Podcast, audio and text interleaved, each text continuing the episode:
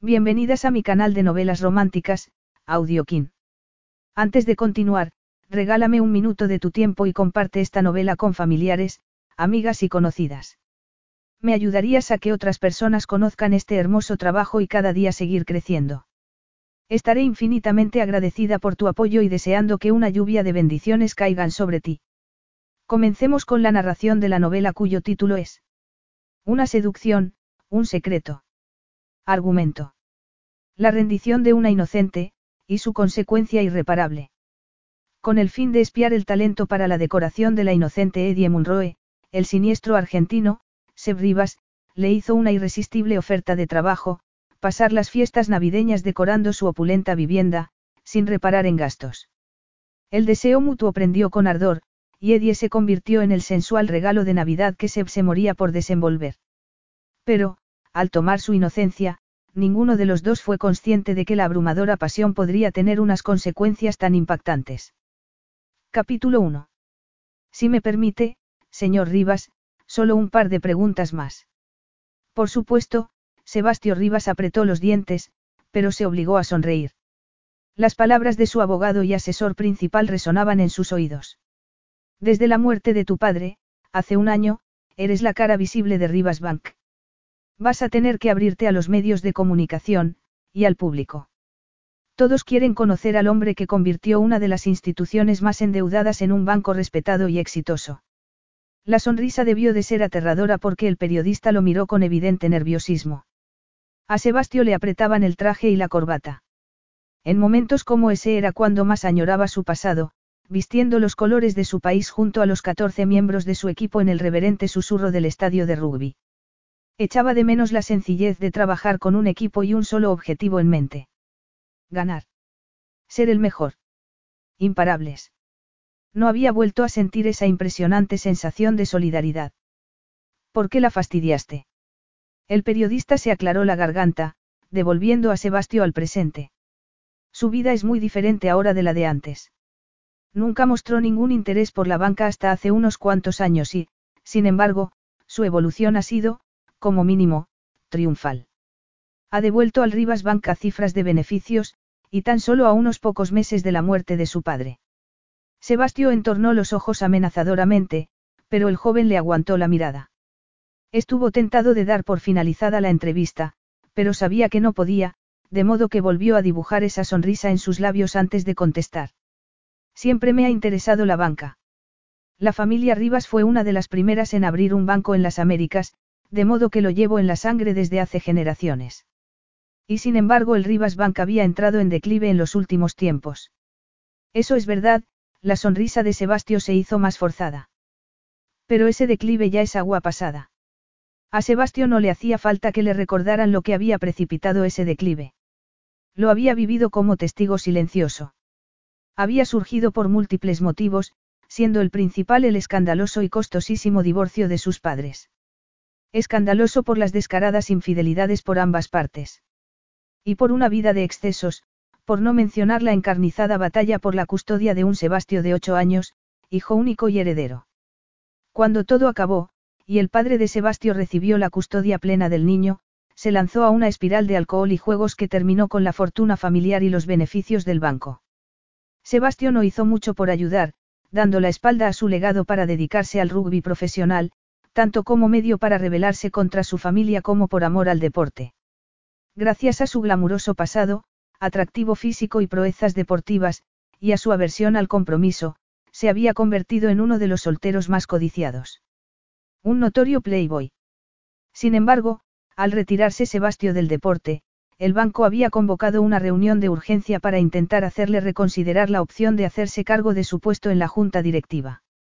Y tras saber que miles de vidas dependían, directa e indirectamente, del banco, miles de vidas con las que su padre había estado jugando a la ruleta, no había tenido otra elección que ocupar su lugar y recuperar el control del barco que se hundía. Sobre su conciencia cargaba con suficiente culpa para toda la vida, sin necesidad de añadir más. Los últimos tres años los había dedicado a asumir más responsabilidades, mientras su padre entraba en un declive causado por su amargura y actitud autodestructiva. La gente decía que el éxito de Sebastio se debía a una habilidad genética para comprender la complejidad de las finanzas y gestionar un banco, pero él opinaba que era pura suerte. Se apartó del rugby tras el trágico accidente de tráfico en el que se vieron implicados Víctor Sánchez y su esposa, la voz del periodista interrumpió sus pensamientos. ¿Qué parte de culpa tuvo ese accidente en su regreso al negocio familiar? Sigue en contacto con Víctor Sánchez. La pregunta tuvo el efecto devastador de una bomba. Nunca hablaba del trágico accidente que se había cobrado dos vidas, destrozado una tercera y arruinado la suya para siempre. Si no hay más preguntas, se levantó lentamente, abrochándose la chaqueta, tengo una reunión. El periodista también se levantó, sonriendo con gesto de ironía, y le ofreció su mano. Espero que no me culpe por intentarlo, señor Rivas. Mi editor no me perdonaría nunca que no le formulara la pregunta cuya respuesta todo el mundo desea conocer. Sebastio estrechó la mano del joven con la suficiente fuerza para que sus ojos se humedecieran. Puede preguntar todo lo que quiera, lo cual no quiere decir que yo vaya a contestar. Dándose media vuelta, se marchó, intentando ignorar la ira que circulaba en su interior desde que un desconocido hubiera abierto la caja de Pandora de los peores recuerdos de su vida. El recuerdo del impacto, y el olor a gasolina, aún lograba que Sebastio sintiera un sudor frío. La imagen de la esposa de su amigo, tirada en medio de la carretera, en un charco de sangre. Apretó los labios con fuerza mientras se ponía el abrigo y salía del exclusivo hotel del barrio de Nixbridge. Estaba a miles de kilómetros de Buenos Aires, pero el pasado no lo abandonaba. No te lo mereces. No se merecía estar en paz. Quizás le debiera algo al periodista por habérselo recordado. Vio al chofer saltar del coche y abrirle la puerta y de nuevo sintió esa familiar opresión. Está bien, Nick. Voy a regresar caminando al despacho. Muy bien, Señor, el hombre uniformado inclinó la cabeza. Hace un buen día para pasear. Un buen día. Supuso que sí. Era uno de esos raros días de invierno, brillantes, despejados y secos. La Navidad estaba a la vuelta de la esquina y todo estaba ya adornado. Odiaba la Navidad, por numerosas razones. Los tres últimos años había logrado escaparse marchándose a lugares donde apenas se celebraba, África, India, Bangkok. El primer año tras el accidente, la Navidad había sido una nebulosa de dolor, sentimiento de culpabilidad y sufrimiento tan agudo que Sebastio no había creído poder sobrevivir. Pero lo había hecho. Y ese año estaba en Londres, en el vórtice de la locura navideña. ¿Por qué no se merecía un pasaje para huir y, sobre todo, porque el Rivas Bank acababa de abrir su sucursal europea allí? Le habían aconsejado sacarle el mayor partido a las fiestas celebrando una serie de importantes recepciones que asegurarían su posición en la sociedad inglesa y europea. Incluso le habían sugerido decorar su casa, en la que iba a celebrar las fiestas, pero la idea de vivir rodeado de arbolitos, adornos y lucecitas de colores le hacía sentir tal claustrofobia que había optado por no seguir ese consejo. Al pasar frente al escaparate de unos famosos grandes almacenes, se fijó en un elaborado cartel colgado delante de unas cortinas rojas de terciopelo. El famoso escaparate navideño de Marrot será desvelado este fin de semana. Feliz Navidad. Un par de niños miraban por un hueco entre las cortinas, mientras sus padres tiraban de ellos. Sebastio sintió una punzada de dolor tan intenso que casi se paró en seco. De no ser por el accidente, Víctor y la hija de Maya estarían. Se sacudió el pensamiento de la cabeza y se apartó de la zona más concurrida, adentrándose en una calle lateral. Vociferó al periodista por haber precipitado esa avalancha de recuerdos. Sebastio pasó ante otro de los famosos escaparates de Marrots, pero las cortinas rojas estaban parcialmente abiertas. Se detuvo en la tranquila calle mientras la escena del otro lado del escaparate llamaba su atención. Se trataba de un bosque de hadas, cuyas ramas se abrían a mundos ocultos y pequeños rostros y ojos. Hadas, duendes. A su pesar, Sebastio se sintió cautivado. Era una escena navideña, pero, a la vez no. Y alcanzó un recuerdo profundamente escondido, de una época en la que no odiaba la Navidad. Una de sus abuelas era inglesa, y sus padres solían dejar a Sebastio con ella cada Navidad, mientras ellos se iban de vacaciones. Habían sido Navidades mágicas. Su abuela lo llevaba a espectáculos en el West End, Adornaban la casa, veían películas, jugaban. Todas esas cosas que no hacía con sus padres porque siempre estaban ocupados con sus aventuras amorosas, peleándose o disfrutando de lujosas vacaciones. Cuando su abuela murió, ni siquiera volvieron a Inglaterra para el entierro. En ocasiones, Sebastio se preguntaba si no se lo habría inventado. Tan hambriento de afecto que se había imaginado una adorable abuelita como en un patético cuento de hadas. Ninguna Navidad había vuelto a ser como esas que recordaba. Y al final se había convencido de que odiaba la Navidad, porque no volvería a vivir nada parecido, y desearlo era una debilidad. Vio movimiento y lo siguió hasta una mujer con las manos apoyadas en las caderas y la cabeza ladeada, que contemplaba a un joven que colgaba una brillante estrella de la rama de un árbol. La joven estaba de espaldas y vestía unos sencillos pantalones negros, top negro de manga larga y zapatos planos. La vio sacudir la cabeza, su corta y rojiza melena brillaba bajo las luces.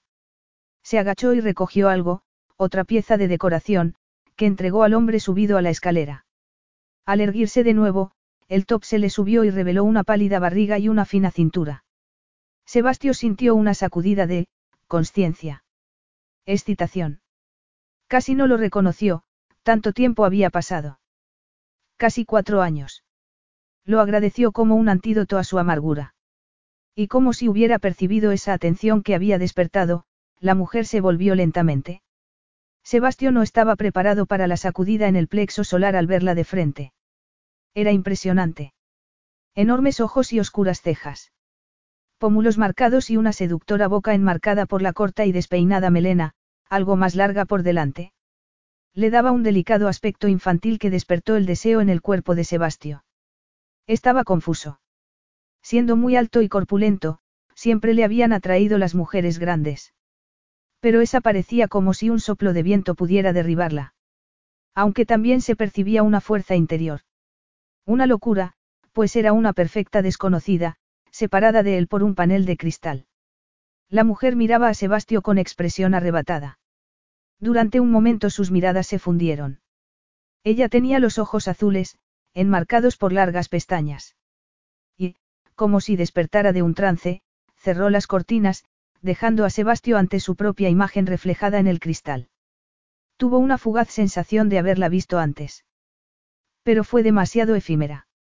Ninguna mujer había despertado su interés o deseo con tanta fuerza y rapidez en cuatro años. Sebastio era un maestro del despiste, enmascarando su nula libido con una serie de sonadas citas que nunca pasaban de un beso. Su fama era la de amante consumado de hermosas mujeres, una conveniente cortina de humo. Pensó de nuevo en el escaparate que había llamado su atención, nada habitual en alguien que odiaba la Navidad. Pensó en el consejo que le habían dado para decorar su casa y, esa mujer podría haberle devuelto la vida a su libido, pero la necesitaba para algo más práctico. Sebastio regresó a la calle principal y se dirigió hacia la entrada de los grandes almacenes. Eddie Munroe miraba fijamente las cortinas cerradas, como si la hubieran hipnotizado, o golpeado en la cabeza. Jamás, ni en un millón de años, habría esperado volver a verlo, pero... Y la había impresionado con la misma fuerza que hacía cuatro años, cuando lo había visto por primera vez en un abarrotado club nocturno de Edimburgo. No puede ser él, se dijo a sí misma, con la carne de gallina. No podía ser. Sebastio Rivas. ¿Qué probabilidades había de que fuera él? Sería alguien parecido. Sebastio Rivas era una famosa estrella internacional del rugby. ¿Qué iba a hacer en una calleja lateral de Londres? Pero su corazón acelerado le aseguró que sí era él. Resultaba humillante que ningún otro hombre le hubiera producido el mismo efecto en cuatro años. Había mantenido citas solo por sexo, citas a ciegas y citas por internet. Pero en todas ellas, cuando el tipo había intentado ir más lejos, Edie se había cerrado. ¿Por qué no podía quitarse de la cabeza como le había hecho sentir ese hombre cuatro años antes? Viva y energizada. Vibrante. Conectada. Esperanzada. Y excitada. Por primera vez en su vida había entendido lo que la gente llamaba, flechazo, o cuando decían, lo sabrás cuando lo sientas. Era como una energía palpable. Electricidad. Había supuesto una sensación de deseo totalmente nueva, y había sabido instintivamente que solo él podría calmar la creciente excitación de su interior. Una locura tratándose de un perfecto desconocido, pero una sensación tan profunda que aún la sentía, cuatro años después. Era patético. Su interacción con Sebastio Rivas no había durado más de cinco minutos. Le había dicho que se largara. Le había dejado claro que estaba fuera de su alcance, en otra división. Había estado segura de haber visto algo, sentido algo, en él. Sus miradas se habían fundido en una silenciosa comunicación que había vibrado entre ellos. En su porte, en sus ojos, había visto algo, una especie de dureza. Y había resonado en su interior porque ella había sentido lo mismo. Acababa de superar un terrible cáncer que había desarrollado a los 17 años, sacudiendo su vida. Había entablado una lucha por sobrevivir, infinitos ciclos de tratamientos tóxicos y habitaciones de hospital esterilizadas. Durante 18 meses no supo si moriría o viviría, y en ocasiones se había sentido tan mal que casi hubiera deseado. Eddie reprimió el recuerdo y rememoró los rostros preocupados y demacrados de sus padres. Y el día en que le habían dado el alta, había decidido salir de noche, su regreso al mundo. Recordaba haber llevado un vestido prestado de una amiga. Corto, plateado y ceñido. Nada que ver con su estilo, pero aquella noche celebraba algo que no había pensado vivir. La vida. Y como su pelo aún no había crecido, se había puesto una peluca. Un corte boba los hombros. De un color rojo brillante, ardiente y que picaba un montón. Pero eso no le había impedido abordar al hombre más guapo del recinto. Nunca había visto un hombre tan atractivo y carismático. Superaba holgadamente el metro ochenta, y su cuerpo era atlético y musculoso, de atleta. La fuerza que exudaba resultaba evidente incluso bajo el oscuro traje. Intentó convencerse de que ese hombre que acababa de ver no podía ser él. Pero esa cara jamás la olvidaría. Esculpida en piedra. Angulosa y huesuda. Mandíbula cuadrada. Ojos hundidos bajo unas cejas negras. Cabellos espesos que caían descuidadamente sobre la frente. Y una boca hecha para el pecado. Carnosa y sensual, suavizando esos duros y angulosos rasgos. Edie, la tierra llamando a Edie. Ya puedo bajar. Ella se giró, espantada ante su reacción hacia un hombre que, seguramente, ni siquiera era él. Claro, Jimmy, contestó. Creo que el hombre del escaparate, el hombre de la luna queda mejor que la estrella, rezó para que Jimmy no se hubiera dado cuenta del rubor ante el desliz. Aunque nadie lo verá, se quejó el joven mientras se bajaba de la escalera. Estamos a la vuelta de la esquina, lejos de los escaparates principales. Y eso significa que podemos ser más creativos en nuestro pequeño escaparate, lo animó Edie. Tú lo has dicho, pequeño. Odio que los grandes diseñadores decoren los escaparates principales. Resulta tan, comercial. Lo sé, Eddie ocultó una sonrisa ante la desazón del estudiante de arte. Ella nunca había ido a la universidad, escalando peldaño a peldaño hasta convertirse en una creativa de la decoración. Así funciona hoy en día, y seguro que quedarán preciosos. Sí, pero no tendrán magia. Eddie estuvo de acuerdo. Ella adoraba la magia y la fantasía de la Navidad. Le gustaba todo de la Navidad. En el escaparate había intentado crear un poco de esa magia, aunque casi nadie lo vería. Eran otros tiempos y los grandes diseñadores tenían más tirón que los creativos de la plantilla. Bueno, dijo mientras sacaba otra caja con elementos decorativos, hora de tomar el té y luego seguimos. El escaparate tiene que estar terminado esta noche. Sí, jefa, contestó Jimmy. Eddie sonrió ante la descarada expresión del joven. Consultó la hora y suspiró. Ella también debería hacer una pausa, pero sí quería terminar el escaparate. En cuanto su mente estuviera ocupada con la decoración, pero volvía sistemáticamente a él. Eddie contempló las cortinas con sospecha. Se levantó del taburete y se asomó por un hueco. La calle, por supuesto, estaba vacía. Y ella sintió una extraña, y estúpida, decepción. A lo mejor lo había invocado en una fantasía del subconsciente que jamás había admitido tener. Cerró las cortinas con fuerza y se dio la vuelta, dispuesta a apartar de su mente pensamientos de hombres inquietantes. Oyó un ruido y levantó sonriente la mirada, esperando ver a Jimmy. Pero no era Jimmy. Y la sonrisa se esfumó de su rostro. Su supervisora, Ellen, estaba de pie en la entrada del escaparate y detrás de ella estaba, él. Incluso más alto e intimidante de lo que recordaba. Muy real. Nada de fantasía. Ellen, profesional y madre de cuatro hijos, entró con expresión azorada y la mirada brillante. Edie, quiero presentarte a alguien. Edie tenía los pies pegados al suelo. No podía creerse que aquello estuviera sucediendo. Solo podía pensar en si la reconocería. Su lado racional le decía que no. Apenas habían hablado aquella noche, y ella había lucido un aspecto muy distinto. Pero no pudo negar la aceleración del pulso, la sensación de anticipación. Edie, el señor Sebastio Rivas. Señor Rivas, Edie Munroe, una de nuestras escaparatistas. Ella dio un paso al frente y se obligó a mirarlo. Estaba tal y como lo recordaba, solo algo más acicalado. Los cabellos igual de largos, pero no tan revueltos. La camisa abotonada hasta arriba y la corbata impecable. Tuvo la sensación de que se sentía constreñido y deseó poder desatarla. ¡Qué locura! No lo conocía. Igual que no lo conoció entonces. La miraba fijamente, pero sin ningún destello de reconocimiento. Edie no sabía si sentirse aliviada o decepcionada. Él alargó una mano, grande y masculina. Edie recordó esa mano sobre su antebrazo. Sebastio la miraba con curiosidad mientras su jefa carraspeaba discretamente. Mortificada por el momento, ella se apresuró a estrecharle la mano. La suya desapareció en la de él. Y la misma sacudida de electricidad que había sentido cuatro años atrás la atravesó. Recuperó la mano y disimuló lo mejor que pudo su reacción. Y su sobresalto. Encantada de conocerlo. Tenía los ojos grises, como el acero. Las largas y oscuras pestañas acentuaban su físico, al igual que esa ridículamente sensual boca. Es un placer, señorita Munroe.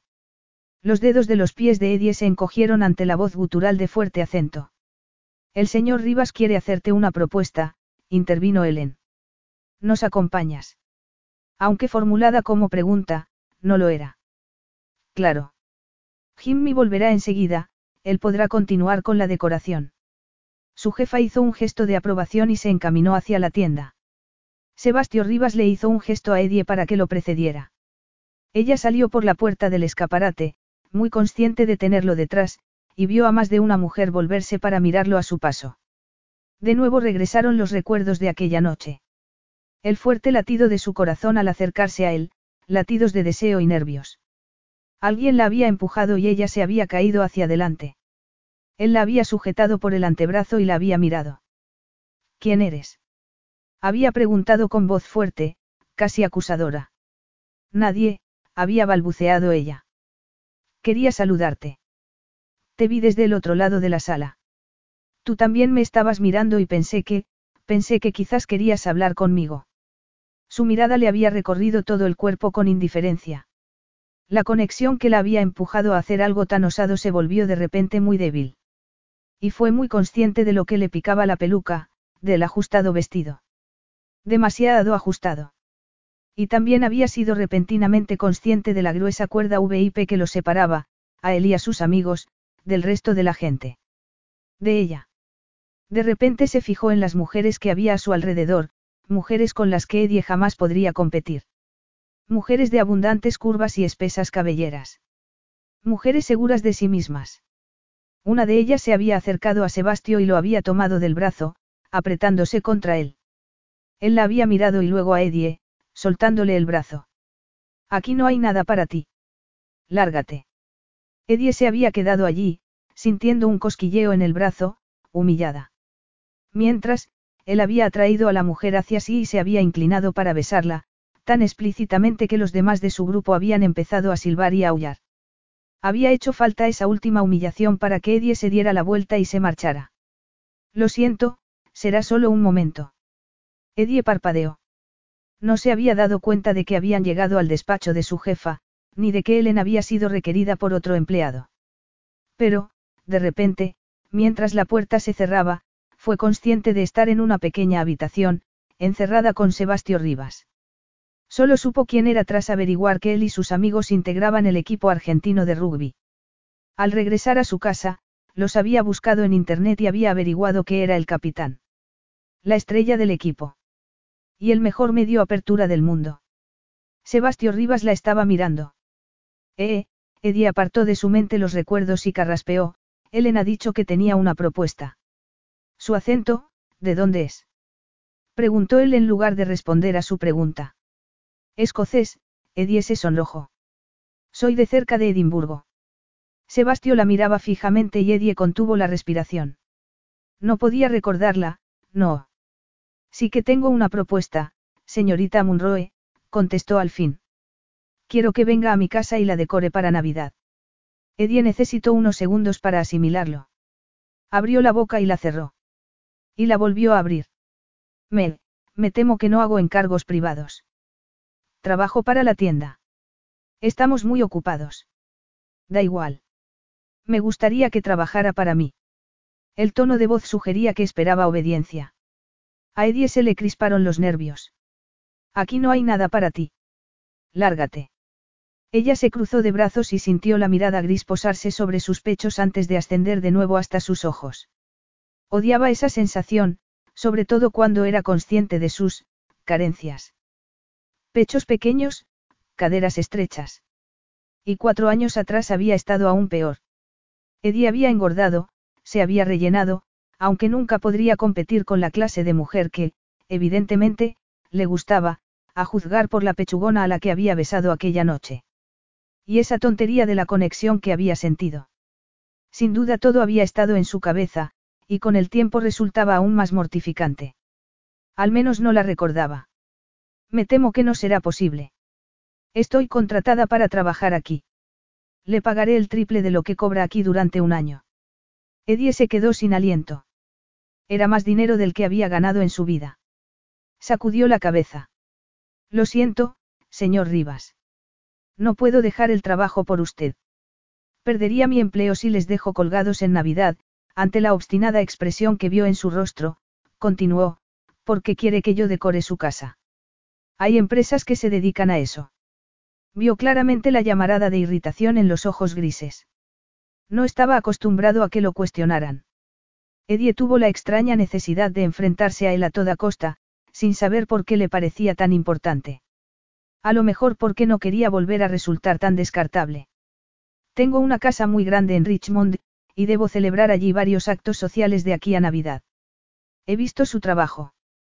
Me gusta el nivel de detalles que ha incluido en un escaparate que, seamos sinceros, no va a haber mucha gente. Eddie se sonrojó ante el inesperado elogio. Se había dado cuenta de que su esfuerzo sería inútil. Mi trabajo es decorar escaparates y espacios por toda la tienda. Nunca he decorado una casa. Además, en Richmond, las casas eran mansiones. Solo necesito decorar las estancias que van a utilizarse en las recepciones, y el exterior, él se encogió de hombros. No tengo ninguna intención de decorar toda la propiedad. Sebastio cerró la boca con firmeza, como si la mera idea le resultara desagradable. Pero solo faltan tres semanas para Navidad. Y mi primera recepción será dentro de dos. Comprenderá las prisas. ¿Por qué yo? Edie seguía perpleja. ¿Por qué no? Capítulo 2. Sebastio vio a la preocupada joven morderse el labio inferior y tuvo que controlar el impulso de liberar ese labio. Aplastó el deseo. Si iba a trabajar para él, su relación sería estrictamente profesional. También aplastó la punzada de frustración que sintió. No era su tipo. Quizás hubiera encendido una chispa, pero no había sido. Más que el resurgir de su libido durmiente. Algo más alta que la media, vista de cerca resultaba aún más delicada. Y sin embargo volvió a presentir cierta dureza bajo la delgada constitución. El diálogo lo corroboraba. Sebastio estaba acostumbrado a que la gente solo le dijera, cuánto, si les pedía algo. Pero esa mujer parecía reacia siquiera a tratar con él, y eso lo intrigaba e irritaba a partes iguales. Así no solían recibirlo. Se obligó a concentrarse. Necesitaba que ella se ocupara de esas cosas en las que ni siquiera quería pensar. Y cuanto más reacia se mostraba ella, más decidido se sentía él. Habló en un tono paciente que contradecía la frustración ante el cariz que estaba tomando la conversación. Insinúa que no le iría bien recibir unos considerables ingresos en estas fechas. Analizó la ropa, funcional y sosa, que llevaba. Tenía un cuerpo elegante, de esos a los que cualquier cosa les quedaba bien. Y, de repente, sintió ganas de verla con algo más femenino. Ella lo miraba furiosa, y el deseo de Sebastio se disparó aún más, burlándose de su convicción de que ella no era su tipo. Al parecer, en esos momentos, sí lo era. No se trata de si necesito o no el dinero. Me temo que abandonar mi trabajo aquí y trabajar para usted no es una opción, por mucho que me ofrezca. Eddie tuvo una visión de sus padres en Escocia. Ambos parecían mayores de lo que eran, y sintió una punzada de culpabilidad, pues era por ella. Habían sufrido tanto, y justo cuando su padre se había jubilado, dispuesto a disfrutar de la vida, había sufrido un infarto. El crucero por el Caribe en el que se habían gastado sus ahorros había sido cancelado y, al no tener seguro y caer en manos de una agencia de viajes sin escrúpulos, habían perdido el viaje de sus vidas. Con el dinero que le ofrecía el señor Rivas podría enviarles a tres cruceros. Y también pagarse un seguro médico privado, lo que les haría sentirse mucho menos agobiados cara al futuro. Pero de ninguna manera estaba dispuesta a perder su trabajo por un hombre lo bastante arrogante como para pedírselo. De nuevo ignoró la punzada de culpabilidad que le advertía de que su reticencia se debía a motivos más variados y personales. Lo siento. Por fascinante que resulte su oferta, no puedo dejar, sin más, mi trabajo en la tienda. En realidad, sí que puedes, temporalmente. Edie parpadeó y se volvió. No había oído regresar a su jefa. Pero, Helen, ella se sintió desfallecer. El señor Rivas acaba de instalarse en Londres, Helen levantó una mano, y queremos darle la bienvenida como cliente. Estamos más que dispuestos a prescindir de ti hasta Navidad, siempre que regreses a tu puesto aquí en cuanto el trabajo esté hecho. Edie no se lo podía creer. Hacer un encargo personal para Sebastio Rivas y conservar su empleo. Debía de pertenecer a la realeza, o algo así, para precipitar tamaña adulación. Helen, de verdad que no creo que, Edie lo intentó de nuevo. Pero su jefa ni la escuchó mientras abría la puerta del despacho y despedía a Sebastio Rivas. Nosotros nos ocupamos de ello, señor Rivas. Liberaremos a Edie de su agenda lo antes posible. La puerta se cerró sobre la imagen de un Sebastio Rivas mirando a Edie con expresión desafiante. Ella se estremeció ante la posible naturaleza del desafío, hacer un trabajo, o dejarle claro que se había dado cuenta de cómo había reaccionado ante su presencia. Le recordó aquella noche en el club, cuando había tenido la sensación de que le estaba viendo hasta el alma. Era humillante que siguiera ejerciendo el mismo efecto sobre ella. ¿Tienes la menor idea de quién es ese hombre? Preguntó su jefa mientras se volvía hacia ella. Es un jugador de rugby de la Selección Nacional de Argentina, contestó Edie. Hace años que se retiró del rugby, Ellen agitó una mano en el aire. Sebastio Rivas es el director general del Rivas Bank, proviene de una de las familias de banqueros más poderosas del mundo. Edie asimiló las palabras de su jefa.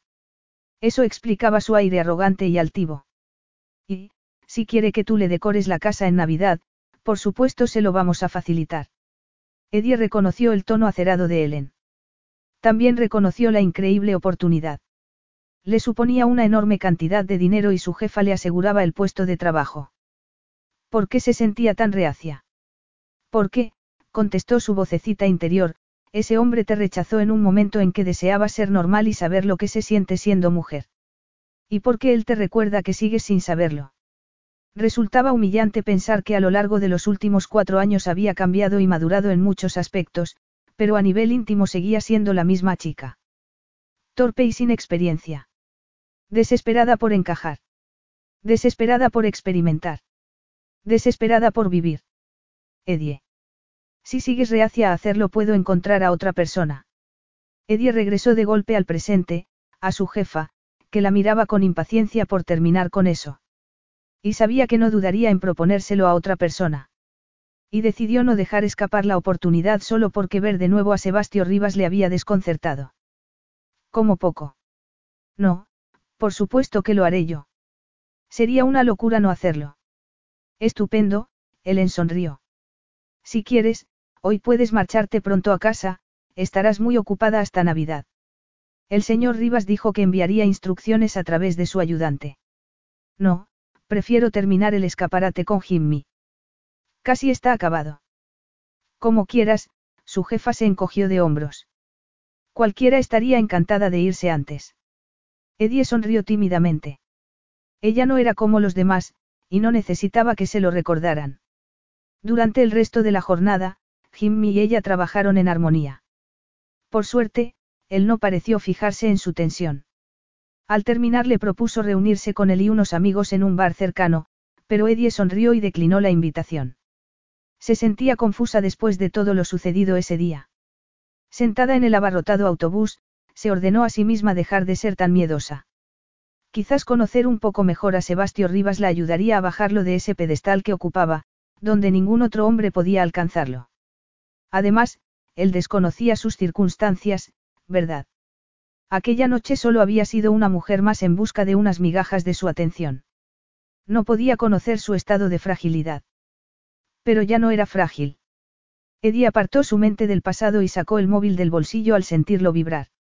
Era un mensaje de Ellen, con una dirección de Richmond. La dirección de Sebastio Rivas. Le dio un vuelco el corazón al leerlo.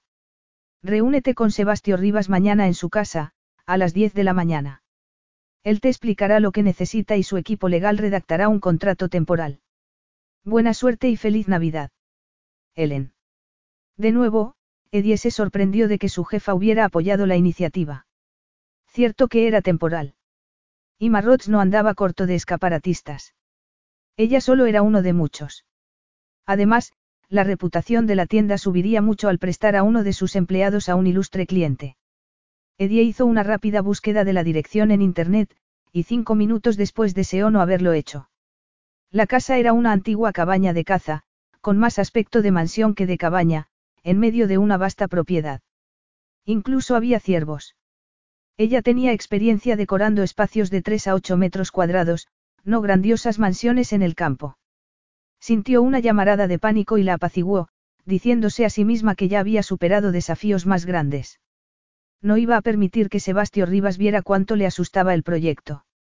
En una ocasión le había dicho. Lárgate. No volvería a tener la oportunidad de hacerlo. A la mañana siguiente, Eddie dobló la esquina en el largo y serpenteante camino de entrada a la casa de Richmond, quejándose por insistirle al guarda de seguridad de la puerta que no le importaba caminar. El hombre le había propuesto esperar a un encargado que la llevara, pero ella había insistido. Necesitaba calmar los nervios. Pero no pensaba que el camino fuera tan largo. Se detuvo en seco, impresionada por la escena.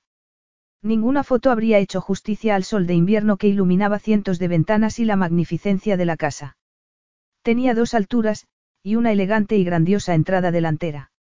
Al fondo vio lo que parecían unos jardines de perfecta manufactura, y hasta donde le alcanzaba la vista, colinas y un bosque. Mientras se acercaba a la entrada, sintiéndose cada vez más intimidada, la enorme puerta se abrió y apareció un apuesto viejo caballero, vestido con un elegante traje. Usted debe de ser Edie, el hombre bajó los escalones, sonriente y con la mano extendida. Sí, ella se adelantó un paso y le estrechó la mano. Su acento le pareció italiano. Soy Matteo, el encargado de la casa. El señor Rivas está en camino desde su despacho de Londres, pero algunos de sus asistentes están aquí para redactar el contrato mientras llega. Eddie apenas tuvo tiempo de respirar antes de que le arrebataran el abrigo y el bolso, y la llevaran a un luminoso despacho situado junto al vestíbulo de entrada, donde dos hombres y una mujer se levantaron para saludarla. Impecables y oficiosos, amables, pero dinámicos. Acababa de firmar sobre la línea de puntos, y seguía impresionada por la fortuna que iba a ganar por un trabajo de poco más de tres semanas, cuando un fuerte ruido llegó del exterior. Al mirar por la ventana vio aterrizar un helicóptero en la propiedad. Eddie se estremeció. Los asistentes de Sebastio Rivas recogieron sus cosas y se despidieron de ella antes de marcharse, dejándola sola en la habitación, esperando con creciente tensión. ¿Qué estaba haciendo allí? Creía poder entrar así en el mundo de Sebastio Rivas. Aquello era otro nivel. La clase de nivel que la gente como Eddie ni olía. El hombre había llegado en helicóptero, por el amor de Dios, mientras que ella había pasado casi dos horas en un atestado tren, y luego había tomado un taxi desde la estación. Oyó un ruido proveniente de la puerta y vio a Sebastio Rivas, ocupando todo el marco con su cuerpo. Sus cabellos negros estaban revueltos, culpa del helicóptero. Llevaba un traje de tres piezas y, a pesar del pelo, su aspecto era el del exitoso titán de las finanzas internacionales. Y, sin embargo, se intuía algo elemental y provocativo, la fuerza del atleta que había sido. Ha firmado el contrato. Preguntó él al entrar en el despacho. Ella asintió, deseando haberse puesto algo más atrevido que ese pantalón negro y la camisa blanca que llevaba sobre el top gris sin mangas. Jamás se había sentido menos femenina. Sí, le recordó su vocecita interior. Cuando ese hombre la había mirado como si fuera una molestia. Tengo que volver a la ciudad antes de comer, Sebastio consultó su reloj, le enseñaré la casa. Edie lo siguió, odiando lo cohibida que se sentía. Intentó mirar a su alrededor y no dejarse distraer por el atlético cuerpo. Sebastio le estaba mostrando el vestíbulo.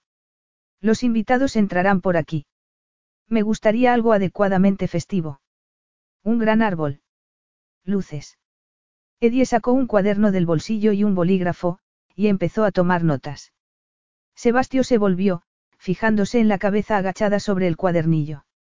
Su cabello caoba brillaba bajo la luz del sol que se filtraba por la ventana. No podría estar menos atractiva con esa ropa, pero desde el momento en que la había visto en el despacho, se había sentido vibrar. Le estaba produciendo el mismo efecto que el día anterior. Luego no era una anomalía, ni una aberración. Era condenadamente irritante, porque Sebastio siempre había controlado su libido. También sintió algo que tironeaba de su memoria, esa vaga sensación de déjà vu que había tenido el día anterior. La había visto en otra ocasión. Podría ser, sobre todo en su época de jugador de rugby, cuando su círculo social había sido más agitado y libertino. Estuvo a punto de preguntárselo, pero decidió que los cuatro años de celibato empezaban a jugarle una mala pasada convenciéndole de que se sentía atraído hacia ese duendecillo. Cuatro años de celibato. Sería suficiente condena.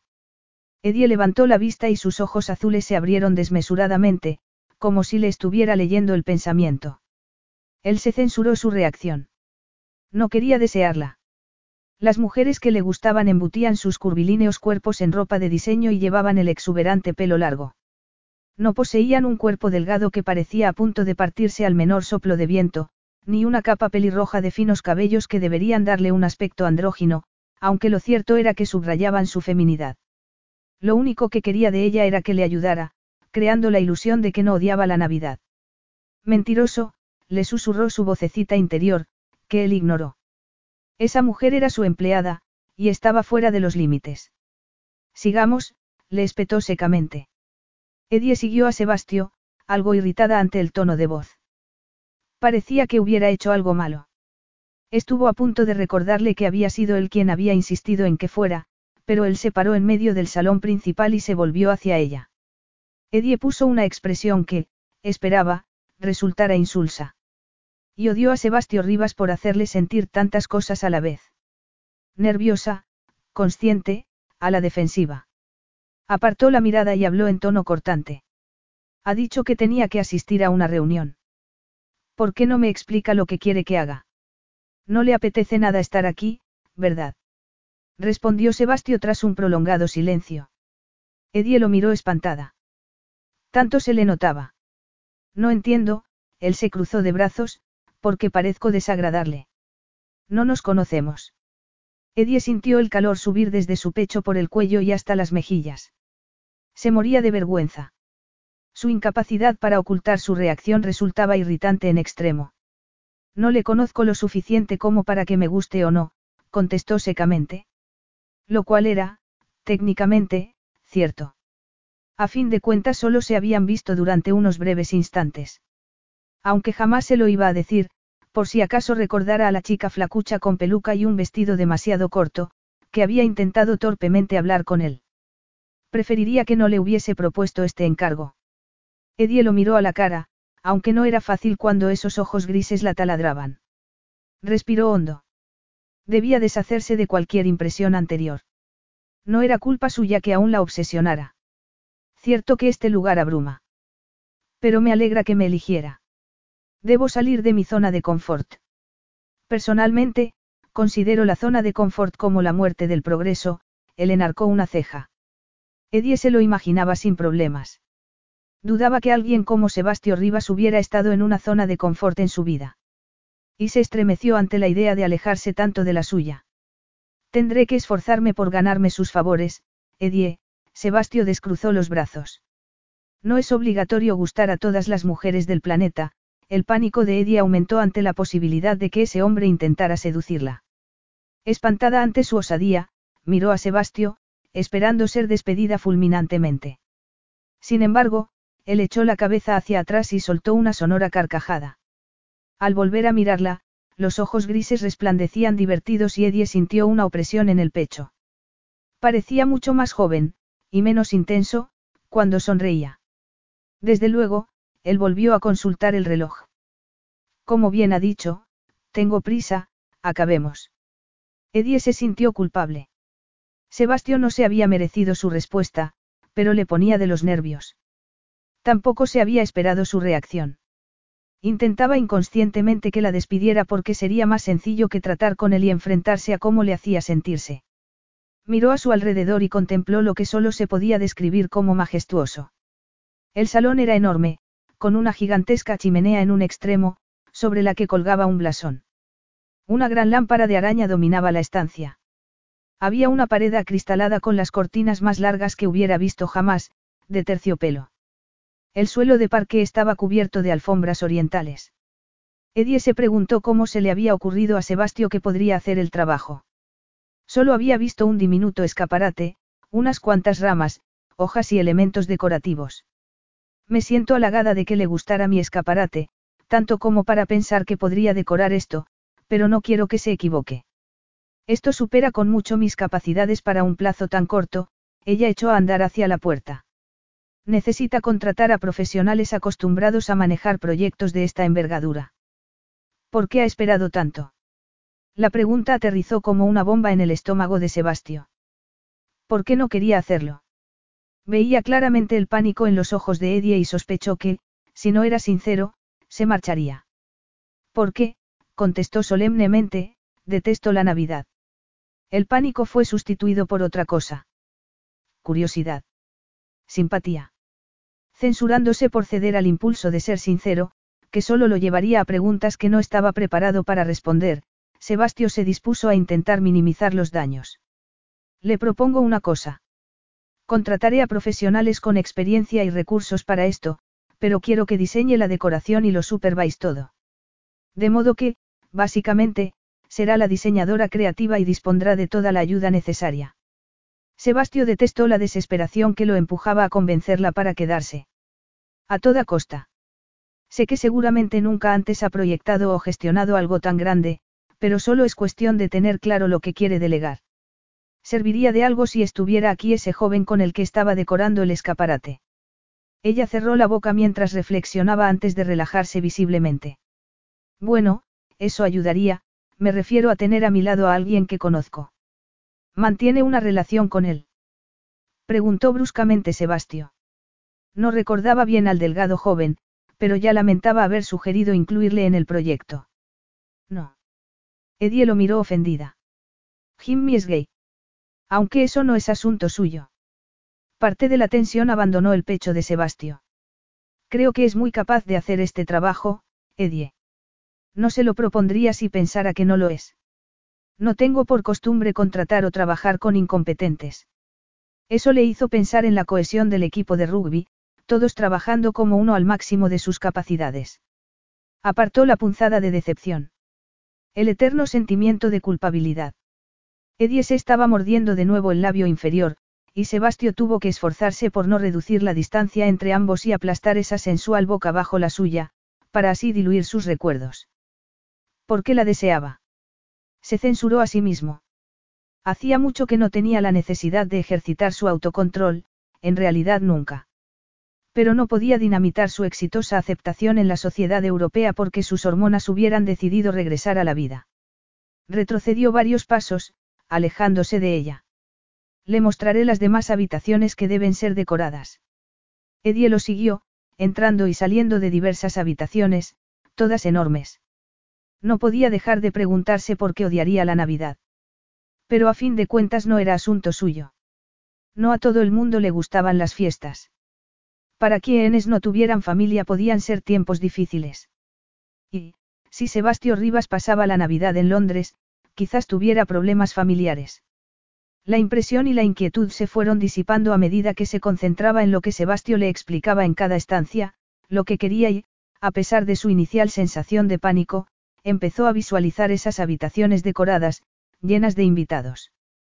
Le sorprendió la facilidad con la que las imágenes irrumpían en su mente, considerando las proporciones. Entonces, ¿lo hará? Preguntó él. Estaban en un salón de baile con puertas acristaladas que daban a una terraza que se abría a un enorme jardín perfectamente diseñado y adornado con una fuente. Quería hacerlo. Podría hacerlo. Deseaba hacerlo. Supondría un gran reto, mayor que cualquier cosa que hubiera hecho jamás. No es solo el desafío, ¿verdad? le preguntó su maliciosa vocecita interior. Era por cómo ese hombre le hacía sentirse, viva y consciente. Igual que le había hecho sentirse hacía cuatro años. Como si mirarlo y conectar con él, siquiera fugaz y dolorosamente, le hubiera insuflado una energía vital. Algo que había temido no volver a sentir. Sabía que no estaba bien sentirse así por un hombre que la había contratado para hacer un trabajo, pero sería su pequeño y sucio secreto. A fin de cuentas, él jamás lo sabría, seguía estando completamente fuera de su alcance. Levantó la vista hacia él y alzó la barbilla. Si está dispuesto a arriesgarse contratándome, prometo hacerlo lo mejor posible, dentro de mis capacidades. No puedo pedir más, Sebastio inclinó la cabeza y sonrió levemente, antes de consultar la hora. Pediré a mi equipo que hable con usted sobre lo de contratar a alguien que la ayude, y negociaré con su jefa de Marrots para que permitan venir a Jimmy. De nuevo, Eddie se preguntó cómo sería tener tanto poder como para que los demás hicieran lo que quisieras, fuera lo que fuera. En menos de 24 horas, Sebastio le había dado un vuelco a su vida. Desconcertante, pero también excitante. Como si hubiera dado una orden, Matteo apareció con el abrigo y la cartera de Sebastio. El piloto está preparado, anunció antes de marcharse de nuevo. Si quiere puedo llevarla de regreso a la ciudad, le propuso Sebastio a Edie. ¿En el helicóptero? Preguntó ella con voz chillona tras palidecer. ¿Alguna vez ha montado en uno? Él asintió.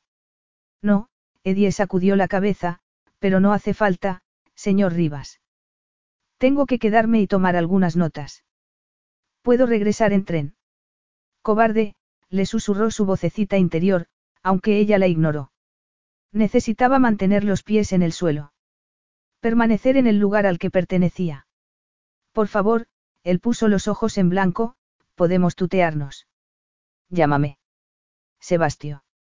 Señor Rivas, me recuerda a mi padre, y está muerto. Oh. Ella sintió un estallido de compasión. Cuánto lo siento. Hace mucho. Hace un año, contestó Sebastio sin emoción. No estábamos unidos, se giró para marcharse. ¿Estás segura sobre lo del helicóptero? Eddie asintió. Ese hombre la intrigaba en exceso, y ya resultaba demasiado inquietante. De acuerdo. Haré que mi chofer te recoja para llevarte de vuelta a la ciudad. Gracias, señor, ella se interrumpió, sonrojándose.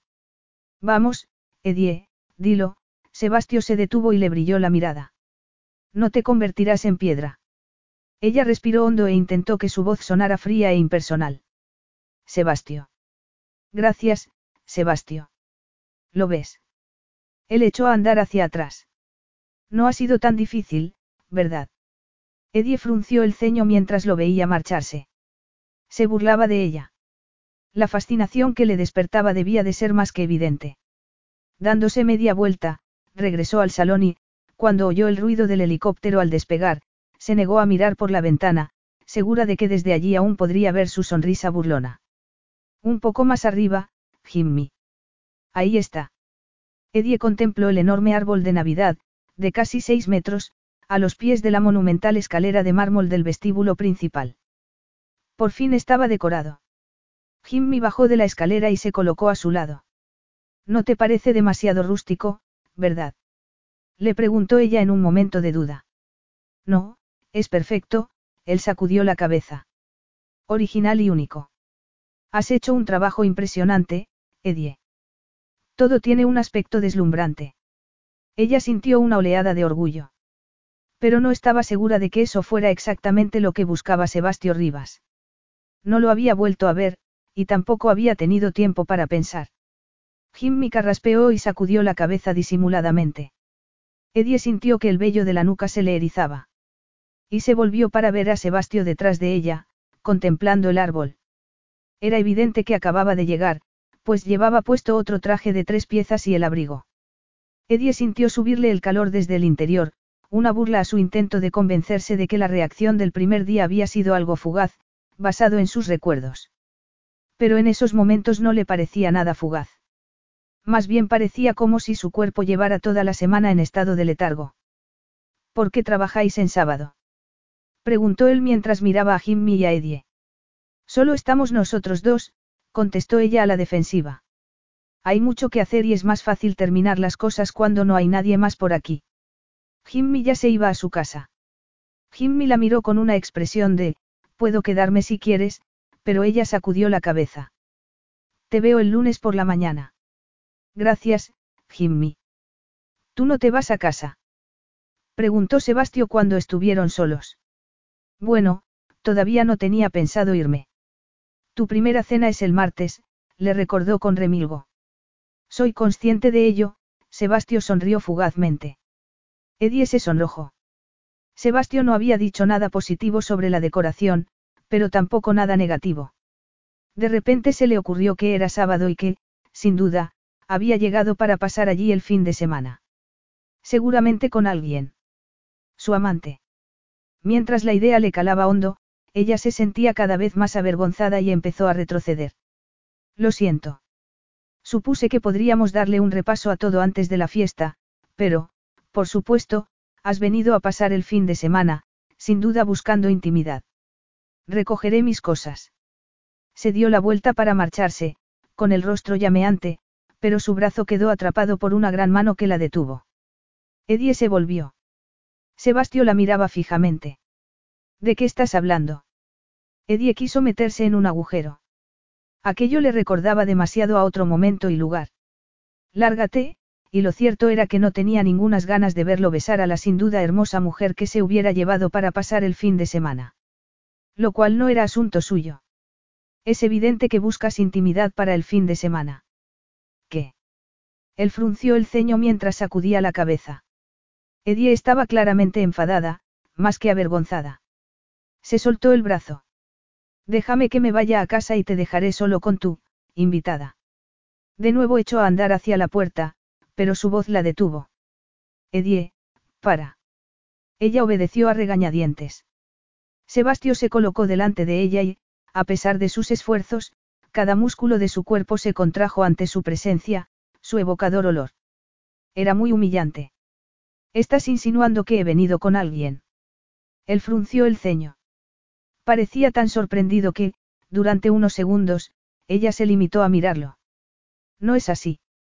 Él sacudió la cabeza y una curiosa expresión asomó a su rostro, mitad enfado, mitad frustración. No, contestó al fin. Estoy solo. Definitivamente, Edie quiso que se la tragara la tierra.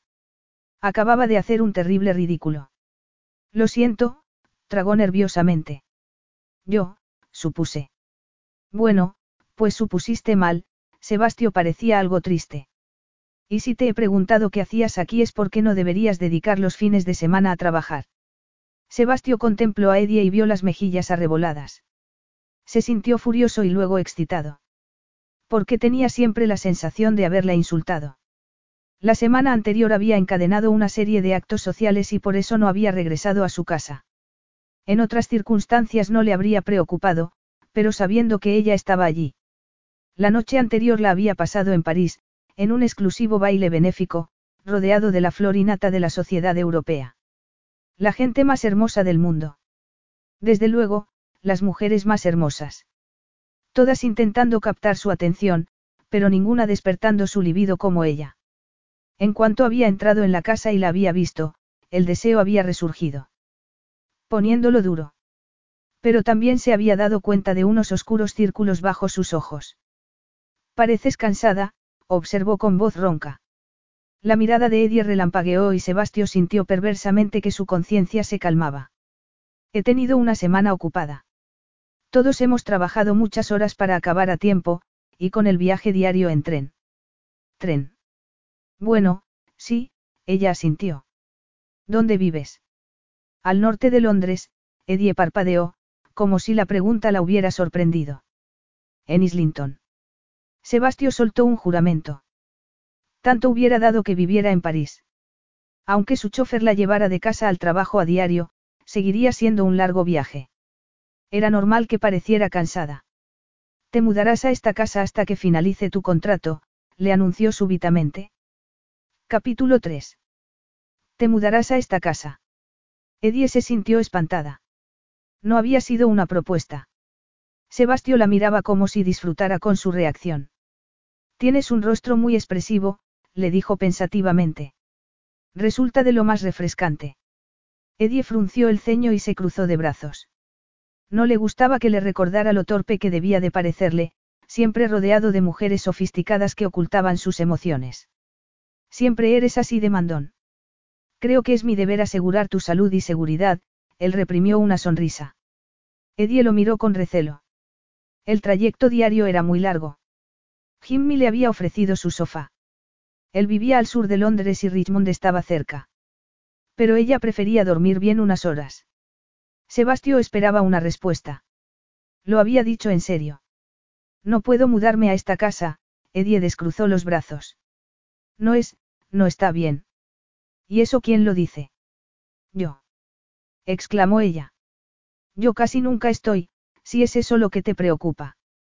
Es que no me parece bien, pero antes de poder cerrar su ágil bocaza, añadió, para que comprar una propiedad como esta si casi nunca estás aquí. Sebastio se tensó. Nadie lo cuestionaba jamás. Y la pregunta de Edie le había llegado a lo más hondo. Había comprado esa propiedad por miles de razones, sobre todo por disponer de un lugar privado, respondiendo a una necesidad de ocultarse del mundo y de su eterno sentimiento de culpabilidad. Pero también por sus posibilidades para celebrar fiestas. Y su exclusividad. Pero eso no son más que motivos, susurró su burlona vocecita interior. Sebastio odiaba admitir que, a pesar de que nunca había tenido sensación de hogar, quería crear uno. Un lugar en el que hallar algo de paz y expiación. Él, que no se merecía ninguna. No tras burlarse de Víctor y Maya por su feliz idilio, instantes antes de acabar con él. Eso no es asunto tuyo, contestó con más dureza de la que pretendía. Lo siento, Edie sintió que se había pasado de la raya. Por supuesto que no es asunto mío. Escucha, resulta mucho más práctico que te alojes aquí durante las próximas dos semanas. Sebastio sonaba de lo más razonable. Si insistía en sus protestas parecería ridícula. Y quizás él empezaría a preguntarse por qué se mostraba tan reacia.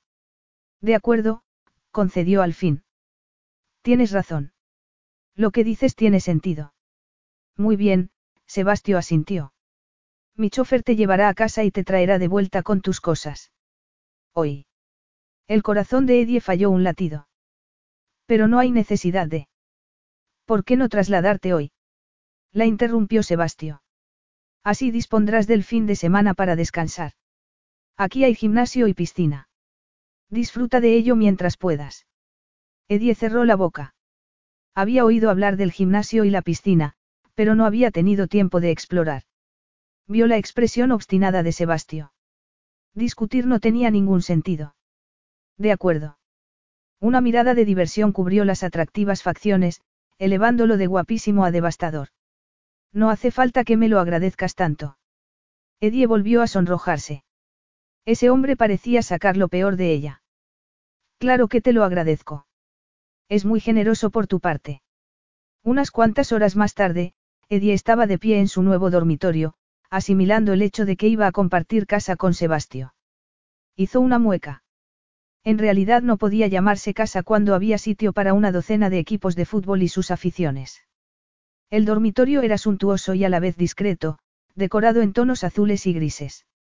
Una enorme cama lo dominaba todo y tenía un lujoso cuarto de baño y vestidor. Eddie había colgado las escasas prendas que se había llevado, pero las dimensiones del vestidor, hecho para relucientes trajes y cientos de pares de zapatos, hacían que parecieran aún más deslucidas y patéticas. El encuentro con Sebastio cuatro años atrás le había afectado más de lo que quería admitir. Básicamente, en su percepción de la feminidad y su atractivo para los hombres. Por eso siempre retrocedía ante las citas. O a lo mejor, sugirió su maliciosa vocecita interior, ninguna de esas citas eran Sebastio. La idea le asustaba demasiado para considerarla.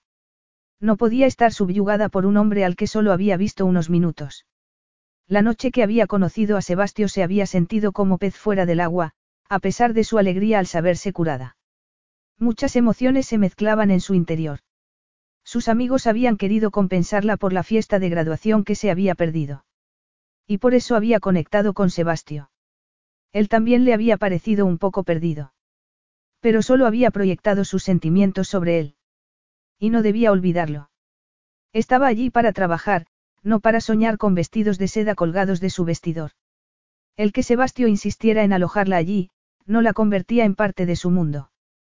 El lunes por la mañana, Sebastio estaba de pie ante la ventana de su despacho, observando a Edie con su equipo.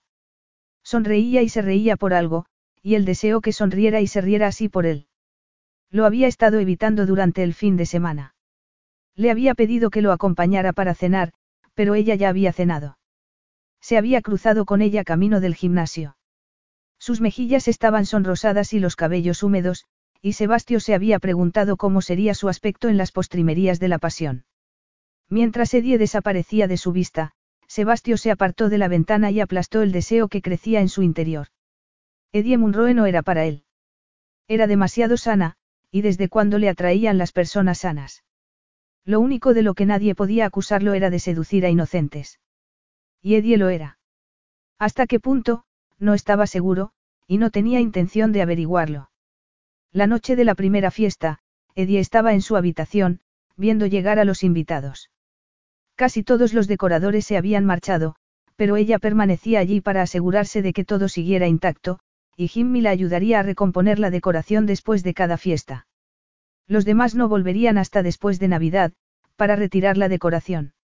Sebastio había inspeccionado el vestíbulo principal y las demás habitaciones, pero no había mostrado ni agrado ni disgusto ante la fantasiosa decoración diseñada por Edie.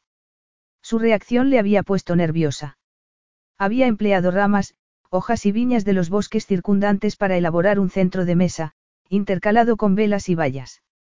Más rústico que tradicional.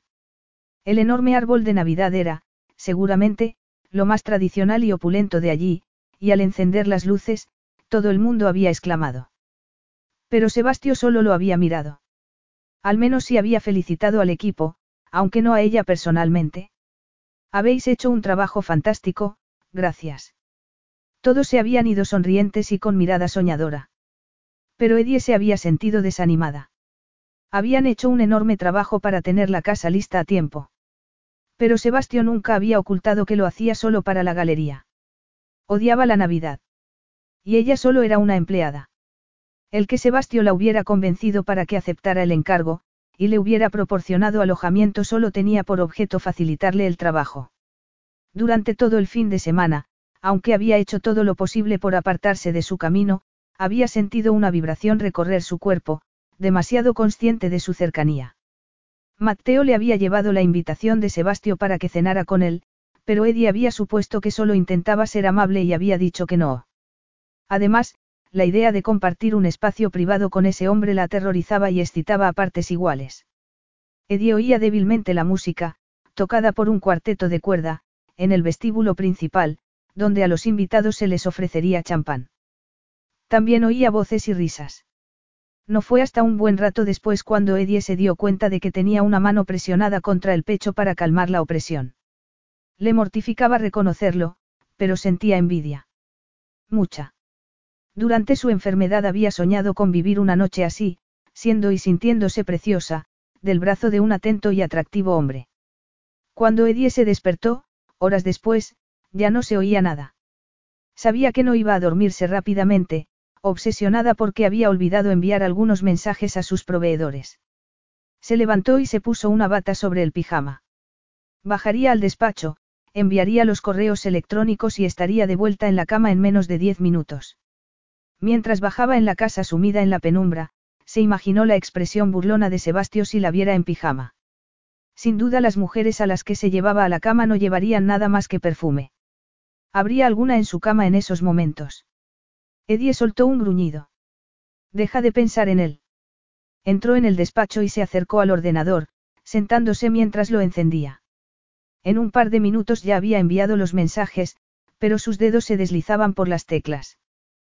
¿Por qué odiaba tanto Sebastio la Navidad? Esa y otras preguntas rondaban la mente de Edie, que no pudo contenerse.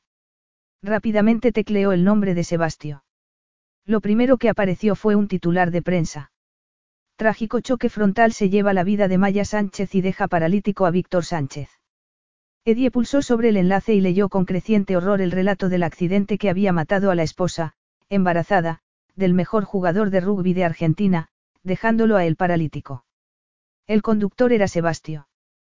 Que, al parecer, había salido ileso. Había sucedido hacía cuatro años, justo antes de Navidad. Poco después del encuentro en el club nocturno. Se había retirado inmediatamente del deporte, evidentemente traumatizado. La investigación había concluido que el conductor del otro coche, también fallecido, triplicaba la tasa de alcohol. Sebastio había sido absuelto de toda responsabilidad. Pero Edie no creyó que fuera tan sencillo. En ocasiones creía ver una sombra cruzar su rostro. ¿Explicaría eso su rechazo a la Navidad? Había otro enlace para un vídeo, y Edie lo pulsó. En pantalla apareció Sebastio, con aspecto demacrado y ojeroso. La entrevista era en español, subtitulada. Aquella noche conducía yo, decía Sebastio, yo soy el responsable de lo sucedido. Ya has oído bastante. Edie casi saltó hasta el techo al oír esa misma voz a sus espaldas. Rápidamente paró el vídeo y se levantó, volviéndose hacia Sebastio, apoyado contra una puerta que quedaba disimulada en la pared, facilitándole a Sebastio una clara visión de lo que había estado contemplando. Llevaba puesto un smoking, sin duda impecable, pero que en esos momentos lucía con la pajarita suelta y los primeros botones de la camisa desabrochados. Edie se quedó sin aliento. En la mano sujetaba una copa con un líquido dorado oscuro y entre ellos se estableció una peligrosa energía que hizo que a se le pusiera el vello de punta. No de miedo, sino de conciencia. Y deseo. Un deseo tremendo y desesperado. Le ardía tanto el rostro que ni siquiera podía fingir indiferencia. No vine aquí para curiosear, fue lo único que pudo decir. Tenía que enviar unos correos. Después de medianoche. Él enarcó una ceja. Eso es llevar la diligencia al máximo extremo. No podía dormir, Edie ignoró su tono sarcástico, y recordé que tenía que haberlos enviado. Pero mientras lo miraba no era en los correos en lo que pensaba. No podía apartar de su mente esa horrible imagen de hierros retorcidos. ¿Cómo había podido salir ileso? Era una clase de ser inmortal. ¿Y por qué había asegurado ser el responsable cuando el otro conductor iba borracho? No pudiste evitarlo, Sebastio entró en el despacho. Todos quieren conocer los detalles escabrosos, incluso tú. Edie se sorprendió ante el amargo cinismo de su voz, y algo más indefinible, dolor. Sintió el impulso de defenderse, pero comprendió que no podía. Pues él tenía razón. Lo siento, su innato sentido de la sinceridad tomó el mando. Me preguntaba por qué odiabas tanto la Navidad. No debería haber sido tan entrometida. Él hizo un ruido desagradable y se colocó frente al escritorio. Dado que sientes tanta curiosidad, te contaré algo que no encontrarás en Internet. Ya odiaba la Navidad antes del accidente porque, aparte de unos cuantos años de mi infancia, siempre las pasaba con las niñeras. Y, cuando mis padres protagonizaron el divorcio más sonado y amargo de Argentina, me enviaron a un internado de Suiza. Cuando Sebastio concluyó se produjo un pesado silencio. No podía creerse lo que acababa de soltar. Pero la ira y una sensación de traición, que aún perduraba, lo había empujado a ello.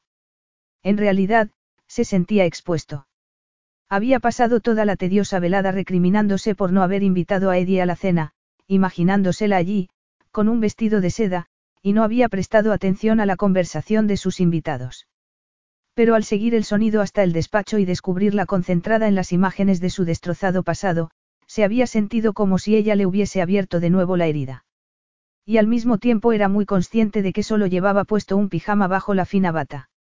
Sus cabellos estaban deliciosamente revueltos, los ojos adormilados. Quizás dijera la verdad. Lo siento, Sebastio, no debería haber bajado.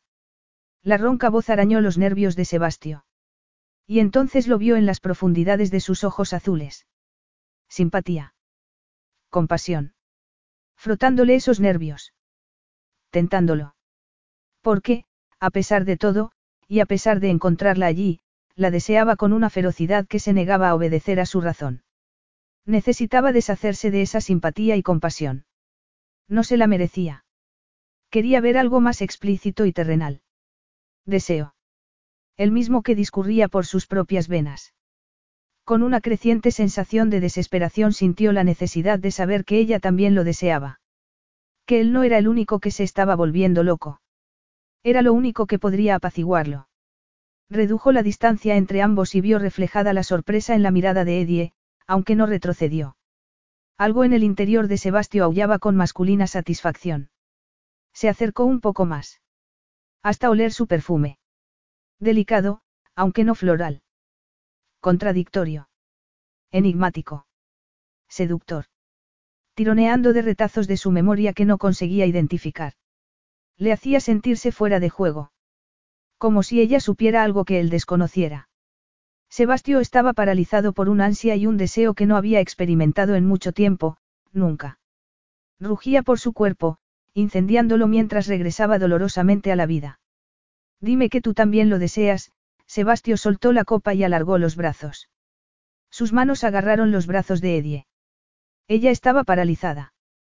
En cuestión de segundos, la tensión en la habitación había cambiado por completo. No podía moverse. Sebastio la miraba con una expresión de deseo tan salvaje que no se lo podía creer. La deseaba. Una sensación terroríficamente exultante hacía que su pecho se expandiera. Edie. Estaba esperando su respuesta. Edie sabía que debería apartarse. Había un millón de razones por las que Sebastio no debería saber lo susceptible que era ante él. Pero en esos momentos no se le ocurría ninguna. Sí, contestó con voz temblorosa. Una expresión de satisfacción masculina asomó a los ojos grises. Sebastio le rodeó el cuello con una mano, sujetándola. Le acarició la barbilla con el pulgar. A Eddie jamás se le habría ocurrido que su barbilla fuera un punto sensible, pero un estremecimiento le recorrió todo el cuerpo. Sebastio la atrajo hacia sí. Estaban tan cerca que ella sintió su cuerpo tocando el suyo. Estaba fascinada por su boca, los sensualmente esculpidos trazos. Él agachó la cabeza, y su boca cayó sobre la suya, firme, ardiente y, electrizante. Durante años, Eddie había tenido un sueño recurrente de lo que podría haber sido si él la hubiera besado en ese club. Pero ningún sueño podría acercarse a esa realidad. Sebastio la apretó contra su cuerpo. Todo lo que ella sentía era el calor y la acerada fuerza. No había ni un atisbo de dulzura por ninguna parte, pero no la intimidaba, la excitaba. En esa ocasión no se estaba cerrando.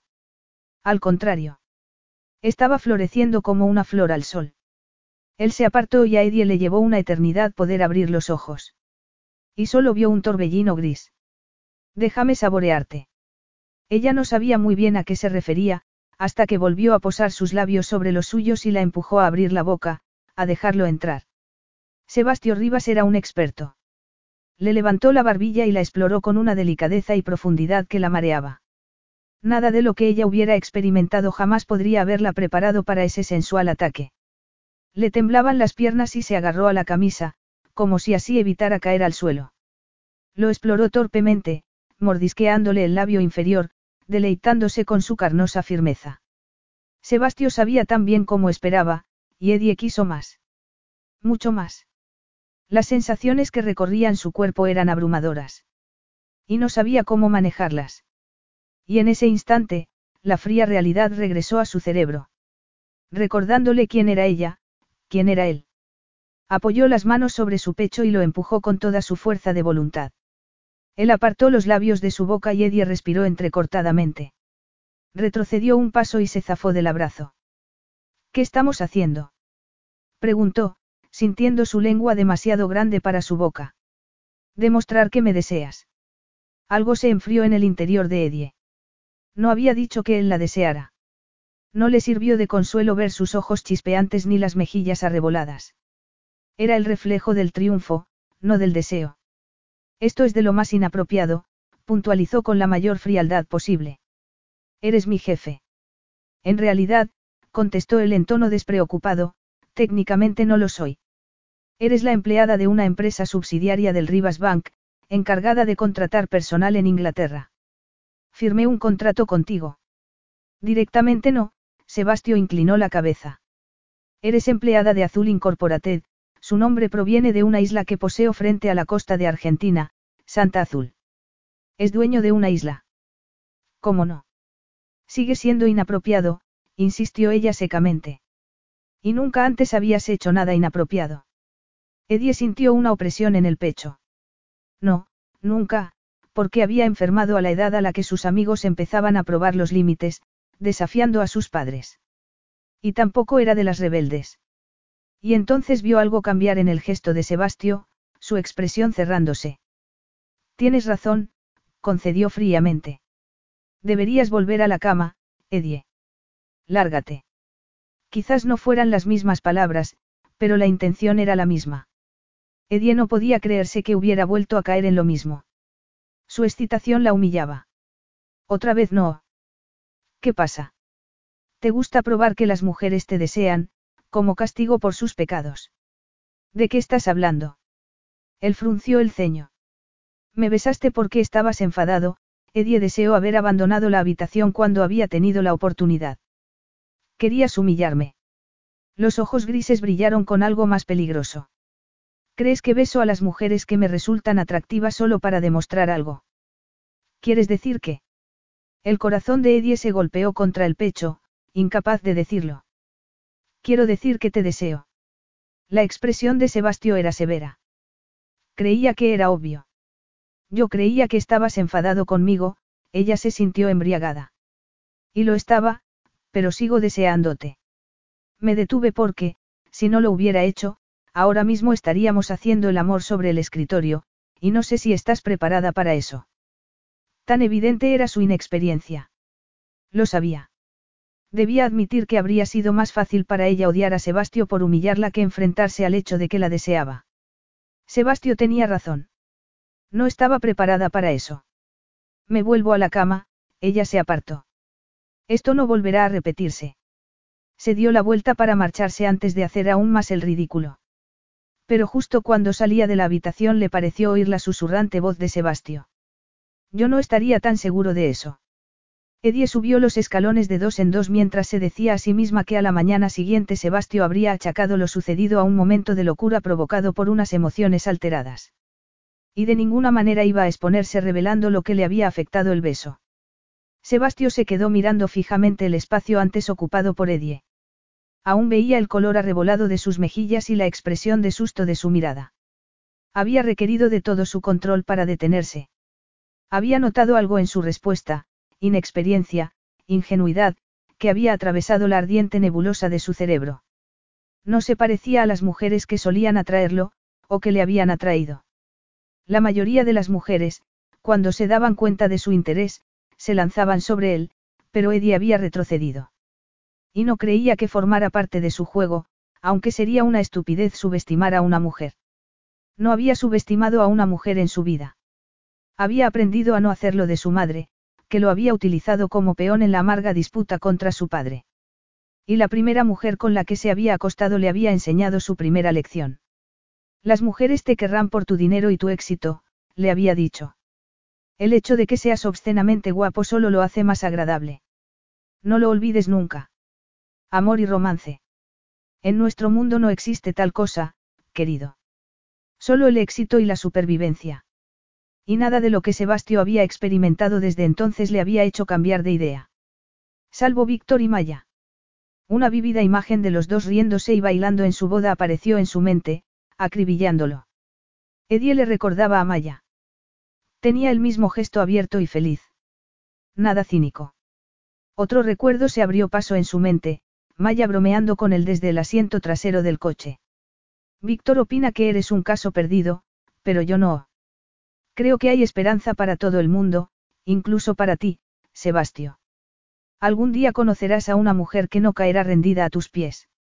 Y hará que se derrita ese cínico bloque de hielo que llamas corazón.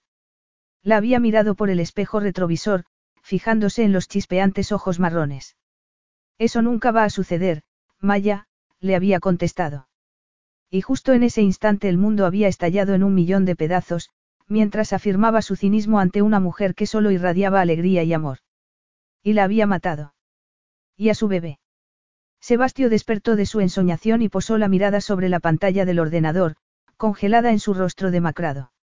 Alargó una mano y lo apagó, aplastando brutalmente otros recuerdos que amenazaban con asomar a la superficie. Le sorprendió comprobar que le temblaban ligeramente las manos. Tomó de nuevo la copa y apuró de un trago el whisky, agradeciendo el ardor de la garganta. Como si con ello pudiera eclipsar la enmarañada mezcla de recriminación y deseo de su cuerpo. No funcionó. Regresó a su despacho y se sirvió otro whisky. Mientras se lo bebía se obligó a olvidar el poderoso sabor de Eddie en su boca, y el provocativo recuerdo de sus delicadas curvas apretadas contra su cuerpo. Y el modo tan dulce en que se había abierto a él. Soltó un juramento. Porque lo único en lo que podía pensar era en cómo podía abrirle otras partes de su cuerpo y permitirle hundirse en ese sedoso abrazo, perderse para siempre. Capítulo 4. Dos días más tarde, Eddie se notaba nerviosa. Había enviado a Jimmy a su casa antes de hacer unas comprobaciones de última hora para el cóctel informal de aquella noche. Sebastio llevaba dos días, con sus noches, en la ciudad, pero acababa de verlo llegar en un todoterreno. Aún no podía creerse que la hubiera besado. Parecía un sueño.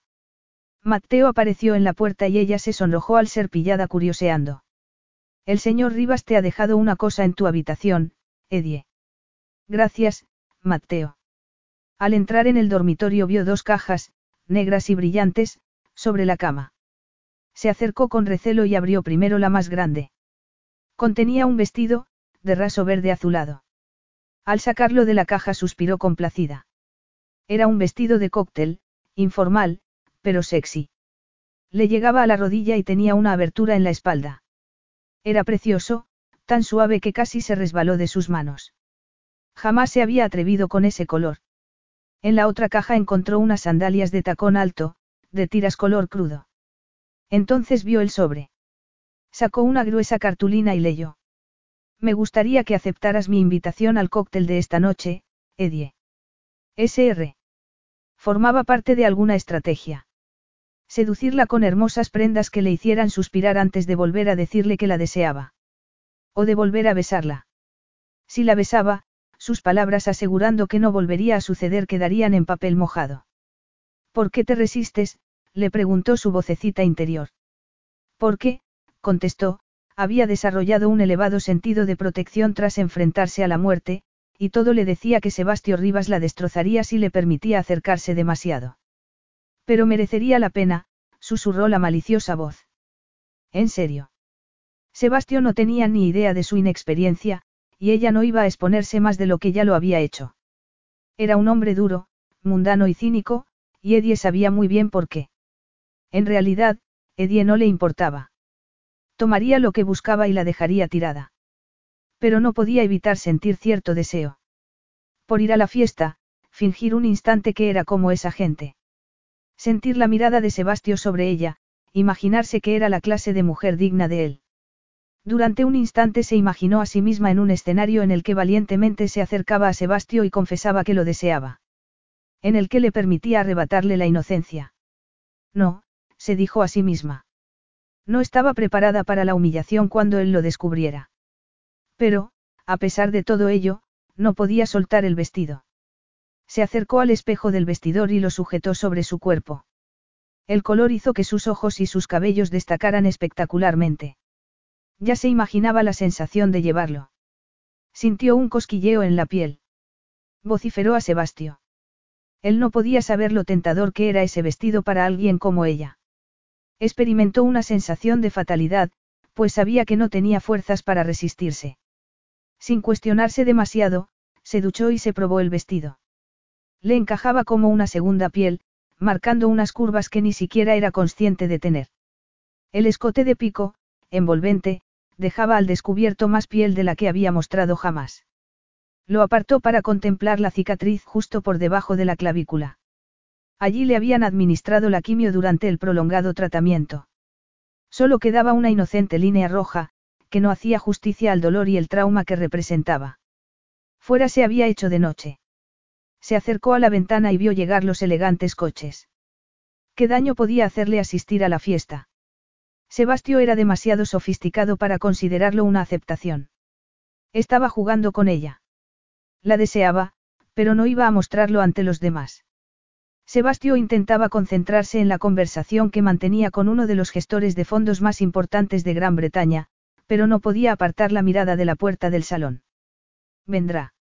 Llevaba dos días de intensas reuniones en la ciudad, inusualmente distraído. No podía sacarse ese beso de la cabeza, y su deseo no había hecho más que aumentar. Le había pedido a uno de sus ayudantes que le comprara a Eddie un vestido para la fiesta. Cediendo a su fantasía de verla vestida de seda y raso. Sin duda estaba perdiendo la cabeza. Sintió una punzada de anticipación y, por enésima vez, miró hacia la puerta. Allí estaba. El corazón le falló un latido. El vestido parecía de seda líquida. Bajo la fina tela se marcaban los pezones, era más provocativo que el vestido más transparente que hubiera visto jamás. Tenía las piernas delgadas y torneadas, los pies delicados. Estaba tan hermosa que a Sebastio le rugía la sangre. También se la veía enternecedoramente insegura. Y eso le provocó una sensación mucho más peligrosa que el deseo. Emoción. ¿Quién es esa? Preguntó el hombre con el que había estado hablando. Discúlpame, contestó él secamente. Las cabezas se volvían, los susurros se intensificaban. Cerca de la puerta, un hombre parecía a punto de abordar a Edie, pero Sebastio se acercó mientras lanzaba miradas de advertencia a ese hombre, y a todos los demás, para que se apartaran. Hacía años que no había practicado un placaje, pero sus músculos se prepararon para apartar al que se interpusiera en su camino. Cuando se detuvo frente a ella, Sebastio se encontró extrañamente sin palabras. Gracias, Edie señaló el vestido. Te lo pagaré, o lo lavaré para que puedas devolverlo. Es tuyo, él agitó una mano en el aire. Por favor, únete a nosotros. Cuando Eddie entró en el salón, Sebastio tuvo una sensación de triunfo. Como si supiera lo cerca que había estado de no asistir. La había besado, le había dicho que la deseaba, pero ella se había apartado, asegurándole que no volvería a suceder. Pero allí estaba. Y él aún la deseaba. Posó una mano sobre su espalda, y sintió la sedosa piel. Eddie se tensó bajo su mano, pero él la empujó hacia adelante, temeroso de que echara a correr. Tuvo una visión en la que deslizaba su mano por el interior de la abertura hasta cubrir con ella uno de sus respingones. Champán, señor. La interrupción del camarero no fue bienvenida, pero sí necesaria. Sebastio apartó la mano de la espalda de Eddie y tomó dos copas, ofreciéndole una antes de guiarla hasta un tranquilo rincón. Salud, brindó. Ella lo imitó y tomó un sorbo del espumoso vino, arrugando la nariz ligeramente. Se la había imaginado en ese contexto, pero su imaginación se había quedado muy corta en cuanto a su elegante y clásica belleza. Los cabellos cortos resaltaban la osamenta y el delicado cuello. ¿Qué pasa? Edie lo miró, sonrojándose ligeramente. Tengo algo en la cara. Él sacudió la cabeza, maravillado ante su inocencia, mientras su parte más cínica le aseguraba que tenía que ser puro teatro. En su cabeza su voz interior le advertía de que lo estaba manipulando. Eres muy hermosa, susurró él, ignorando esa voz. Edie se sonrojó violentamente. Si estaba actuando, se merecía un premio. En realidad yo no, pero gracias. Edie quería encogerse ante la intensa mirada. Ningún hombre la había mirado jamás así. Al llegar al salón había estado a punto de darse media vuelta y marcharse, intimidada por tanta gente rica. Aunque no iban vestidos tan formalmente como en la primera fiesta, intimidaban. Enseguida había visto a Sebastio, mucho más alto que los demás. No llevaba smoking, pero no dejaba de estar impresionante con ese traje de tres piezas. Sus miradas se habían fundido y, antes de que pudiera entrarle el pánico, él se le había acercado. Y, antes de darse cuenta, cruzaba el salón con él. Sin embargo, se sentía cohibida. Desesperadamente. Como si todos los presentes pudieran ver a través del bonito vestido, y saber que era inexperta y torpe. ¿Por qué la había invitado Sebastio? Porque sabía que, a pesar de sus valientes palabras, lo deseaba con una fuerza que bordeaba la desesperación. Porque sabía que sería fácil de seducir. La más leve caricia de su mano sobre la espalda había bastado para que se le acelerara el pulso. Sentía los pezones tensos y duros contra el sujetador. Se le veían bajo la delicada seda. Una oleada de vergüenza ascendió por su cuerpo. No debería haber cedido a la tentación de ponerse ese vestido y asistir a la fiesta. Estaba a punto de excusarse y marcharse cuando Sebastio le susurró al oído. Te deseo, Edie. Ella lo miró. No le cabía duda de que era cierto. Las palabras desencadenaron en su cuerpo una serie de sensaciones. El calor cosquilleaba bajo su piel, entre las piernas. Durante un instante se fundieron pasado y presente, y la humillación que Eddie había sentido cuatro años atrás resurgió dolorosamente. Sonaba despreocupado, como si se pasara la vida diciéndoles a las mujeres que las deseaba. Y por supuesto que lo haría. Era un amante consumado. Lo había visto en acción hacía cuatro años, rodeado de bellezas. En esos momentos se sentía más que expuesta, como si se le hubiera metido en la cabeza, arrancando sus más profundos deseos y fantasías para burlarse de ella. ¿Por qué podía? Y desde ese lugar de dolor y humillación, Eddie habló sin pensar en lo que decía. No pienses que me debes algo porque me rechazaras hace cuatro años, las palabras quedaron suspendidas entre ellos. Sebastio frunció el ceño. Rechazarte. ¿De qué hablas? Hace cuatro años ni siquiera te conocía. Da igual, balbuceó Edie, presa de un repentino pánico. Olvida lo que he dicho. Intentó marcharse, pero Sebastio la agarró del brazo, reteniéndola. Y justo entonces dos hombres se acercaron a ellos. Él les dijo algo y se apartaron. Miraban a Edie con curiosidad y ella aprovechó para soltarse. Sebastio sin duda se había percatado de su intención, pues se colocó frente a ella. No te marches. Esta conversación aún no ha terminado, Edie. Desde luego que sí, pensó ella. Olvida lo que he dicho. Ha sido una tontería, le aseguró mientras se apartaba. Edie, el tono de Sebastio era de advertencia, tenía el ceño fruncido. Antes de que pudiera volver a tocarla, Edie huyó. Cruzó el vestíbulo y entró en la biblioteca. Acercándose a una ventana, se abrazó la cintura. Fuera, caían unos gruesos copos de nieve, pero apenas se dio cuenta. ¿Qué he hecho? se preguntó mientras el corazón le latía alocado. Lo último que quería era llamar la atención de Sebastio sobre el hecho de que ya se conocían. Nunca había esperado volverlo a ver ni, desde luego, encontrarse en una situación en la que se produjera esa explosiva química entre ellos. Se parecía tanto a sus fantasías que sin duda él se había enterado, y se burlaba de ella, porque no podía desearla realmente. El beso de la otra noche no parecía una fantasía, sino muy real. Edie se estremeció. Oyó algo en el vestíbulo principal, pero temía encontrarse con Sebastio si salía. De modo que se escondió en la biblioteca y se dijo a sí misma que a la mañana siguiente regresaría a su casa. Había fantaseado con ser su pareja, pero sabía que ella no era pareja para ese hombre. Sebastio encajó la mandíbula, frustrado e irritado. Acababa de despedir al último de sus invitados y estaba parado delante de la puerta del dormitorio de Edie. No podía creerse que hubiera huido envuelta en un halo de seda verde, como un espíritu etéreo. No podía creerse que lo hubiera desafiado. Esa mujer lo había confundido desde el principio. Llamó a la puerta y esperó. No se oía nada. Su frustración aumentó. Abrió la puerta y la llamó. Pero la habitación estaba a oscuras. Encendió la luz y vio la cama, perfectamente hecha, y vacía. Soltó un juramento y regresó al piso inferior. Se cruzó con Mateo, ocupado en despedir a los empleados. Le preguntó si había visto a Eddie y el hombre le señaló la biblioteca. Antes de cruzar la puerta, Sebastio supo que estaba allí, pues sintió el familiar cosquilleo de anticipación. Entró en la estancia y la vio. Se le antojó tremendamente delgada y, de nuevo, algo tironeó de su memoria, aunque solo fugazmente. No pienses que me debes algo porque me rechazaste hace cuatro años. Cerró la puerta y la vio tensarse. Lentamente, Edie se dio la vuelta. ¿Vas a explicarme qué has querido decir con ese comentario? Él se cruzó de brazos. A pesar de las dimensiones de la habitación, Edie nunca había sentido tanta claustrofobia.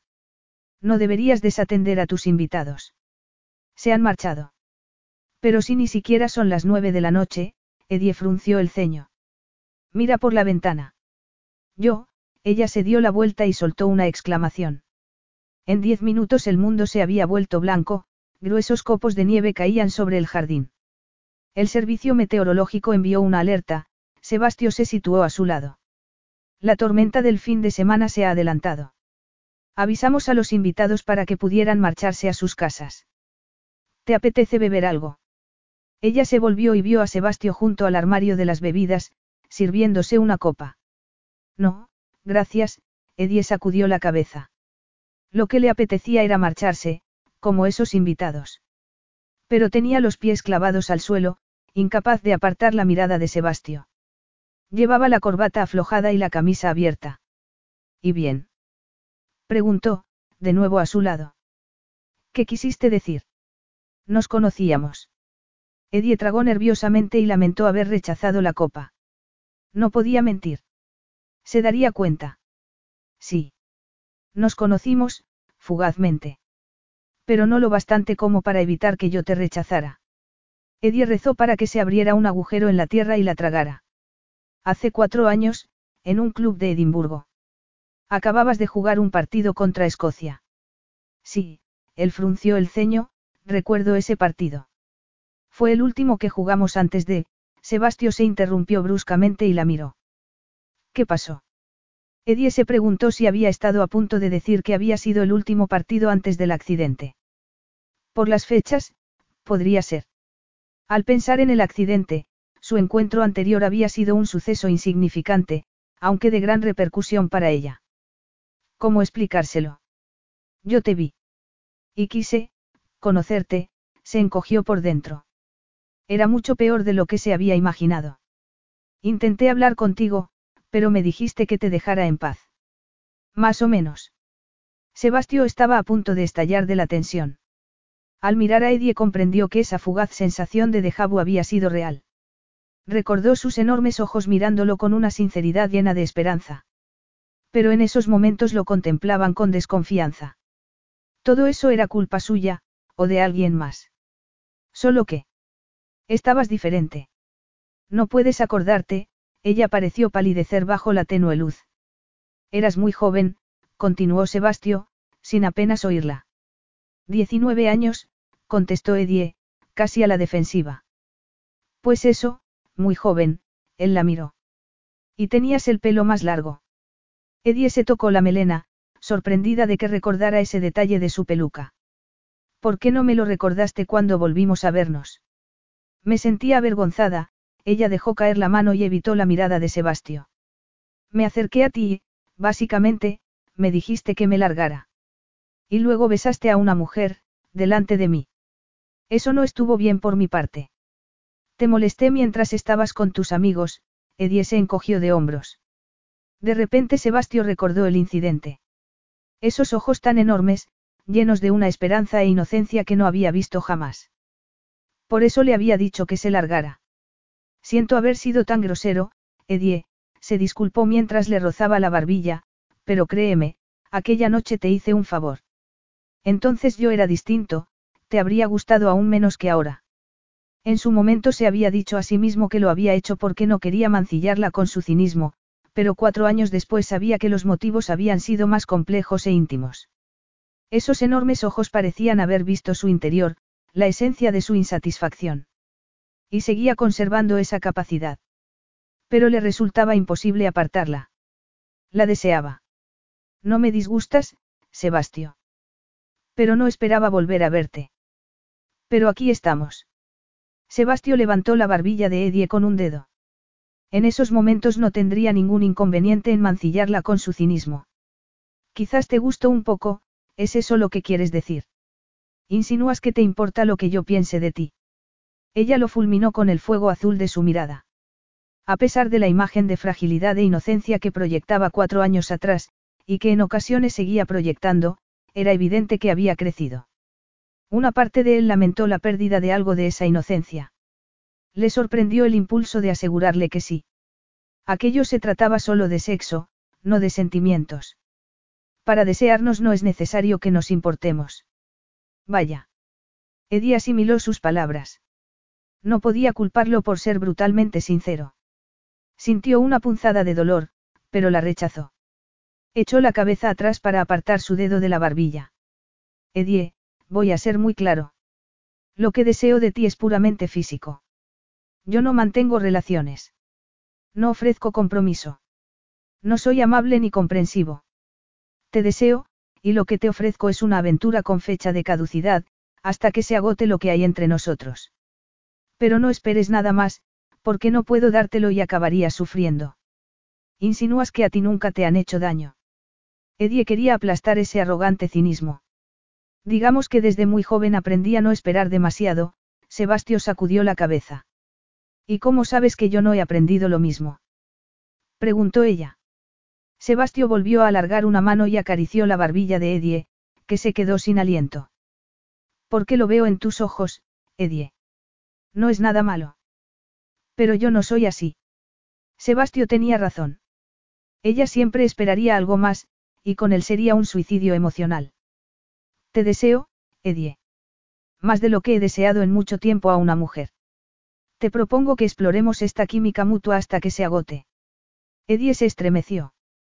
Levantó la vista, como si pudiera encontrar en los impenetrables ojos grises las respuestas a preguntas que ni siquiera era consciente de formular. Ella siempre había buscado a alguien con quien conectar a un nivel profundo, no solo físico. Por asfixiantes que le resultaran sus padres, siempre había envidiado su vínculo, fuerte y de apoyo. Pero, a pesar de ese vínculo, y del amor que sentían por ella, nunca se había sentido tan sola como durante su tratamiento contra el cáncer. Se había sentido dentro de una burbuja de cristal, mirando hacia afuera, incapaz de conectar con nadie, alguien con quien compartir la profundidad de sus miedos y angustias. Siempre había deseado sentir una conexión que eclipsara esa horrible sensación de soledad. Y esa conexión la había sentido en el club, cuando sus ojos se habían encontrado con los de Sebastio. Una mirada había bastado para saber que Sebastio la entendería y empatizaría con su soledad y, por primera vez en mucho tiempo, se había sentido conectada a otra persona. Y allí estaba, de nuevo ante él, con esa sensación de conexión corriendo por sus venas borrando todos los motivos por los que no debería sentirse tentada a aceptar. ¿Por qué permitirse una aventura con Sebastio Rivas no le saldría gratis? Lo que le ofrecía era un anatema, porque ella quería una conexión duradera con un hombre. Pero al mismo tiempo lo deseaba a él, y solo a él, aunque le estuviera ofreciendo solo un instante. Lo último que debería hacer era aceptar, pero la respuesta latía en su cuerpo como una ola. Sí. Ese hombre ya había frenado sus torpes avances en una ocasión, pero había puesto el listón tan alto que Eddie no había permitido que ningún otro se le acercara. Tenía la oportunidad de reescribir la historia. De vivir la fantasía que había albergado en su cabeza durante años. La fantasía de que él no la había rechazado. ¿Acaso iba a permanecer virgen para siempre? Era ese el paso que necesitaba dar en su vida. Su mente se nubló de dudas. Estaba loca por considerarlo. Si él descubría que era virgen, huiría de su lado. Estuvo a punto de contárselo, pero algo la detuvo. Algo ilícito y rebelde. Edie. Sí, te deseo, Sebastio, Edie obedeció al latido de su sangre y saltó al vacío. Sebastio oyó las palabras, pero le llevó unos segundos procesarlas. Cualquier rastro de sutileza lo abandonó. Su sangre hervía mientras daba un paso al frente, tomando la barbilla de Edie con una mano, deslizando el pulgar sobre la sedosa piel, sintiendo el alocado pulso contra su mano. ¿Estás segura de esto? Ella asintió mordiéndose el labio inferior. Su brillante mirada azul se posó en los labios de Sebastio y él ya no pudo esperar más. Tenía que saborearla. Ya. La empujó contra una pared de libros. Tuvo que apoyar las manos, a cada lado de su cabeza, sobre las estanterías, porque no estaba seguro de poder controlarse si la tocaba. Inclinó la cabeza y mantuvo la boca encima de la suya. Su aroma lo envolvió, dulce y fresco. Tuvo la extraña sensación de estar saltando por el borde de algo nuevo para él, pero lo ignoró. La respiración había abandonado por completo a Edie mientras esperaba esa exquisita sensación de la boca de Sebastio sobre la suya. Y, cuando se produjo el contacto, casi se deslizó contra las estanterías hasta el suelo. El calor prendió en todo su cuerpo y tuvo que agarrarse a Sebastio. El beso consumió las pocas dudas que aún pudiera tener. ¿Cómo había pensado que era una elección? Era una necesidad. Y sabía que nunca más volvería a sentir una necesidad como esa. Sin embargo, lamentó la ausencia de las caricias de Sebastio mientras la besaba. Se agarró a él con más fuerza, presa de la desesperación. Y, por fin, Sebastio le tomó el rostro entre las manos, inclinándole la cabeza para que el beso fuera más intenso. Edie fue vagamente consciente de los libros contra la espalda. La boca de Sebastio abandonó la suya y ella respiró entrecortadamente. Él dibujó un rastro de besos por su barbilla y su cuello, y Eddie echó la cabeza hacia atrás, incapaz de sostenerla. Sebastio deslizó una mano por su cadera y el trasero.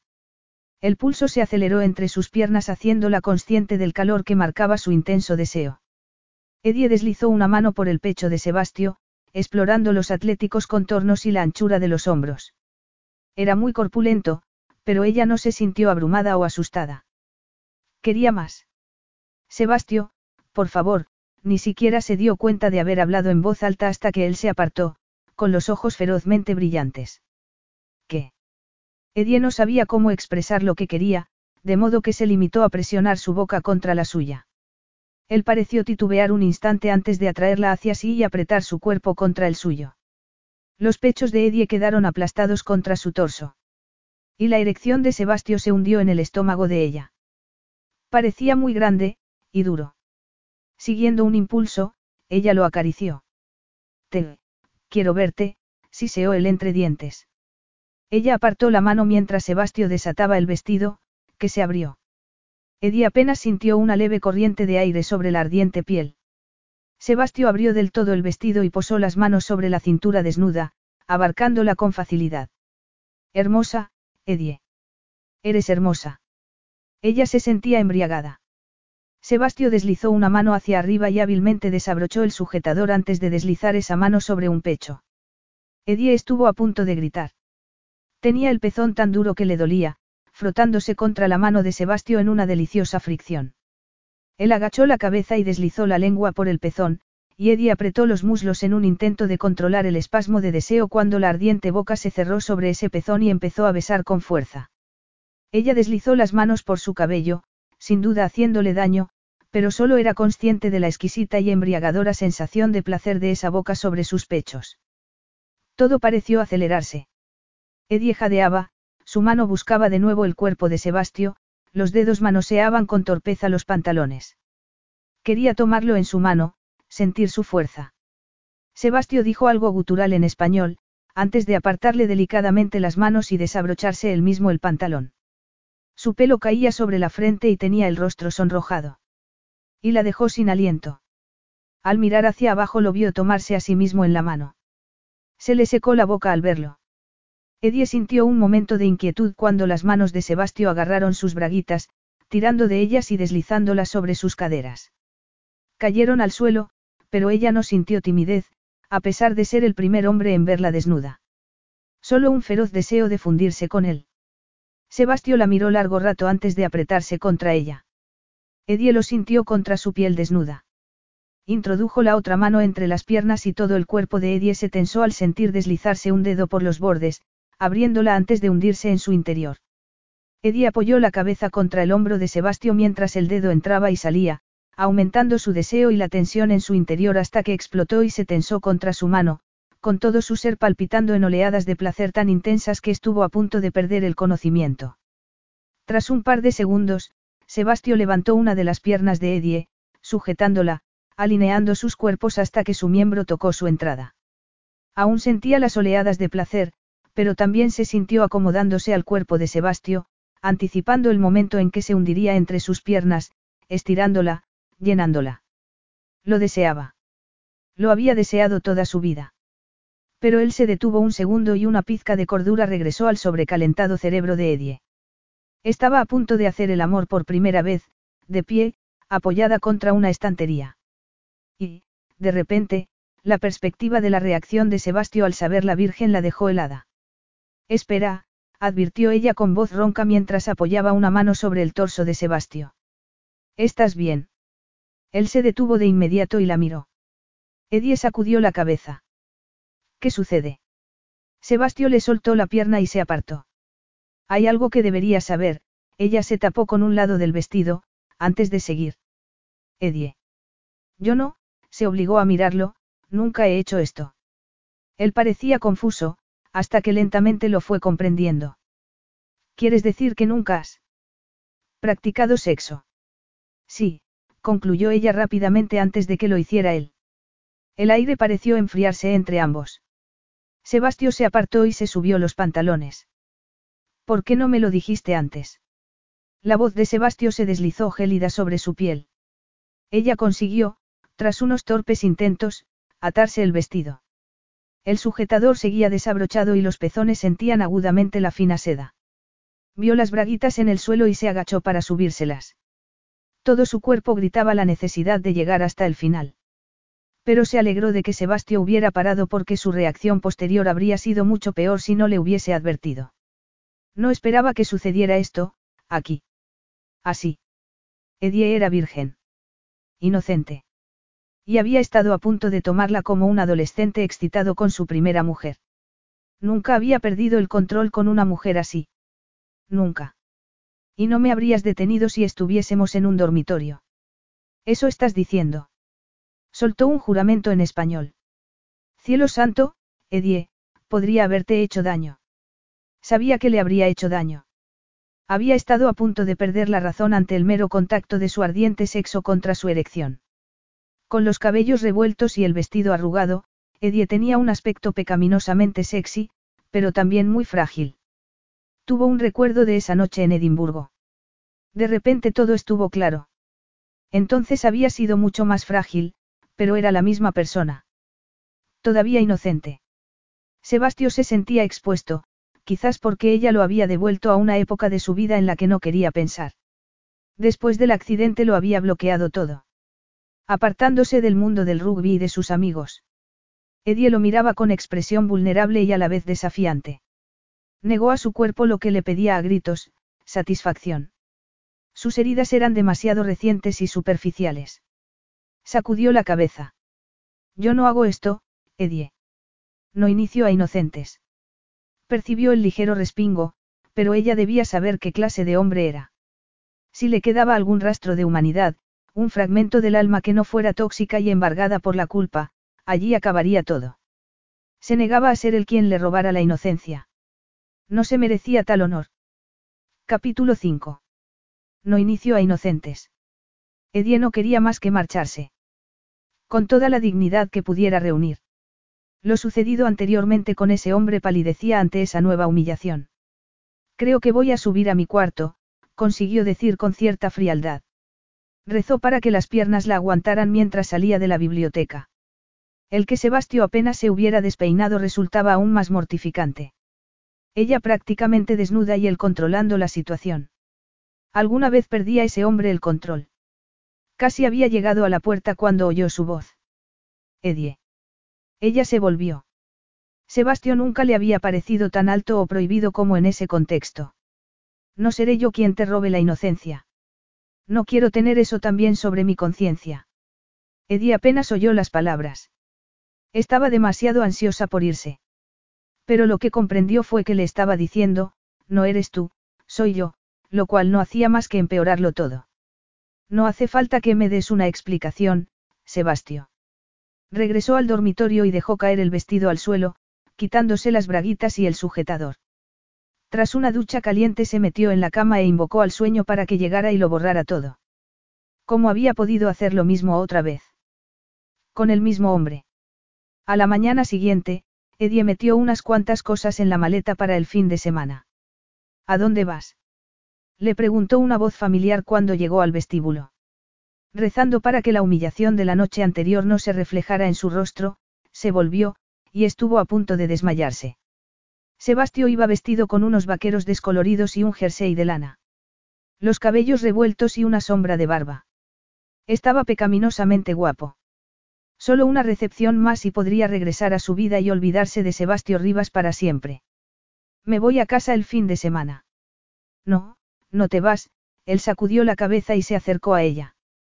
No puedes obligarme a quedarme, contestó Edie con una mezcla de indignación y pánico. Si yo no te detengo, Sebastio se dirigió hacia la puerta con gesto sombrío, lo hará el tiempo. Abrió la puerta de par en par y Edie sintió una gélida bofetada de aire y contempló espantada que el mundo se había vuelto blanco. La nieve llegaba casi a los escalones que subían a la casa. Aunque consiguiera salir de la propiedad, no hay transporte público. ¿Qué significa eso? Preguntó ella, aunque era evidente. Significa que estamos atrapados por la nieve. Aquella tarde, Sebastio estaba completamente tenso de frustración sexual y algo extrañamente parecido a la preocupación. Eddie había conseguido evitarlo todo el día. No podía culparla. Desde que ella le había hablado del encuentro en el club nocturno, no había podido dejar de pensar en ello. Aquella noche siempre había estado muy clara en su mente. Había sido una semana antes del accidente. Víctor no les había acompañado tras el partido, había preferido quedarse en el hotel para llamar a Maya. Sebastio recordaba la horrible sensación de envidia y resentimiento por lo mucho que había cambiado la vida de su amigo. Desde que Víctor se había enamorado y casado, Sebastio se había sentido cada vez más insatisfecho. Como si la existencia de esa pareja hubiera puesto de relieve todo lo que a él le faltaba. Él nunca había manifestado ilusión por sentar la cabeza y tener hijos. Pero, si los sentimientos que despertaban sus amigos en él significaban algo, sus verdaderos deseos eran otros, imposibles para alguien tan cínico y hastiado como él. Cuando Eddie lo había abordado, con sus enormes ojos y expresión de esperanza, le había sacudido dolorosamente. Le había recordado la envidia que sentía de su amigo y, a la vez, el rechazo a querer lo mismo. Porque, si lo admitía, estaría admitiendo su debilidad. Y él era fuerte. Aquella noche se había acostado con una mujer en un intento de restaurar cierto equilibrio, pero no había conseguido sacarse esos enormes ojos azules de la cabeza. Sebastio contempló su reflejo en la ventana del despacho. No por primera vez deseó que su rostro estuviera cruzado de cicatrices. Deseó poseer alguna prueba física de las vidas que había destrozado. Sería una advertencia a los demás, a Edie, para que se mantuvieran alejados de él. Un recordatorio de que su cinismo había destrozado algo puro, de que no se podía confiar en él. Ni siquiera le satisfacía el haber hecho algo tan noble como negarse a robarle la inocencia. No podía sentirse noble cuando su cuerpo aún ardía, ni cuando lo había hecho tanto para protegerse a sí mismo como a ella. Edie se había acercado demasiado a ese lugar de dentro de él que aún se consumía de arrepentimiento, sentimiento de culpabilidad y dolor. Edie sudaba y sentía los pulmones a punto de estallar, pero le lanzó otra patada al saco de boxeo y agradeció el ardor. Cualquier cosa para eclipsar el otro ardor, el interior. El que sentía por Sebastio. El que temía que nunca dejaría de sentir. A medida que pasaba el día, la humillación había sido sustituida por la rabia. Contra sí misma. Contra Sebastio. ¿Cómo se atrevía a decidir no seducirla por su bien? Creía que le estaba haciendo un favor. No seré yo quien te robe la inocencia. No quiero tener eso también sobre mi conciencia. Parecía sentirse culpable. Por el accidente. Recordó el vídeo, Sebastio decía ser responsable. Durante la enfermedad, Eddie había perdido toda sensación de propiedad sobre su cuerpo.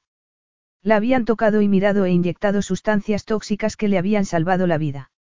Sabía lo que era bueno para su cuerpo, y Sebastio lo era. Nunca se había sentido tan viva como la noche anterior en sus brazos. Con su boca sobre la suya, sobre sus pechos. Con su mano entre sus piernas. No lamentaba haberle confesado ser virgen, pero sí que él se hubiera detenido, no por decepción, sino por algún razonamiento moral. Y eso le ponía furiosa. Se secó el sudor de la cara. El corazón le latía con fuerza, por el ejercicio y la adrenalina. Deseaba a Sebastio Rivas, pero estaba dispuesta a volver a ponerse en evidencia. Desde que recibiera el alta había decidido disfrutar de la vida al máximo. Pero algunas cosas la frenaban. Como el miedo a dejarse el pelo largo, por si el cáncer volvía.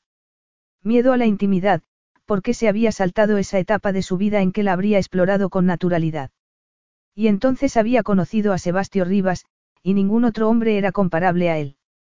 Y cuando, increíblemente, había vuelto a encontrarse con él, resultó que la deseaba. Era la oportunidad de pasar página en su vida. De recuperar el control. El karma.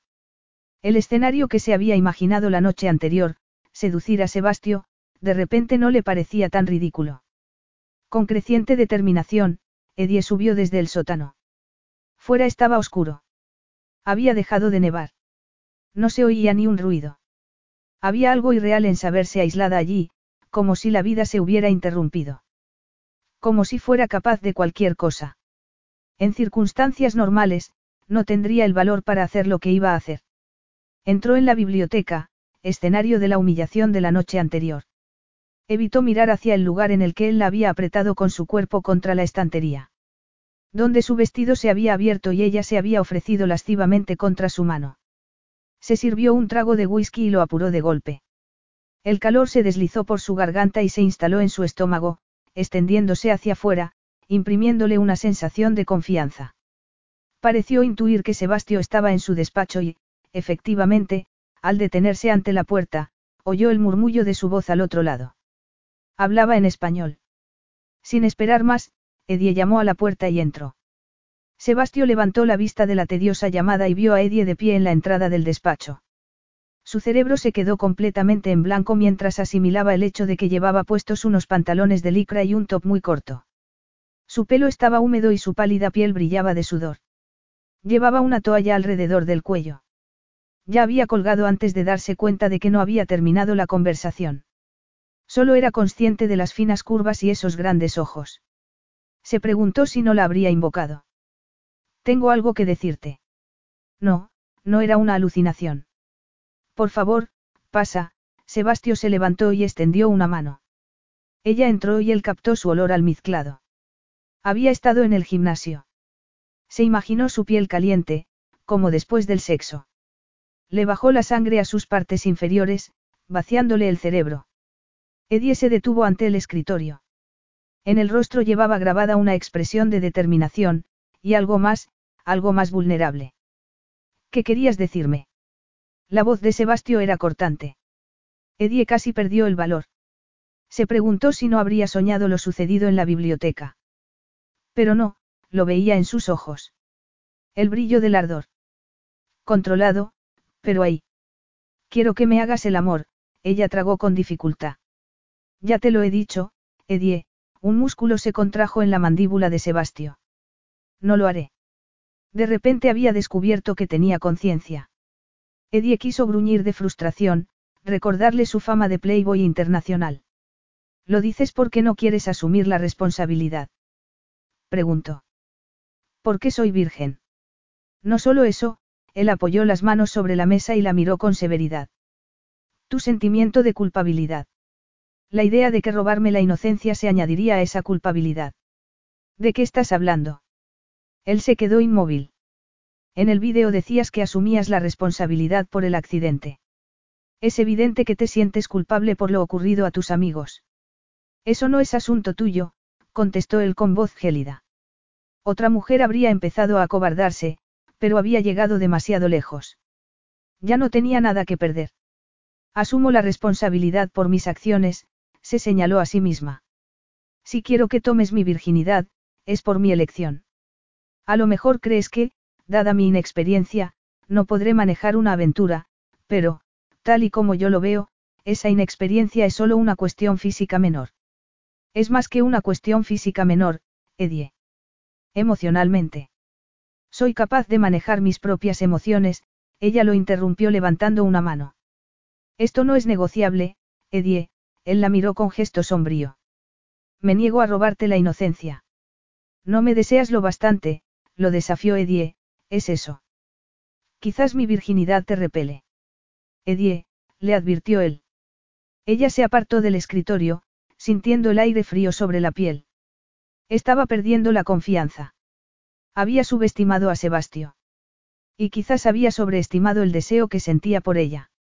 No te preocupes por eso, Sebastio, le aseguró tan altivamente como pudo. Estoy segura de que encontraré a alguien que me desee lo bastante. Edie se volvió y echó a andar hacia la puerta, pero antes de llegar oyó claramente. De eso nada. Sebastio cerró la puerta de golpe y puso las manos sobre sus hombros, la volvió y la fulminó con la mirada con una intensidad que nunca antes había visto en él. ¿Qué significa eso?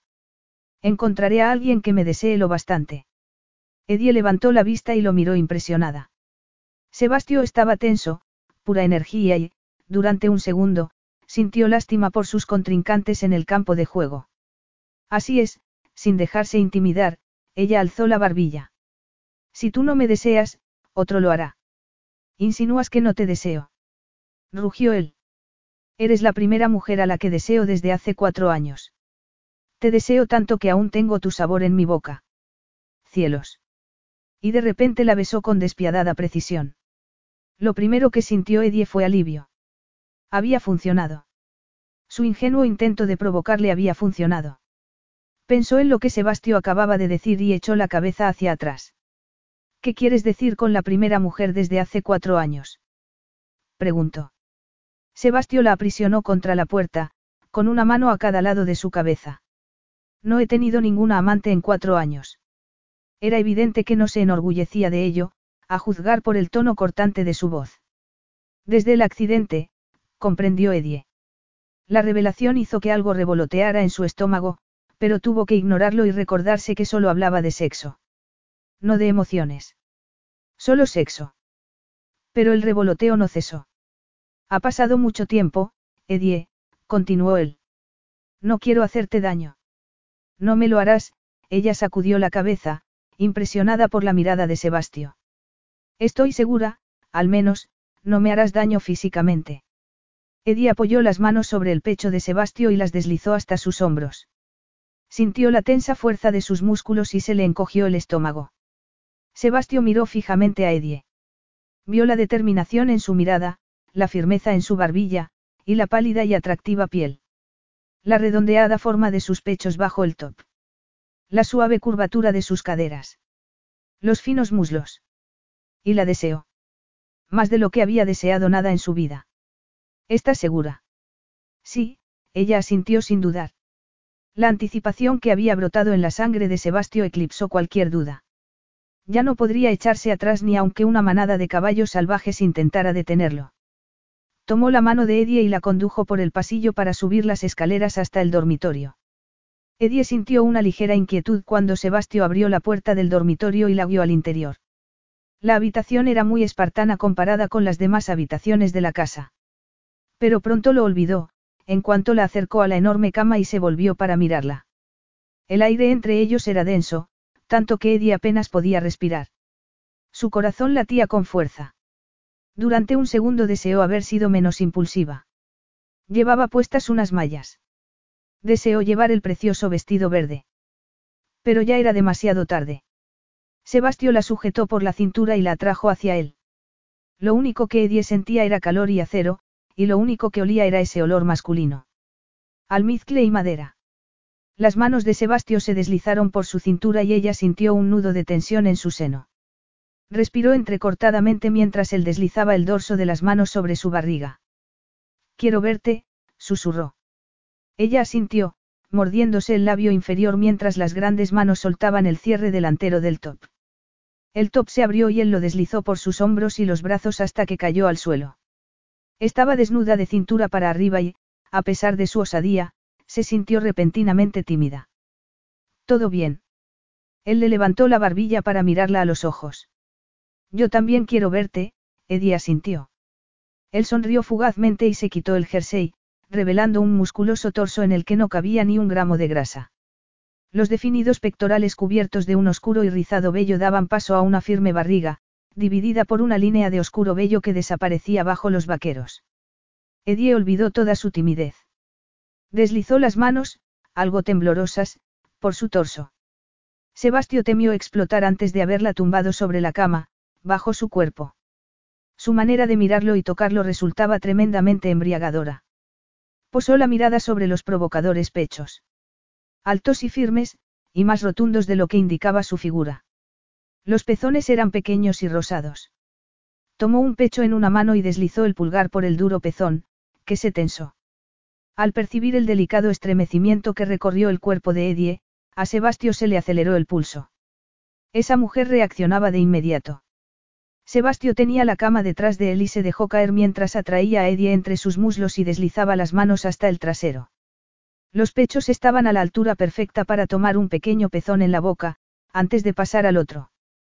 Eddie le tiraba dolorosamente del pelo, pero apenas se daba cuenta. Eddie sufría una inmensa tortura, una tortura sensual que no había sentido jamás. Un dolor exquisito, delicioso. La lengua de Sebastio deslizándose sobre su pezón casi la puso en órbita. Lo único que le impedía caer al suelo eran sus fuertes piernas que atrapaban las suyas. Sebastio se movió y ella se deslizó hasta quedar sentada sobre su regazo, mareada. Los pechos le palpitaban y él tomó uno con la mano, frotando el sensible pezón con el pulgar. Cualquier esperanza que hubiera tenido de que la primera vez que hiciera el amor fuera con alguien delicado y amable se fue al traste. Jamás se habría imaginado conectar a un nivel tan primario con un hombre que representaba la pura fuerza y perfección masculina. ¿Cómo habría podido no desear ese tormento de deseo? ¿Todo bien? Volvió a preguntar Sebastio. Estoy bien, más que bien. Sebastio volvió a besarla. Un beso largo, permitiéndole recuperarse mientras hacía crecer la tensión dentro de ella. Edie se retorció en su regazo, deseando, necesitando más, y Sebastio la levantó para colocarla de nuevo de pie ante él. Lentamente le fue bajando las mallas y ella se sacudió las zapatillas. Solo llevaba las braguitas.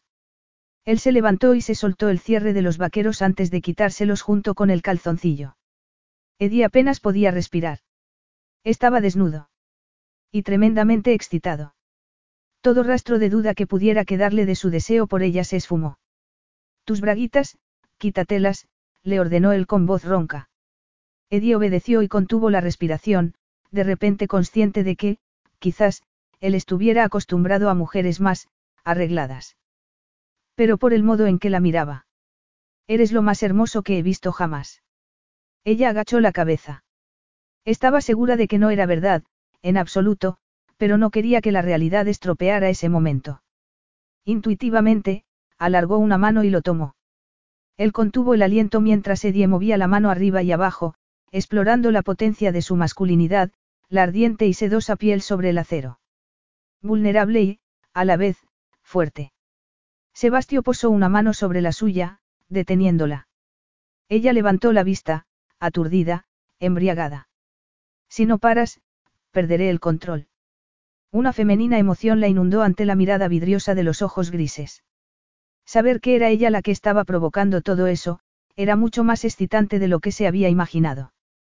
Túmbate, Edie. Ella obedeció, sintiendo las piernas débiles.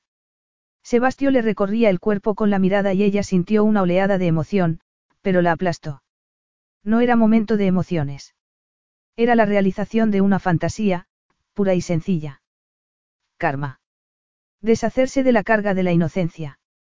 Pues había sido una carga, comprendió, aunque lo había mantenido en un rincón de su mente. La duda insidiosa no había parado de crecer. ¿Y si había algo malo en ella? ¿Y si durante el tratamiento algo había quedado dañado? Las hormonas. La libido. Sin embargo, en esos momentos todas las dudas y temores habían desaparecido. El problema era no haber conocido al hombre adecuado. Aunque sí lo había hecho, cuatro años atrás. Él se acomodó en la cama junto a ella, y los pensamientos de Eddie fueron rápidamente eclipsados por un brote de lujuria y necesidad cuando Sebastio deslizó sus manos sobre los pechos, el estómago, y siguió hacia abajo, entre los muslos.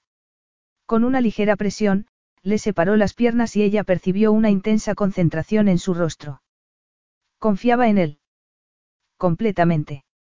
Los dedos de Sebastio exploraban entre sus piernas, y Edie contuvo la respiración cuando le separaron los pliegues, liberando el calor que se había acumulado allí.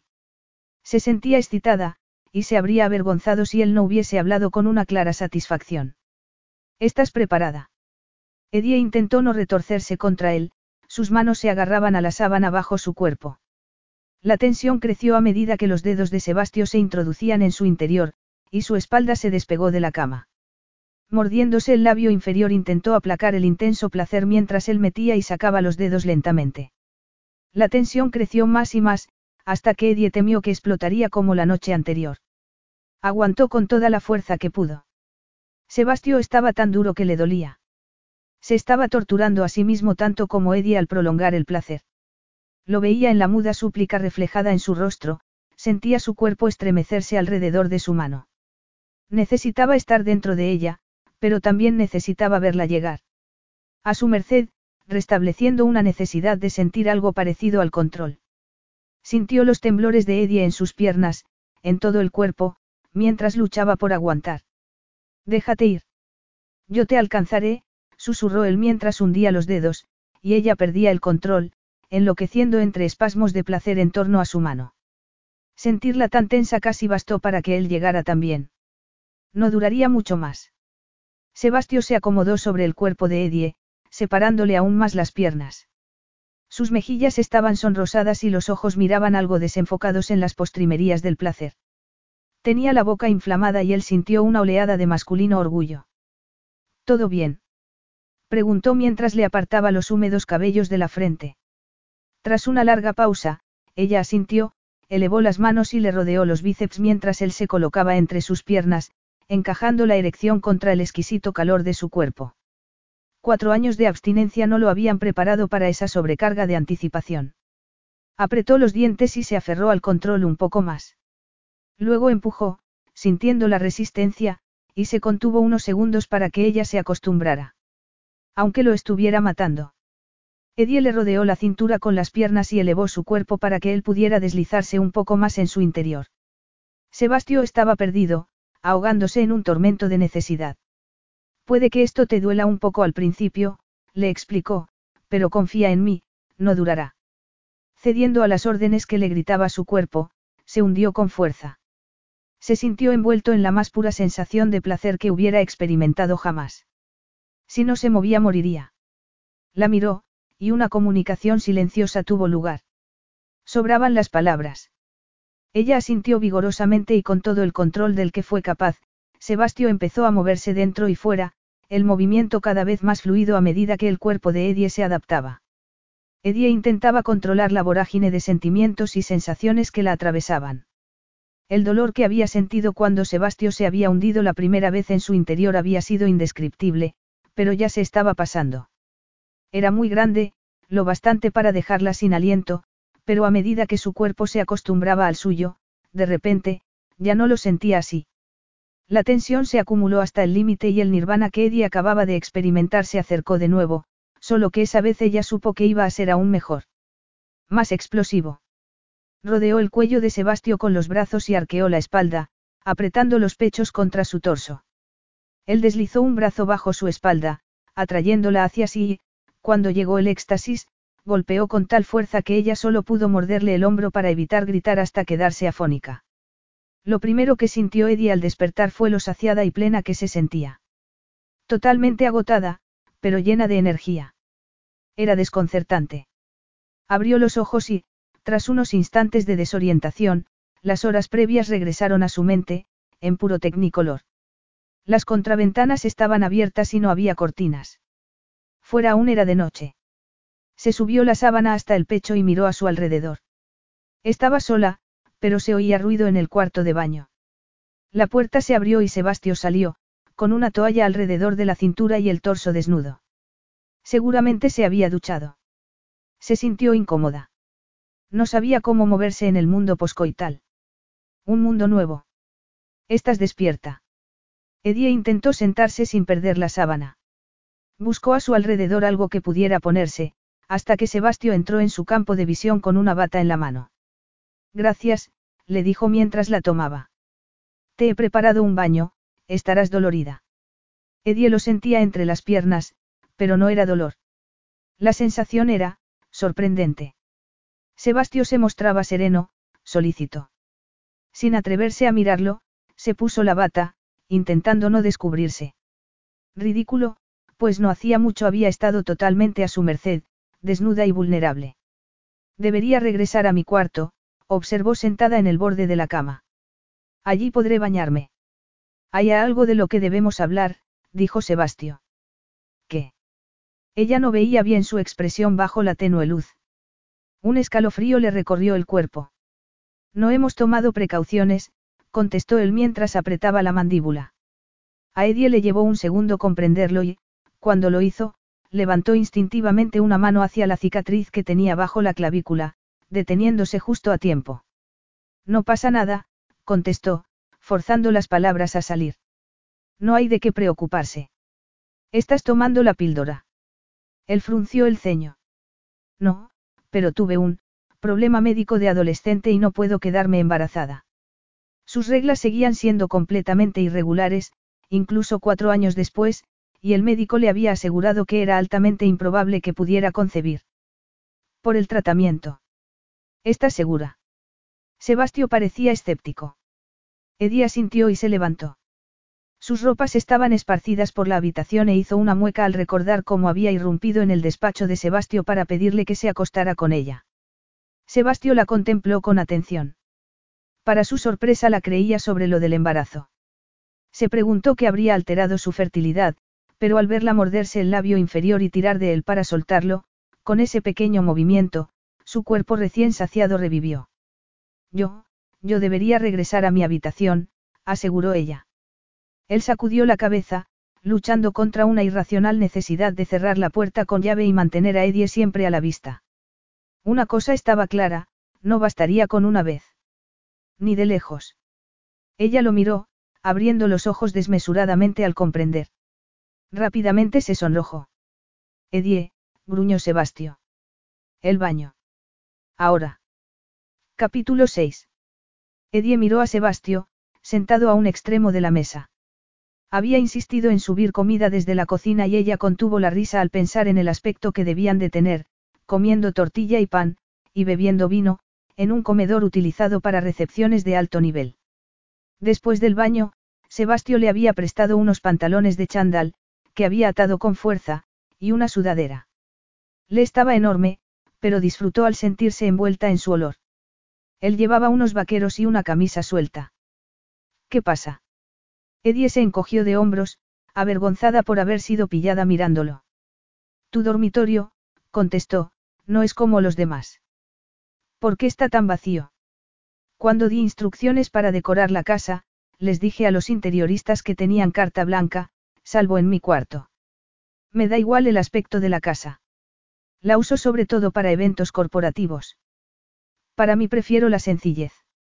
Mi ático de Londres es moderno, limpio, y refleja más mi gusto personal, agitó una mano en el aire.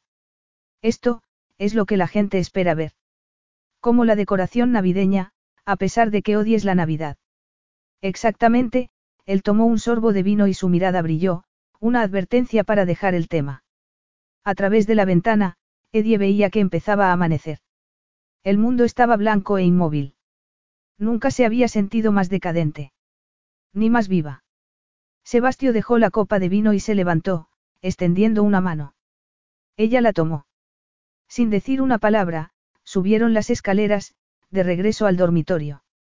Eddie era consciente de que aquello no era más que un finito y fugaz momento de locura mientras permanecían en esa burbuja. Y no debía olvidarlo nunca, pasara lo que pasara. Cuando Eddie se despertó era de noche. Había pasado todo un día. Sospechaba que, si el mundo no se hubiera detenido por la tormenta. Sebastio no habría permitido la sucesión de días y noches. Sin duda las fronteras que marcaba con sus amantes habitualmente estaban más claras.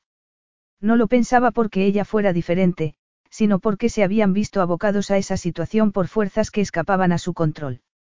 Sebastio había encendido el televisor poco antes y habían visto las noticias sobre la tormenta de nieve que asolaba Gran Bretaña.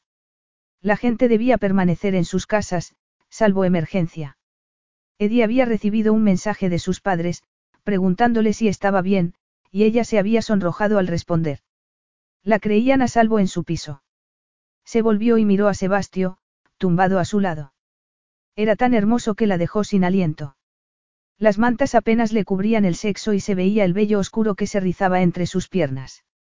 Resultaba tremendamente erótico. Le sorprendió que, incluso dormido, conservara esa expresión vigilante. Y tuvo que contenerse para no alisarle el ceño con la mano. Lo que ese hombre le había hecho, lo que habían hecho juntos, el placer que le había producido con despiadada precisión, solo pensar en ello la abrumaba. Durante mucho tiempo, estando enferma, había pensado que no volvería a sentirse cómoda en su piel.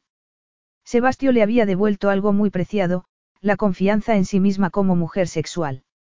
No era frígida. No la habían dañado irreversiblemente. Aparte de su fertilidad, algo por lo que un hombre como Sebastio no se preocuparía. De todos modos habría desaparecido de su vida antes de que surgiera la necesidad de hablar de ello. Sebastio emitió un pequeño gruñido. Su piel estaba cubierta de sudor, el ceño más fruncido. De repente, Él se sentó violentamente en la cama. Edie lo oyó gritar en español, con voz ronca. Solo entendía, por Dios, y, no. Sebastio jadeaba, atrapado en una pesadilla. Edie le tocó un hombro. Su piel ardía. De repente, se quedó muy quieto, respirando con dificultad. Edie lo vio volver en sí. No estaba segura de si debería haberlo tocado, pero le había parecido tan angustiado. Sebastio. Estaba soñando. Sebastio seguía en algún lugar a medio camino entre aquella horrible noche y el presente, sujetando el cuerpo sin vida de Maya mientras Víctor gritaba, sin que él pudiera hacer nada. Poco a poco la habitación se materializó. Y algo más, la voz de Edie. Su mano sobre el hombro. No soportaba mirarla y ver algo que no podría aceptar. Solo podía aceptar la condena. Se apartó bruscamente de esa mano y saltó de la cama. Sentía las piernas patéticamente débiles. Vuélvete a tu cama, Edie, le ordenó secamente. Siento haberte molestado. Entró en el cuarto de baño y cerró la puerta, permaneciendo un rato a oscuras. Hacía mucho que no sufría pesadillas. Y nunca le había sucedido junto a una amante. Edie, no era culpa suya que hubiera tenido esa pesadilla. Pero había llegado hasta una parte de su ser donde aún quedaban muchas heridas. Aún sentía su mano sobre el hombro, como un bálsamo. Un bálsamo que ni quería ni necesitaba. Soltó un juramento, encendió la luz y contempló su reflejo en el espejo. Los cabellos revueltos y la sombra de barba. Los ojos de mirada salvaje después del sueño. Cualquier sensación de paz que hubiera experimentado durante las últimas 36 horas no había sido más que una ilusión. El resultado de saciar su lujuria después de cuatro años. Y Edie no era la responsable única de ello, comprendió con desesperación. Cualquier mujer le habría hecho sentir lo mismo. Era puramente biológico. Los horribles tentáculos de la pesadilla seguían agarrándolo, burlándose de él. Soltó otro juramento y entró en la ducha. El agua golpeó su cuerpo, pero no disipó el horror. Eddie se sentó en la cama. Le había parecido tan, torturado. Oyó la ducha. Se levantó con la intención de marcharse, pero desde el interior del cuarto de baño surgió un grito gutural. Ella se estremeció. Sonaba como un animal. Dolor en estado puro. Incapaz de marcharse, Eddie abrió con cautela la puerta del cuarto de baño. Vio a Sebastio en la enorme ducha, con la espalda vuelta hacia ella y las manos apoyadas sobre la pared. El agua discurría sobre los músculos de la espalda. No había vapor. Se estaba dando una ducha fría. No. Con el corazón encogido, Eddie entró en el cuarto de baño y dejó caer la bata al suelo. Se acercó a la ducha. Estaba helada. Alargó una mano y subió la temperatura. Sebastio miró a su alrededor, y el pánico reflejado en su rostro casi hizo que ella se derrumbara. Te dije que te marcharas, Edie. No me voy a ninguna parte. El agua ya estaba caliente y empezaba a formarse vapor. Edie entró en la ducha, y rodeó a Sebastio por la cintura, apoyando la mejilla contra su espalda. Sentía la tensión en su cuerpo, el rígido rechazo a toda compasión o consuelo. Pero lo abrazó con más fuerza. Él puso las manos sobre las de ella, y Eddie pensó que iba a apartarlas. Pero tras una eternidad, las cubrió con las suyas y un estremecimiento recorrió su cuerpo. Y luego otro. Se quedaron así un rato, hasta que Sebastio se giró, empujando a Eddie contra la pared, de frente a él, apoyando una mano sobre la pared y la otra sobre la cadera de Eddie. El dolor reflejado en su rostro se había convertido en otra cosa, algo más primario. Sus ojos ardían y una nueva tensión ocupó el espacio entre ellos. Te necesito, Edie. Ahora, aquí. Pero no creo que pueda ser delicado. Si quieres irte. Edie lo comprendió de inmediato. Sebastio necesitaba expulsar la oscuridad que lo tenía constreñido. La necesitaba a ella. El corazón se le expandió antes de poder evitarlo. Sabía que lo más inteligente sería marcharse, pero eso sería como dejar de respirar.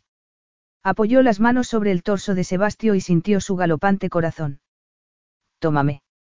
Soy tuya. Él pareció luchar contra sí mismo durante unos instantes, y Eddie tomó la erección en su mano, acariciándolo lentamente. La mirada gris se nubló, la respiración se aceleró.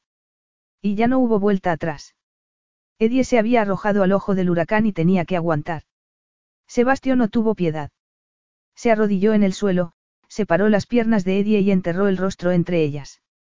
Ella solo pudo suplicar clemencia, con las piernas temblorosas. En las postrimerías del explosivo orgasmo, Sebastio la levantó contra la pared. Rodéame la cintura con las piernas, le indicó con brusquedad. Ella contuvo la respiración mientras él se colocaba y se hundía en su cuerpo con tal precisión y fuerza que solo pudo abrazarlo con brazos y piernas y acompañarlo a donde la llevara. El placer que le arrancó del cuerpo antes de que él tomara el suyo fue brutal.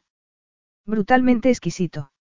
Eddie apenas fue consciente de que Sebastio la estaba sujetando, con su cuerpo sacudiéndose espasmódicamente contra el suyo y el cálido torrente de su liberación dentro de ella.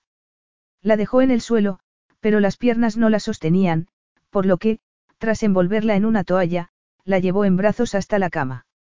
Edie tuvo un vago recuerdo de Sebastio susurrando algo antes de sucumbir al sueño, algo que se parecía mucho a, gracias. Cuando Edie se despertó de nuevo, un deslumbrante sol entraba por la ventana del dormitorio. Los acontecimientos de la noche anterior regresaron a su mente. Recordaba que Sebastio le había ordenado que se marchara, y cómo se había estremecido poco después en sus brazos. La desesperación de su rostro. La ardiente combustión. Desnuda bajo las mantas, Edie se sonrojó al pensar en lo ocurrido, en su intensidad, su crudeza. Poco después, ambos se habían despertado, desesperados, como si se les hubiera desatado un hambre feroz que no conseguían saciar. El colchón estaba vacío y ella buscó con la mirada por la habitación. A la luz del día vio lo espartana que era. Se parecía más a la celda de un monje. Edie se preguntó si se trataría solo de una cuestión de preferencias de estilo. Parecía como si se estuviera castigando. Igual que cuando se había quedado inmóvil bajo la gélida ducha. No se oía ningún ruido en el cuarto de baño. Estaba sola. Un dardo helado se clavó en su corazón al sentir que Sebastio había buscado consuelo en ella, pero jamás lo reconocería. ¿Qué esperaba? Creía que se iba a quedar allí, viéndola dormir, esperando a que se despertara. Creía que iba a contarle todos los detalles escabrosos de la pesadilla. Ella estaba familiarizada con las pesadillas, las había sufrido durante el tratamiento, y no le apetecía hablar de ello.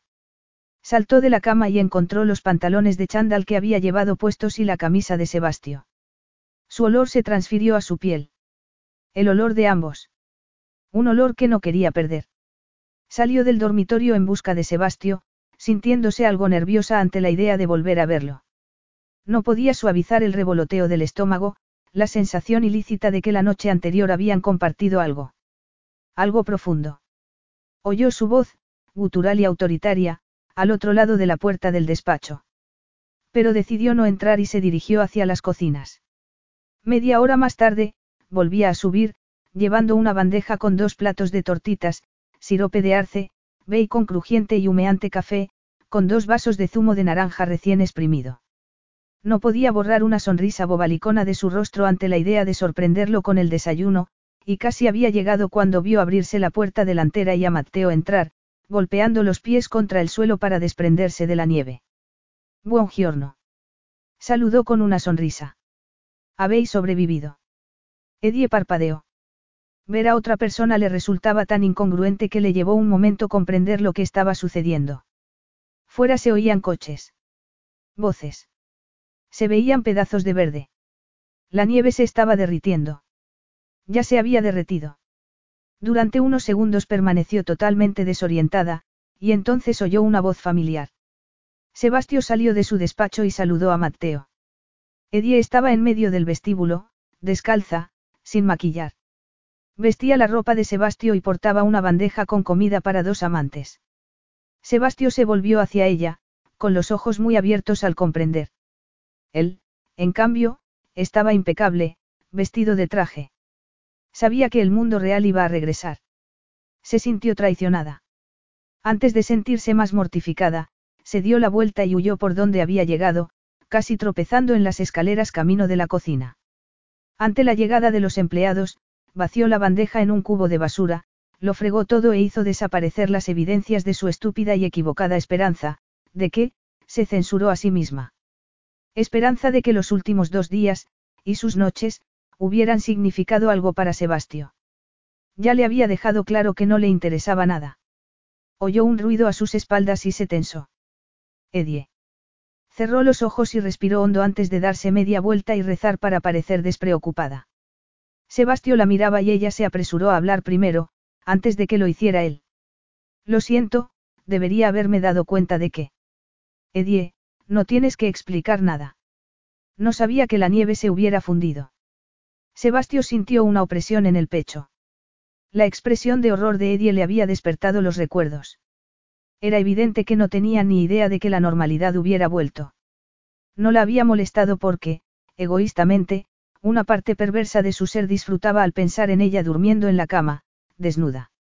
Al verla en el vestíbulo, con sus ropas prestadas, descalza, deliciosamente desaliñada, su cerebro había sufrido un cortocircuito.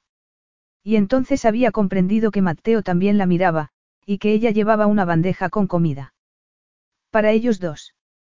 Era tan culpable como ella al asumir, esperar, que el mundo siguiera detenido. Él solo había sido consciente de que la nieve se había fundido cuando el móvil había empezado a sonar.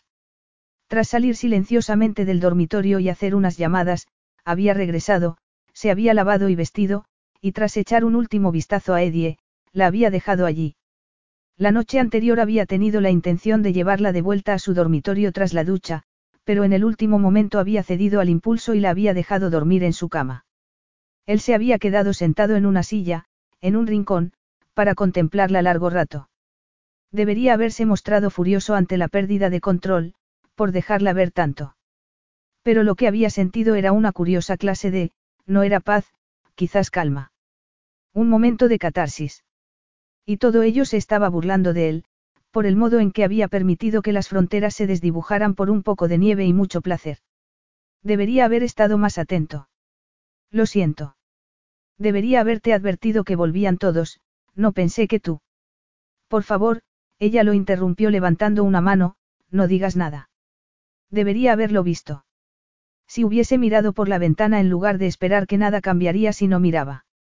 Escucha, lo que hemos disfrutado los últimos días, y noches, ha sido intenso. Pero debería haber tenido más cuidado y dejarte claro que esto no ha sido más que. Sebastio, déjalo ya, lo interrumpió ella, horrorizada ante la posibilidad de que se lo repitiera. No tienes que decir nada. Sé de sobra lo, intenso que fue. Quizás no nos lo esperásemos ninguno de los dos. Pero no tienes por qué preocuparte. No me estoy enamorando de ti. Mentirosa. Reconozco que hace cuatro años, cuando yo te abordé y tú me rechazaste, quizás albergara la fantasía de que las cosas podrían haber salido de otra manera. Y ahora, he cumplido la fantasía. Edie contuvo el aliento. Estaba más que mortificada por tener que admitir que llevaba cuatro años pensando en él. Pero mejor eso que las evidentes sospechas de que se estaba enamorando. Además, no lo estaba, se aseguró a sí misma con rabia. Era más inteligente que eso. Sebastio sentía una mezcla de emociones, ninguna de las cuales debería estar sintiendo. Edie parecía tan sincera que no la creía. Era evidente que no quería admitirlo. Sin embargo, no fue alivio lo que sintió al saber que solo había hecho realidad la fantasía de una jovencita. Pensar que solo era una especie de casilla que ella hubiera marcado le resultaba seriamente irritante. Y no le gustaba pensar que no sería más que el primero de una larga lista de amantes. De arriba llegaban voces. Los empleados regresaban. Tengo que vestirme, Edie se sobresaltó. Hay mucho que hacer antes de la fiesta de mañana. Por supuesto, Sebastio se hizo a un lado para dejarla pasar. A su nariz llegó el olor de ambos. De ambos, juntos. Resultaba increíblemente erótico y produjo un efecto inmediato sobre su excitación, que ya de por sí era elevada cada vez que esa mujer estaba cerca. Por mucho que deseara haber agotado su deseo por ella durante el fin de semana, era evidente que no iba a ser tan sencillo. La agarró del brazo y sintió la tensión de cuerpo. Ella lo miró con sus grandes ojos azules. Esto aún no ha terminado, Edie. Ella no contestó, limitándose a soltarse y subir las escaleras. Sebastio reprimió el deseo de ir tras ella. Algo acababa de escapar de su control. La noche siguiente, Edie seguía igual de confusa. Esto aún no ha terminado. Caminaba de un lado a otro de su dormitorio, contemplando la brillante caja negra que descansaba sobre la cama. Otra caja. Con otro precioso vestido para seducirla. Edie deseaba a Sebastio. No necesitaba que le comprara hermosos vestidos para seducirla. No se imaginaba ni un solo día sin desearlo. Y eso la asustaba. El día anterior, al ver llegar el helicóptero, para despegar poco después, se había sentido momentáneamente aliviada, pensando que la ausencia de Sebastio la ayudaría a reflexionar sobre sus sentimientos. Y entonces Matteo le había entregado una nota. Tengo que ir a la ciudad. Volveré mañana a tiempo para la fiesta. Quiero que asistas, Edie. SR. Y así sin más, había regresado el torbellino. Excitada, con el deseo y el pánico mezclándose a partes iguales. Pánico porque no estaba segura de poder continuar con ello sin sufrir un grave daño. Se detuvo y contempló la caja como si se tratara de una bomba. Al fin, y porque no podía resistirlo, la abrió, apartando el papel de seda dorado. Dorado. Sacó un vestido tan impresionante en su elegante sencillez que se quedó sin aliento. Era de raso negro con un forro de color crudo. Sin hombros, largo y recto, de manga corta. La tela tan delicada que en sus manos parecía aire. También había un par de zapatos y ropa interior. Un sujetador sin tirantes. Braguitas y medias. Bastante malo había sido confesarle a Sebastio que había fantaseado con él, como si no hubiera ningún rincón de su mente al que no tuviera acceso. Y sabía que, si se permitía continuar con eso, sufriría una caída en picado de la que quizás no se recuperaría nunca. Para Sebastio ella no era nada. Un momento fugaz de lujuria que pronto se agotaría. Devolvió el vestido a la caja. No podía hacerlo. Siempre había sido de las personas que se enfrentaban a la realidad, y en esos momentos era imprescindible que lo hiciera. Capítulo 7. Ella, ¿qué? Se ha marchado, Sebastio. Se fue con Jimmy hace un rato. Dejó una nota en tu despacho. Sebastio no podía creérselo. Desde niño, nadie lo abandonaba. Se sentía como si acabaran de golpearlo en el pecho. Era la sensación que había tenido el día anterior, la de que algo se escapaba a su control. Entró en su despacho y cerró la puerta. Vio un trozo de papel sobre la mesa y se acercó. Empezaba a sentir otra cosa. Ira. Recogió el papel y leyó la pulcra y concisa escritura. Querido Sebastio. Espero que no te cause demasiados inconvenientes que me marche ahora, dado que la última recepción se celebra esta noche.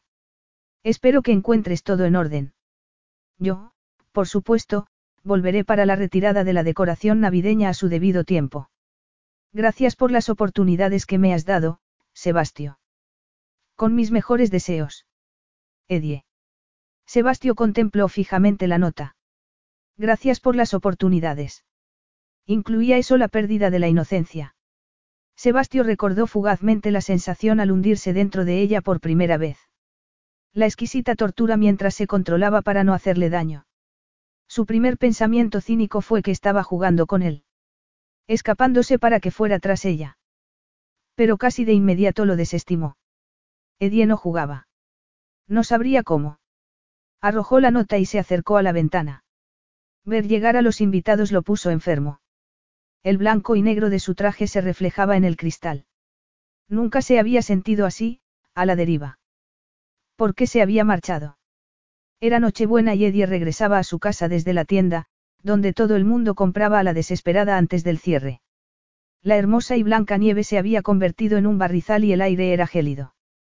Sobre su cabeza, el cielo estaba plomizo. Las brillantes luces y la decoración tenían un aspecto barato, y Eddie se dijo a sí misma, no sin cierto sarcasmo, que Sebastio se había cargado su ilusión navideña. Intentaba no pensar en él ni en su reacción al ver la nota. No se habría sentido feliz, porque no le gustaba que las cosas no salieran según sus dictados.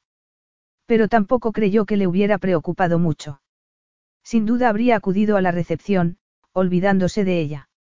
Había hablado con sus padres hacía un rato, y la alegría que había transmitido su voz al verse en las Bahamas lo había compensado todo. Incluso enamorarte de Sebastio, susurró su vocecita interior. Jimmy la había invitado a pasar la Navidad con él y su familia, pero ella se había excusado. Al acercarse al edificio blanco en el que vivía, se dijo a sí misma que muchas personas pasaban solas la Navidad. Sin adornos. Ni regalos. Ni una bonita cena con pavo. Podría hacerlo. Pero su traicionera mente se desvió automáticamente hacia lo que estaría haciendo Sebastio. A lo mejor ya había abandonado el país, dado que sus compromisos sociales habían concluido. Y por eso, cuando oyó una voz familiar llamándola, pensó que alucinaba. Frunció el ceño y hundió la llave en la cerradura, pero volvió a oírla, con un toque de irritación añadida. Edie. Se giró y vio a Sebastio. Parpadeó, pero él no desapareció. Vestía pantalones y jersey negros.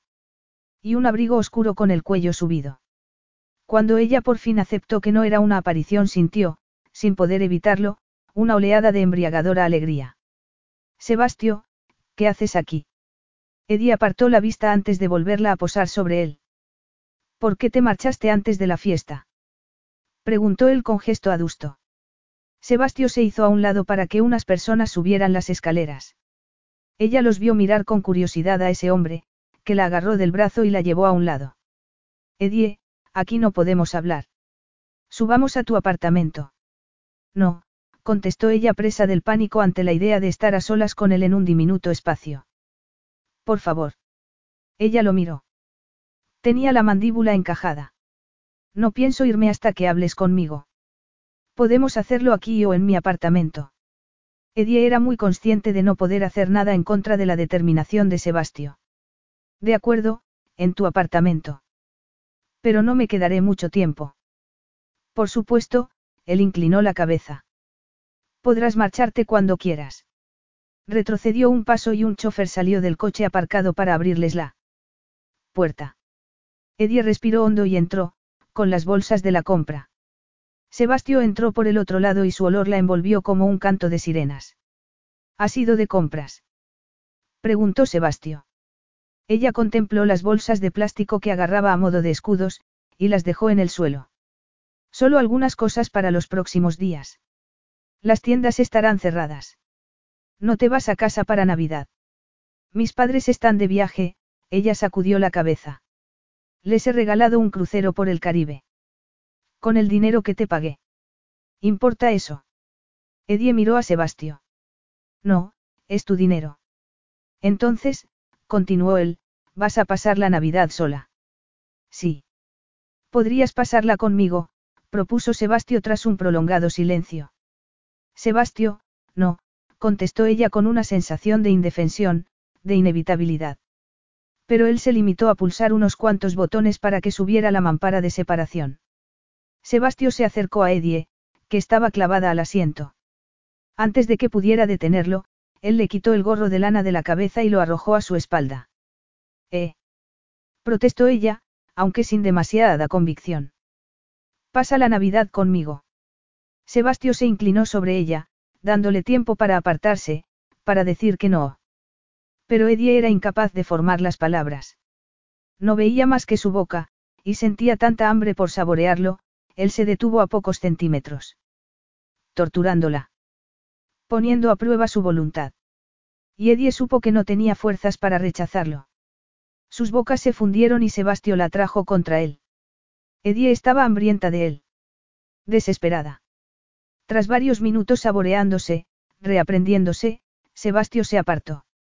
Eddie apenas era consciente de que el coche se movía y que Londres pasaba ante ellos. Podrían estar en la luna. ¿Por qué negarte esto? Sebastio sacudió la cabeza. Eso mismo se preguntaba ella. Si no lo tenía, se moriría, aunque al final terminara por matarla. A Edie no se le escapó la ironía. Enamorarse de Sebastio y continuar con la aventura sabiendo que era malo para ella se parecía mucho a la quimioterapia, tan tóxica como beneficiosa. Una pequeña risita escapó de sus labios, mientras una especie de histeria eufórica la acometía. Consiguió controlarse y acarició la barbilla de Sebastio, trazando la línea de la mandíbula. Sí, susurró. Pasaré la Navidad contigo. Sebastio sintió una intensa satisfacción y no poco triunfo. Al ver a Eddie en la calle, regresando a su casa, había tenido que controlar el impulso de agarrarla, meterla en el coche y llevársela. Pero ya la tenía. Y eso era lo único que importaba. Sacó el móvil y llamó a su ayudante. Adelante con el plan. Lo antes posible. ¿Qué plan? Preguntó Edie. Ya lo verás, contestó él misteriosamente antes de quitarle el abrigo para poder poner sus manos sobre las finas curvas sin que nada se interpusiera en el camino. Cuando llegaron al apartamento de Mayfair, ya oscurecía. Edie intentó incorporarse después de haberse quedado dormida sobre el pecho de Sebastio. Él la había besado hasta volverla loca antes de detenerse al sonar el teléfono.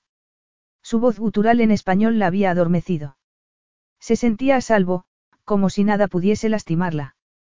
Pero también sabía el peligro que entrañaba aquello, algo de lo que ni siquiera un hombre como Sebastio Rivas podría protegerla. Vamos, Sebastio se bajó del coche y se agachó, ofreciéndole a Edie una mano. Ella dudó un instante, su instinto de supervivencia entrando en escena, con retraso. Se imaginó a sí misma negándose a acompañarlo. Tomando el suburbano de regreso a su casa. Entrando en su pequeño apartamento. Acurrucándose, muerta de frío. La mano que le ofrecía estaba tan cerca, lo deseaba. Y le permitió conducirla hasta su ático. Edie nunca había estado en un ático, y mientras seguía a Sebastio, se quedó sin aliento. Era más que espectacular.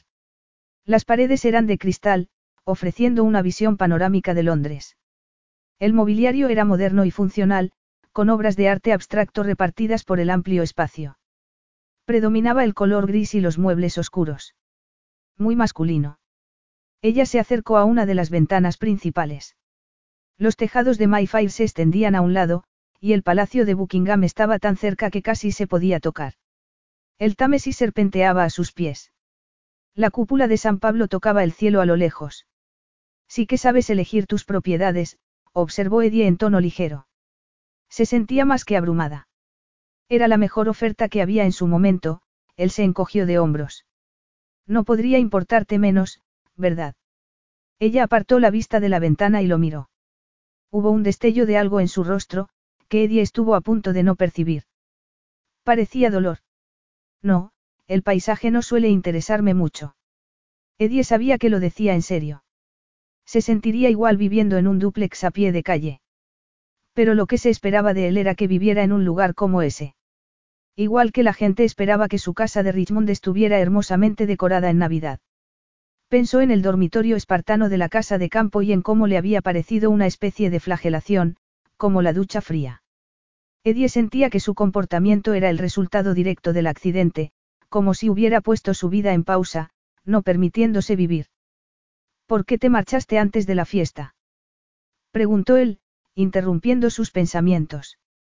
¿Por qué sentía demasiadas ganas de quedarme? Tu mundo es muy seductor, pero no es mi mundo. Pensé que lo mejor sería cortar por lo sano. Creí que no te darías cuenta. Edie prefería que pensara que su mundo le había resultado más seductor que él mismo. Pues me di cuenta, Sebastio apoyó las manos sobre sus hombros y la giró. Y mucho. Sé que esto no va a durar, Sebastio, ella sintió una punzada de pena al pensar en el vestido. ¿Todavía me deseas? Le preguntó él interrumpiéndola. Edie se esforzó por no poner los ojos en blanco ante la obviedad de la respuesta, pero asintió. Yo también te deseo aún, afirmó Sebastio. Sigamos juntos un poco más, a ver qué sucede. A ver qué sucede. El corazón de Eddie inició un alocado galope. Ya tengo planes para esta noche, añadió él. Ella sintió una decepción tan aguda que casi dejó de oír la continuación. Tienes media hora para prepararte antes de salir. Salir. Eddie lo miró aliviada al saberse incluida en esos planes. No hay nada abierto. Es Nochebuena. Esto es Londres, él sonrió levemente. No he venido preparada para salir, Eddie se señaló los vaqueros gastados y el jersey deformado. No te preocupes por eso. Te mostraré tu habitación. Edie lo siguió estupefacta por un largo pasillo hasta el dormitorio.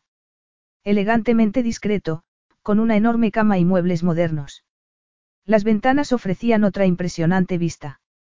Mi habitación se comunica con la tuya. Compartiremos cama, Edie, pero este será tu espacio. Ella lo miró deseosa de hacer algún comentario ingenioso, para aplastar, siquiera ligeramente, esa arrogancia. Pero por supuesto que iba a compartir cama con él. Para eso estaba allí, no. Sebastio abrió otra puerta y reveló un vestidor y un cuarto de baño. Los colgadores y los cajones estaban ocupados con ropa. Tomó un par de vaqueros. Eran de su talla. Dio un respingo y se volvió hacia Sebastio. Todo esto es para mí. Él asintió y tomó una prenda levantándola en el aire. Era el vestido negro de raso. Ponte este hoy, por favor. Edie tomó el vestido. Se sentía como Alicia en el País de las Maravillas, deslizándose por la madriguera del conejo sin saber si volvería a encontrar la salida. De acuerdo. Media hora, Edie, le recordó él mientras salía de la habitación. Media hora más tarde, Sebastio seguía delante de la ventana a la que se había asomado Eddie al entrar en su casa.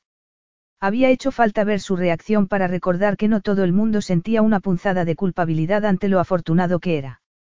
Afortunado por esas vistas, por poseer ese apartamento, junto con unos cuantos más, por poder caminar sobre sus dos piernas. Afortunado por estar vivo. Se preguntó si había hecho lo correcto llevando a Eddie allí siguiendo los dictados de su voraz deseo por ella. Esa mujer comprendía demasiadas cosas, y había visto demasiado. Todavía recordaba la sensación de sus brazos rodeándolo en la ducha. La fuerza con la que lo había abrazado.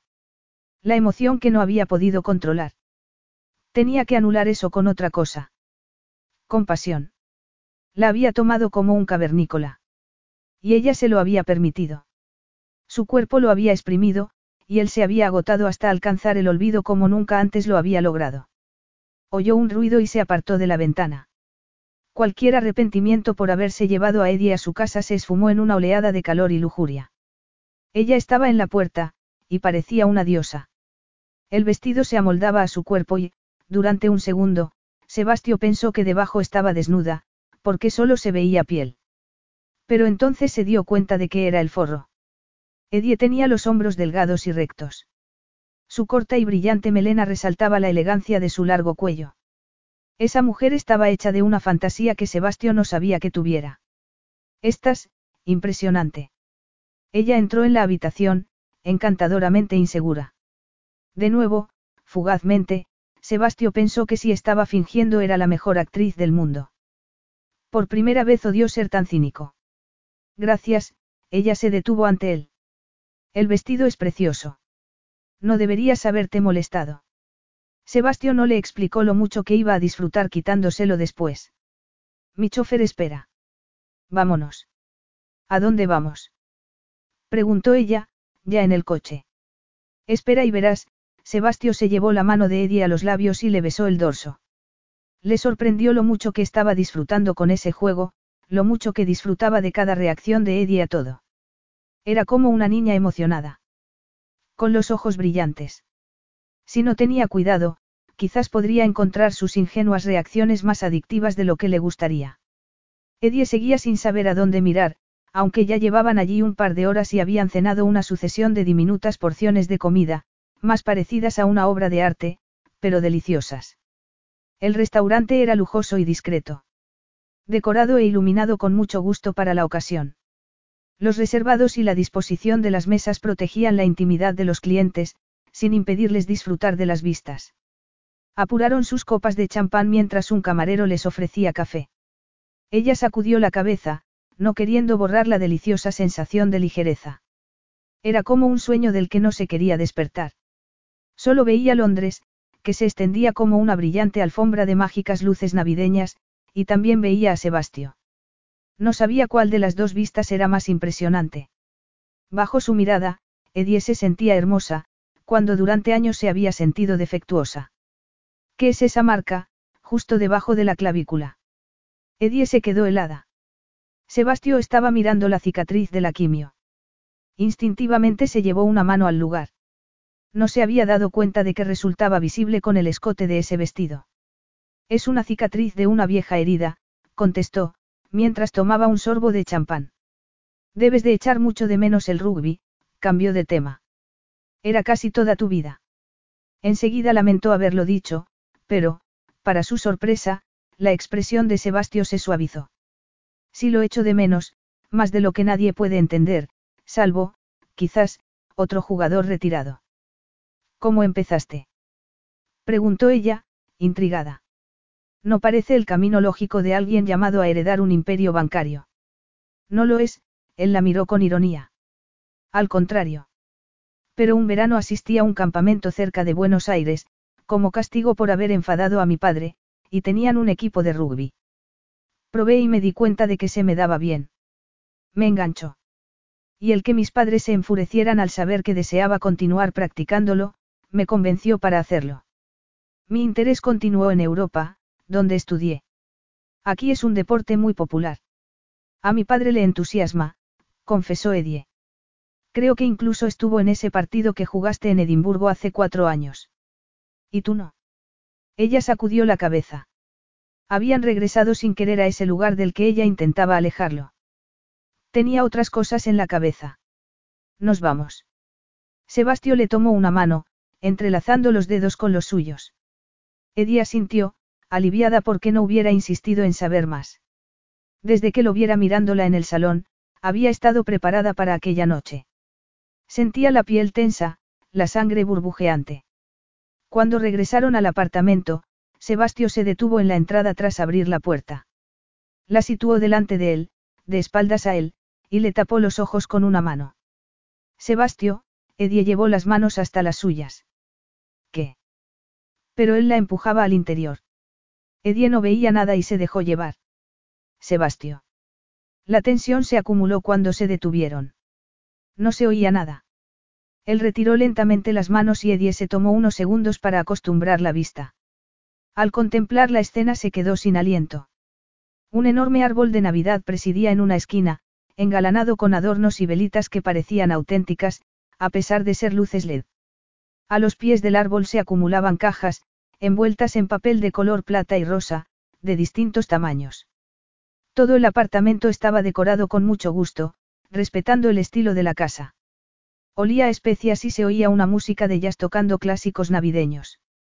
Sebastio había hecho eso por ella. No quería mirarlo, por si adivinaba la emoción que sentía. ¿Te gusta? El tono de voz de Sebastio era extrañamente inseguro. Me encanta, susurró ella. Pero yo creía que esto era mi trabajo. Tu trabajo para mí ha concluido oficialmente, él sacudió la cabeza y se colocó frente a ella. Contraté a la empresa que había trabajado a tus órdenes en la casa, sus labios se curvaron. Les pagué una pequeña fortuna para que hicieran esto en el menor tiempo posible. No tenías que haberte molestado, ni gastado, tanto, Edie sintió que el pecho se le inflamaba. Te pedí que fueras mi invitada en Navidad, y sé que esto te encanta. Edie parpadeó rápidamente y tuvo una punzada de pánico. Murmuró algo sobre tener que ir al baño y, una vez allí, dejó fluir las lágrimas, apretando la boca con una mano para evitar emitir sonido alguno. Emocionarse tanto era ridículo, pero el gesto había sido tan considerado, nada que ver con lo que esperaría de Sebastio. Sobre todo, por lo mucho que odiaba la Navidad. Tras recuperar la compostura, y lavarse la cara con agua fría, regresó junto a Sebastio. Whisky. Él le ofreció una copa. Eddie esperaba que no se hubiera dado cuenta de que había estado llorando. Aceptó la copa y tomó un pequeño sorbo antes de devolvérsela. Qué ridículamente íntimo compartir su whisky. Para ser un hombre al que no le gusta la Navidad, finges muy bien. Sebastio tomó un sorbo y la miró. Solo entonces se dio cuenta ella de que se había quitado la chaqueta y aflojado la pajarita y el botón de la camisa. No siempre odié la Navidad. ¿En serio? Ella lo miró intrigada. Solía pasar la Navidad aquí, en Londres, con mi abuela materna. Mi madre es medio inglesa. Mis padres me dejaban con ella mientras disfrutaban de su crucero anual por el Caribe. Edie escuchó el relato de esos años en los que Sebastio había vivido una relativa normalidad.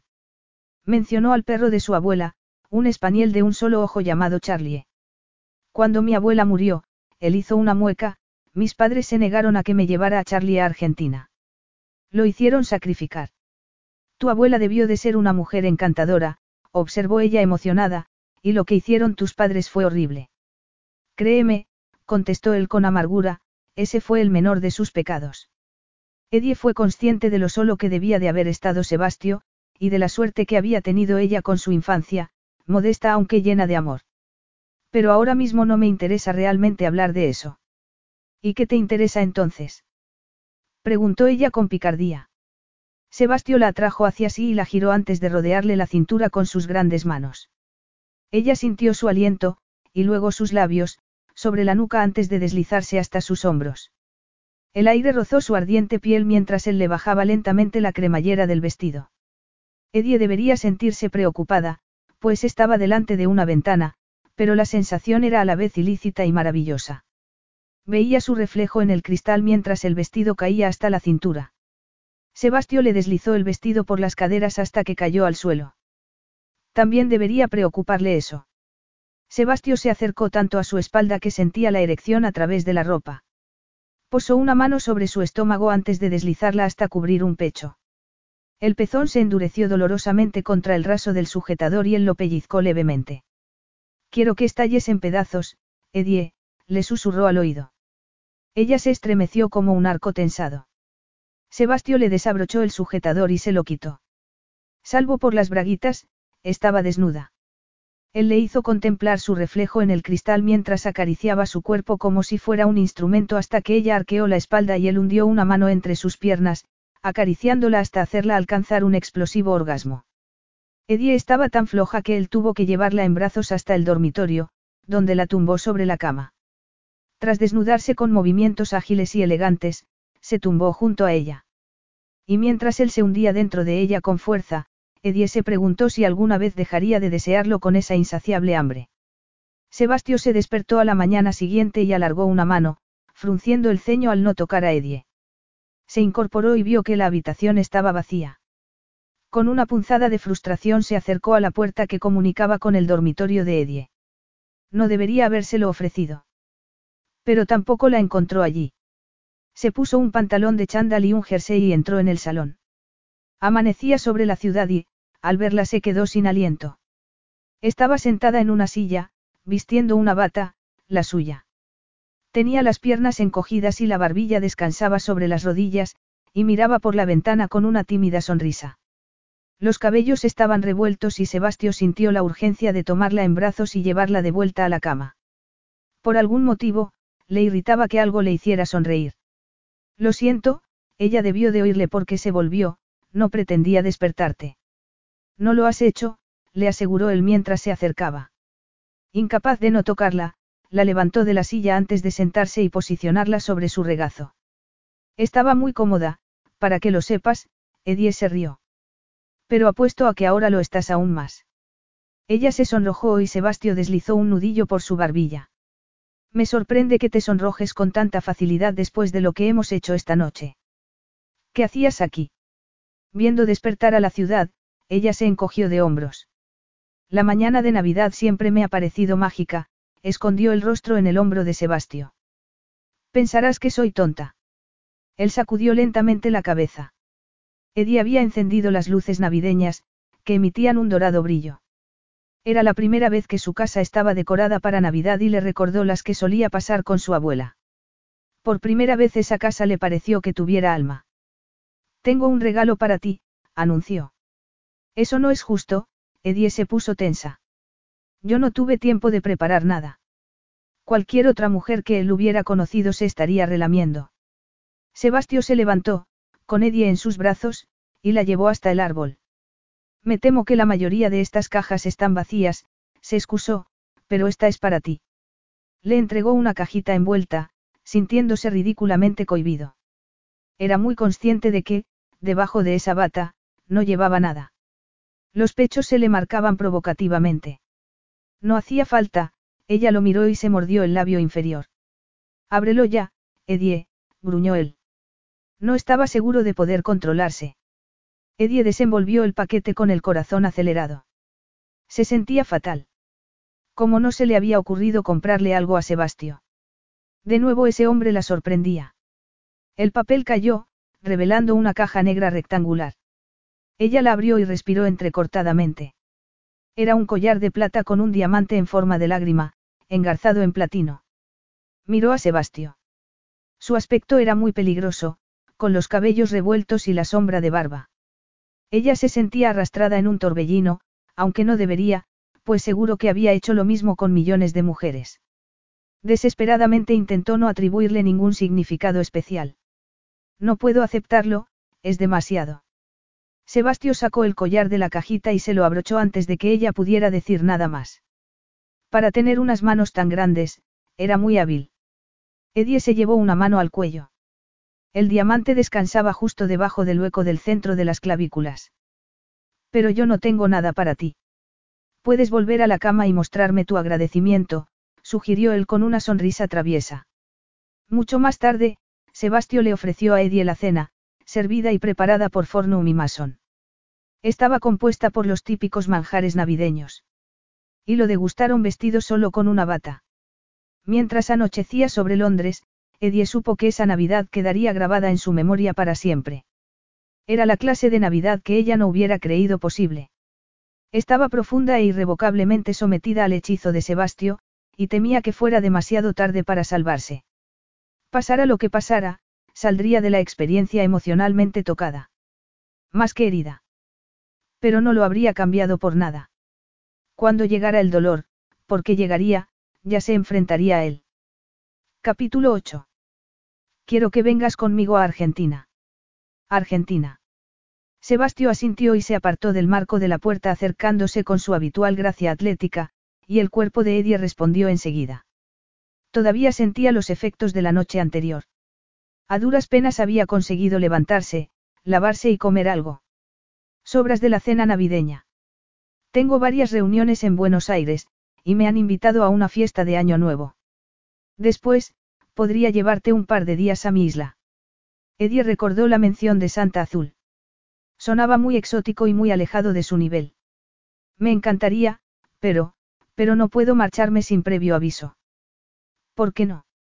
Porque para algunos de nosotros no es tan sencillo, Sebastio, contestó ella irritada. Sé muy bien que la vida no es sencilla, Edie, él se detuvo. No digo que lo sea, pero tampoco voy a disculparme por tener recursos que pueden, digamos, facilitar las cosas. Edie se sintió avergonzada. Ese hombre había sido sumamente generoso con ella. Lo siento, pero no creo que sea buena idea.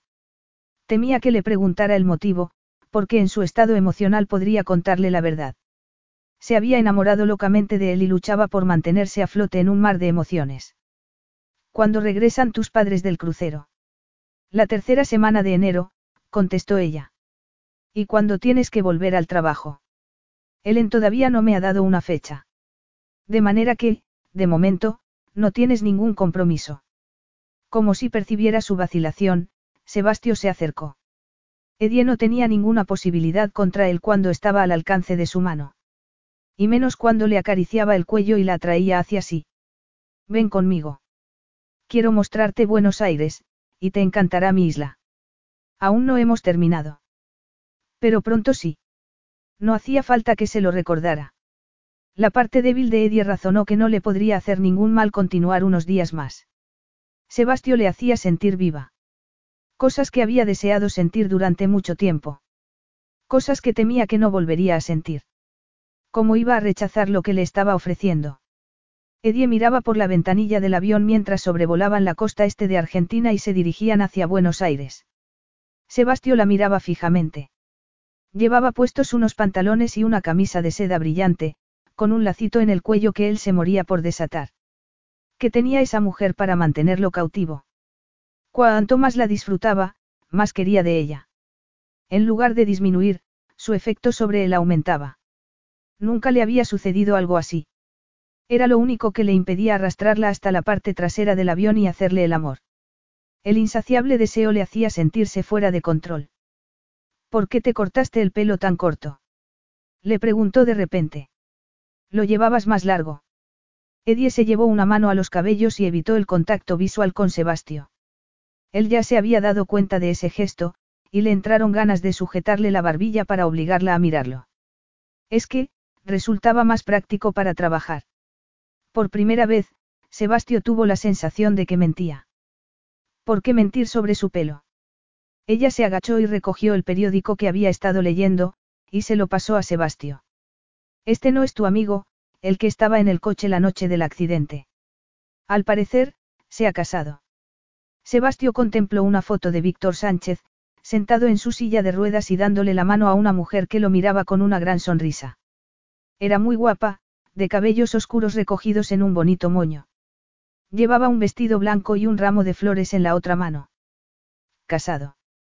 Parecen muy felices. Sebastio apenas oía a Edie por encima del rugido de su cabeza. Echó un vistazo al artículo. Miranda, cuidadora de Víctor tras el accidente, enamoraron. Segunda oportunidad tras la horrible tragedia que se llevó a su esposa y... Sebastio soltó el periódico. Solo veía el rostro de Víctor, herido y distorsionado de odio y rabia. Cielos, Sebastio. Mataste a Maya y a mi bebé. Has destrozado mi vida. No merecías sobrevivir. Eres incapaz de amar a nadie, nosotros teníamos amor. Teníamos todo el futuro por delante y tú nos lo arrebataste. Atrapado en el pasado, lentamente fue consciente de Edie, apoyando una mano sobre su brazo y dándole un whisky. Sebastio bebió, permitiendo que el alcohol restableciera su equilibrio. Lo siento, no debería habértelo enseñado. Pero pensé que se trataba de algo bueno. Estoy bien, masculló él entre dientes.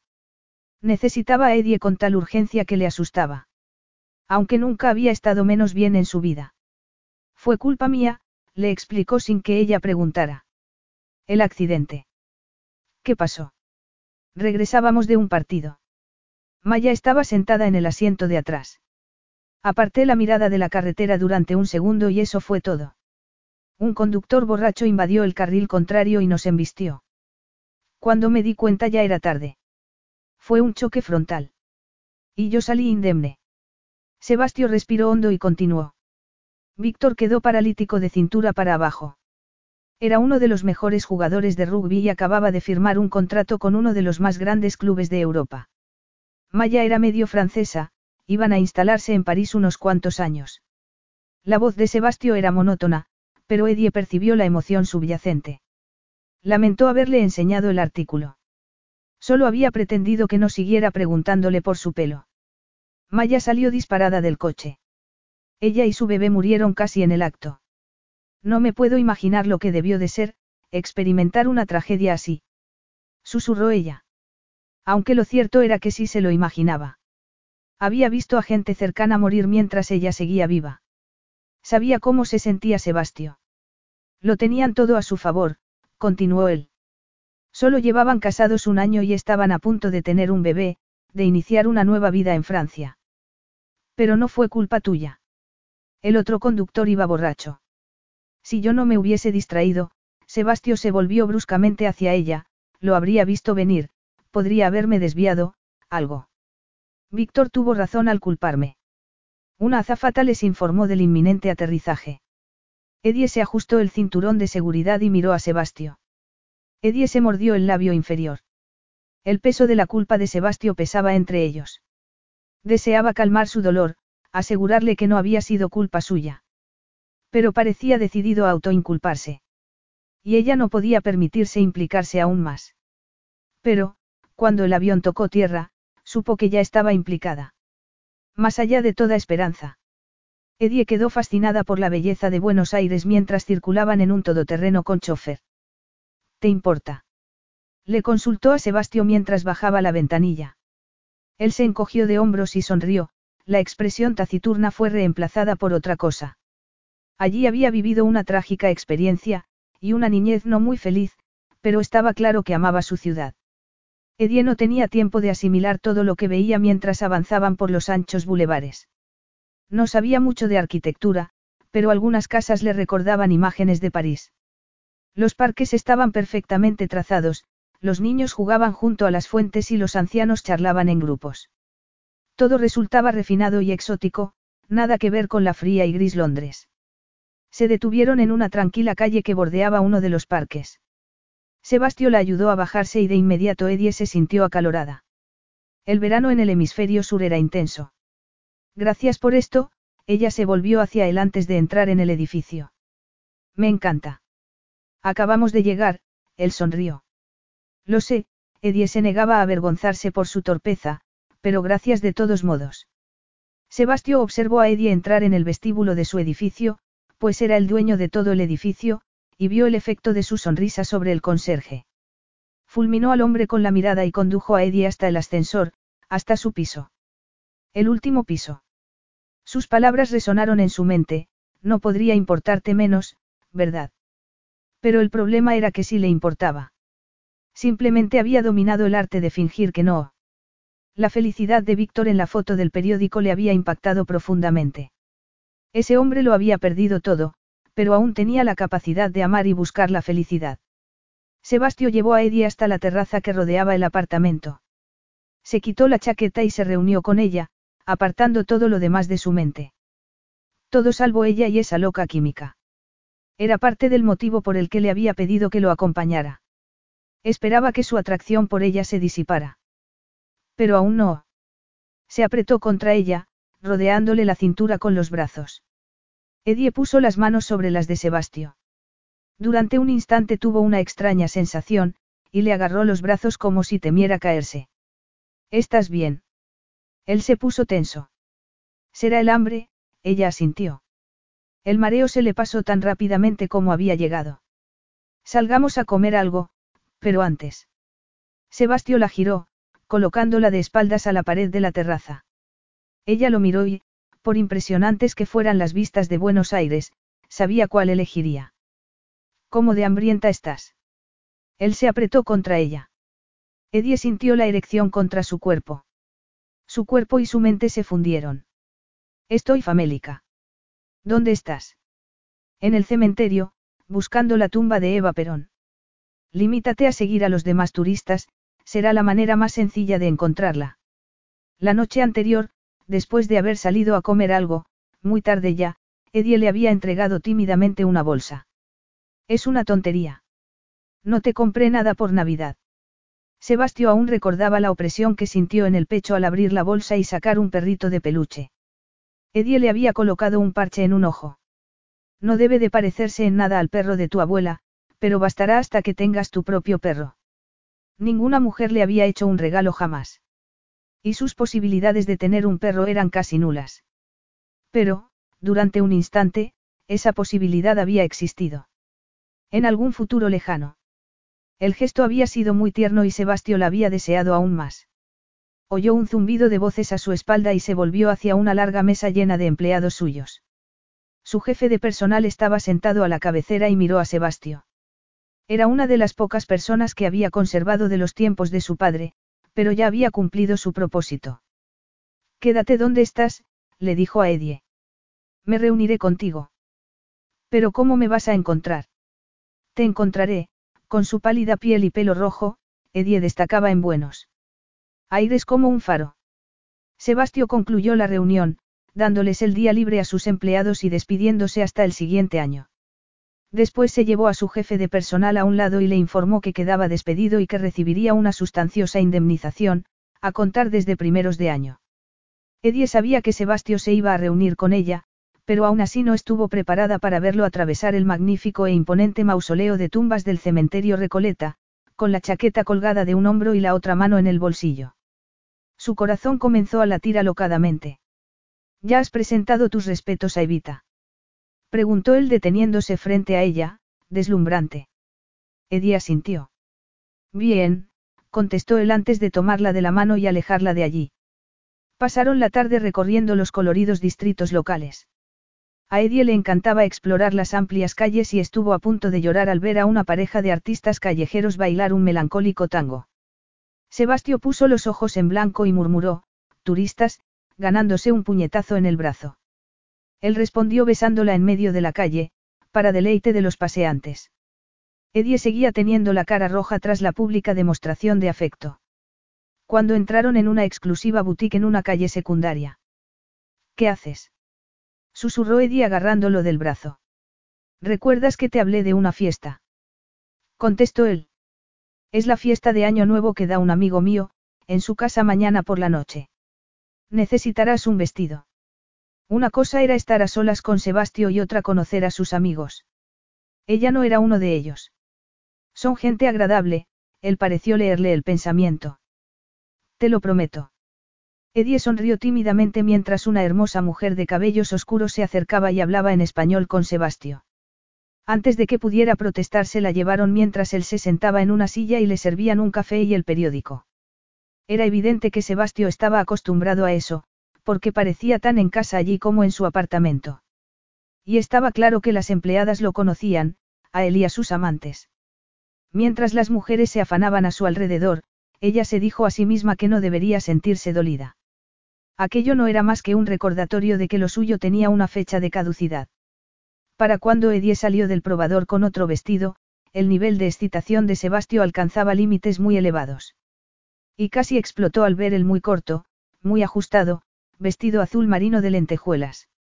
En cualquier otra persona habría parecido vulgar, pero la elegancia innata de Edie, y sus largas y torneadas piernas, lo elevaban a la categoría de alta costura. Tenía el cuello alto y las mangas hasta el codo, y se pegaba a su cuerpo como una segunda piel, marcando las finas curvas de los muslos, y la firme elevación de sus pechos. Nos lo llevamos, sentenció Sebastio con voz ahogada, y también todos los demás. Sebastio, en serio, no hace falta, Edie lo miró espantada. Él se levantó, ignorándola, dándole instrucciones a la vendedora antes de pagar. Cuando Edie se hubo vestido con sus ropas, unos harapos comparado con los vestidos que se había probado, salió del probador y vio al chofer de Sebastio llevando al coche lo que le parecieron cientos de bolsas. Debía de haberle comprado aún más cosas. En primer lugar, se volvió a Sebastio en cuanto salieron a la calle, gracias, eres muy generoso. Pero realmente no era necesario. No necesito toda esa ropa, cuando voy a ponérmela. La expresión de Sebastio le resultó indescifrable y eso le puso muy nerviosa. Podrás hacer con ellos lo que quieras, Edie. Son un regalo. Para él no era más que ropa para adornar a su última amante, y él podía permitírselo. Lo que más le molestaba a Edie, sin embargo, era que ella no quería ser como sus otras mujeres. La noche siguiente Edie, muy nerviosa, se acercó a la entrada de la casa del amigo de Sebastio. El anfitrión había sido de sus más íntimos amigos de la infancia. Estaba casado y tenía dos hijos. De modo que cuando llegaron a la puerta y vio a una hermosa pareja, el alto, moreno y atractivo, vestido de smoking, y ella exquisita y guapa, ojos oscuros, pelo castaño recogido en un moño, ambos sonrientes, algo se relajó en Edie. Edie, te presento a Rafael y a Isobel Romero. Isobel se adelantó, sonriendo cálidamente, impresionante con su vestido largo de lentejuelas. Edie, encantada de conocerte. Gracias por venir. El placer es mío, Edie sonrió. Rafael también se presentó, pasando un brazo firmemente alrededor de la cintura de su esposa. Solo entonces se fijó Edie en la protuberancia que se adivinaba bajo el ajustado vestido de Isobel. Tengo que calcular mejor, susurró ella. Estar embarazada cuando más calor hace no es muy inteligente, pero, no sé cómo, siempre hago lo mismo. Pareces inglesa. Mi padre era inglés, y pasé muchos años en Inglaterra. Me encanta tu pelo. Yo también solía llevarlo así de corto, y estoy pensando en cortármelo otra vez, es mucho más práctico. Ni hablar, intervino su marido, mirando a Edie. Tu pelo es precioso, pero prefiero que mi esposa lo lleve largo. Isobel puso los ojos en blanco, pero Edie vio un brillo burlón y algo mucho más ardiente pasar de uno a otro. Sintió una punzada de envidia ante su evidente afecto, y justo en ese momento dos bultos chocaron contra ellos. Una niña de ocho años, una minicopia de su madre, y un niño de unos cinco, una atractiva réplica de su padre. Edie sintió un nudo en el estómago. Un vacío. Siempre había sabido que no era probable que los niños formaran parte de su futuro, pero nunca lo había sentido con tanta fuerza. Era desconcertante, con Sebastio a su lado, un hombre que no quería tener una familia. Rafael e Isobel les presentaron a los niños, Beatriz y Luis, que saltaban excitados por los fuegos artificiales que habría más tarde. A continuación los enviaron junto a las niñeras mientras conducían a Edie y a Sebastio hasta el meollo de la fiesta para saludar a todos. La fiesta se celebraba en una enorme carpa en el precioso jardín trasero, iluminado con miles de luces de colores. Hacía que sus habilidades como decoradora parecieran nimias. La casa se alzaba sobre una colina y ofrecía una espectacular vista de la ciudad, hasta el puerto, donde los últimos rayos de un rojo sol teñían el cielo. Sebastio miró a Edie. Sus ojos se abrían enormes y tuvo que contenerse para no abrazarla delante de Rafael. Le sorprendía lo posesivo que se sentía. Se había fijado en cómo Rafael miraba a Edie, sin duda porque no se parecía a las mujeres con las que Sebastio solía salir. Eddie atraía sin esfuerzo todas las miradas, con sus infinitas piernas blancas y su esbelto cuerpo. Sebastio lamentó haberle comprado ese vestido, aunque había otras mujeres más ligeras de ropa. Al final cedió y le rodeó la cintura con un brazo, volviéndola hasta tenerla de frente. Mirándolo.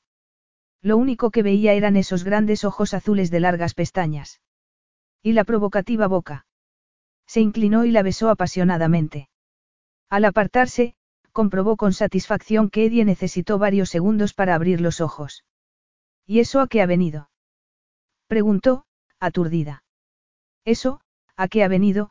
preguntó su burlona voz interior en la cabeza de Sebastio. Estaba perdiendo el control.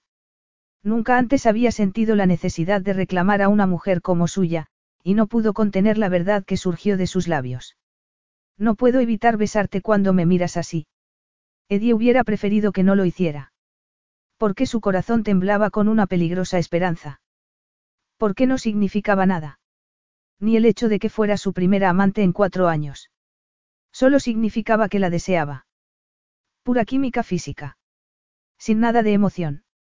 Cuando estallaron los fuegos artificiales en el cielo de Buenos Aires, Edie se alegró de estar sentada sobre la hierba, entre las piernas de Sebastio, con la espalda contra su pecho, para que no pudiera ver las lágrimas que llenaban sus ojos ante tanta belleza.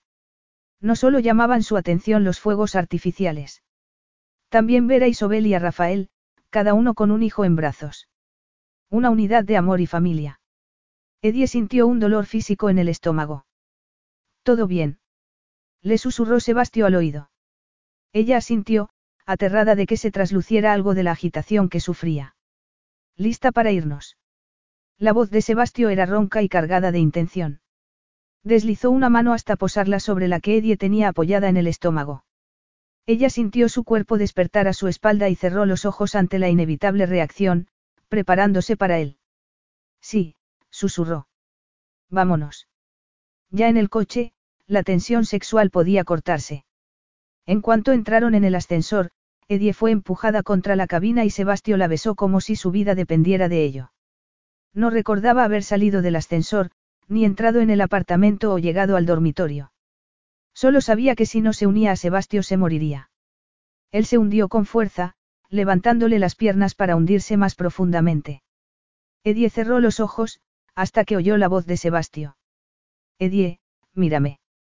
Ella obedeció, obligada a conectar con él a todos los niveles, sin clemencia. Edie lo vociferó en silencio mientras estallaba en un millón de pedazos. Dos días después, Edie miraba por la ventanilla del avión hacia una pequeña isla verde en medio del mar, las olas lamían las blancas playas de arena y las palmeras oscilaban al viento. Era la quinta esencia del paraíso tropical. En medio se veía una enorme casa de estilo colonial, y se distinguía un sendero que conducía a la casa desde la playa. El avión aterrizó y ella vio a un hombre esperando junto a un todoterreno descapotable. Sebastio lo saludó y le presentó a Eddie antes de instalarse en el asiento de atrás. Nunca te veo conducir. ¿No te gusta? Oh. Eddie se interrumpió, espantada ante lo que acababa de decir. Qué insensible había sido. No he vuelto a conducir desde aquella noche, contestó él con la mandíbula apretada. Lo siento, no pretendía. Él sacudió la cabeza, rechazando sus disculpas y dando por terminada la conversación. El nudo que se había instalado en el estómago de Eddie durante la fiesta se apretó. Inconscientemente, volvió a posar una mano allí. Se sentía revuelta desde que había conocido a Rafael e Isobel.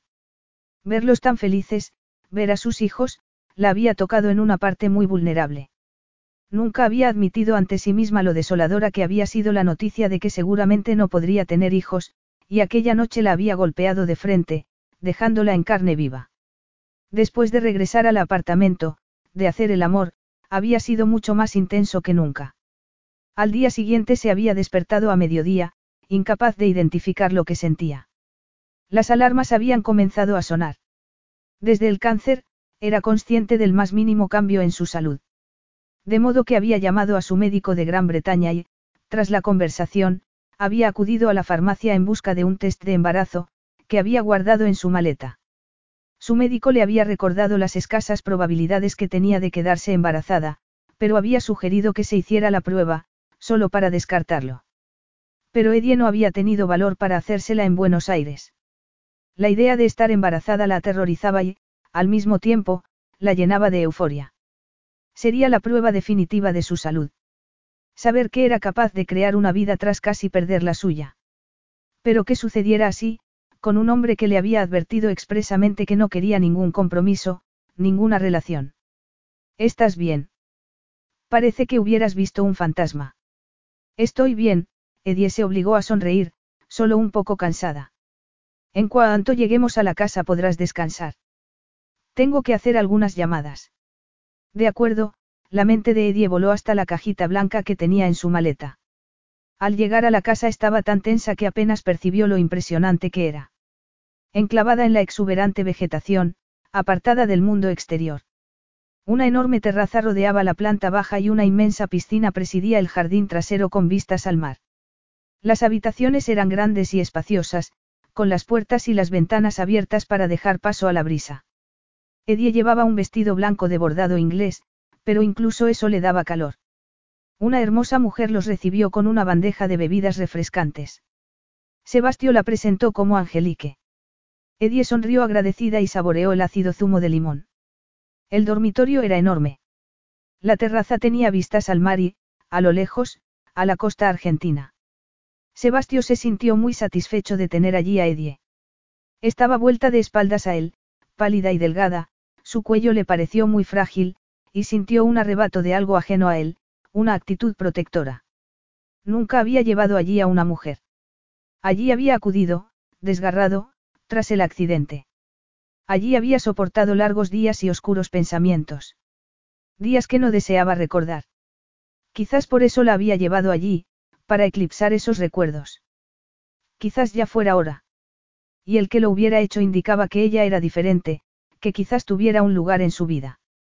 La idea de dejarla marchar le despertaba una oleada de pánico. Quizás no tuviera que dejarla ir. Ella se volvió, como si hubiera escuchado sus pensamientos, y de inmediato la deseó. Veía sus pechos marcarse bajo el fino vestido. La curva de su cintura. Sebastio se acercó y posó una mano en cada cadera. Se inclinó y disfrutó de ese instante previo al beso, de la reacción dulcemente sensual de Edie. Se apartó, sintiendo vibrar la sangre. Deseaba llevarla a la cama, pero parecía muy cansada. Date una ducha y échate una siesta, Edie. Ya te despertaré cuando esté lista la cena. Eso suena muy bien, ella sonrió. La sonrisa de Edie se borró mientras Sebastio se marchaba de la habitación. El chofer del todoterreno Pedro, le había subido las maletas y ella sacó la bolsita de la farmacia. Se encerró en el cuarto de baño, apenas fijándose en el lujoso mármol blanco. No estaba segura del tiempo transcurrido antes de tener el valor de hacer la prueba. Transcurrido el tiempo preceptivo, Edie consultó el test y contuvo la respiración. ¿Dónde estaba? Sebastio se sintió frustrado. No estaba en el dormitorio. No estaba en la planta baja. Volvió a subir y comprobó el cuarto de baño. Nada. Estaba a punto de marcharse cuando vio una bolsita blanca de papel en la basura. Sin saber por qué le había llamado la atención, se inclinó para recogerla y algo cayó al suelo. Capítulo 9. Edie se detuvo en la orilla, sintiendo las olas lamerle los pies. Estaba embarazada. No podía negar el pánico que sentía. No era la situación ideal para estar embarazada. Pero solo podía pensar en las palabras del médico. Si estás embarazada, Edie, es una buenísima señal. Significa que tu cuerpo se ha recuperado del tratamiento y que tu fertilidad no ha quedado irreparablemente dañada. Le costaba imaginarse que una diminuta semilla de vida crecía en su interior. Pero ahí estaba la prueba de que los milagros existían. Por supuesto tendría que decírselo a Sebastio. Y su reacción le daba pavor. Pero de momento, durante un íntimo instante, iba a permitir que la felicidad la impregnara. Iba a amar y cuidar a ese bebé, aunque tuviera que hacerlo sola. Y no podía dejar de sonreír. Estás contenta, ¿verdad? La fría voz de Sebastio la golpeó como un látigo. Edie se volvió. Nunca había visto a Sebastio tan enfadado. Llevaba algo en la mano. La prueba. Con una palabra escrita, embarazada. Sebastio, Acabo de descubrirlo. No tenía ni idea. Me dijiste que no podías quedarte embarazada. Me dijiste que te había sucedido algo. No te mentí, me pasó algo. Las probabilidades eran mínimas, aunque al parecer no tanto. He sido un imbécil, Sebastio sacudió la cabeza. Cegado por la lujuria. No debería haberte creído. Debería haberme escuchado cuando pensé que tu pose inocente no era más que eso. Pero reconozco que lo de fingir tu virginidad fue una obra maestra. Sí que era virgen, Edie lo miró espantada. ¿Cómo me lo contaste? Continuó él sin apenas escucharla. Y yo solo pensaba en lo mucho que te deseaba. Entonces viniste a mí y me suplicaste que te hiciera el amor. La vergüenza tiñó de rojo las mejillas de Edie. Era verdad que se lo había pedido. Le había costado todo su valor pedirle que le robara la inocencia. Y él lo estaba tergiversando todo. No fue así, susurró. Prepárate para marcharnos en media hora. Sebastio se volvió y ya estaba a medio camino de la casa cuando Edie por fin reaccionó. Sebastio, espera. Él se detuvo, el cuerpo rígido, su lenguaje corporal gritando su rechazo. Sí. Se volvió. ¿Alguna mentira más? ¿Qué pasa con el bebé? Edie se negaba a dejarse intimidar. En primer lugar, Sebastio fijó una mirada furiosa en la barriga, haré que un médico confirme el embarazo y luego, suponiendo que sea mío, me encargaré de todo. Edie se quedó helada y posó una mano sobre la barriga. Me encargaré de todo. No pienso deshacerme de este bebé. No quise decir eso. Si hay un bebé, y si es mío, gozará de toda mi protección. Las palabras hirieron a Edie. Sebastio se había vuelto de nuevo para marcharse, pero ella estaba clavada al suelo. Había sugerido que quizás no fuera suyo. La idea casi le hizo estallar en una carcajada histérica, pero estaba demasiado conmocionada. En una hora su mundo se había derrumbado y era mucho peor de lo que se había temido. Durante el viaje de regreso a Buenos Aires, Sebastio fue un ejemplo de gélido control.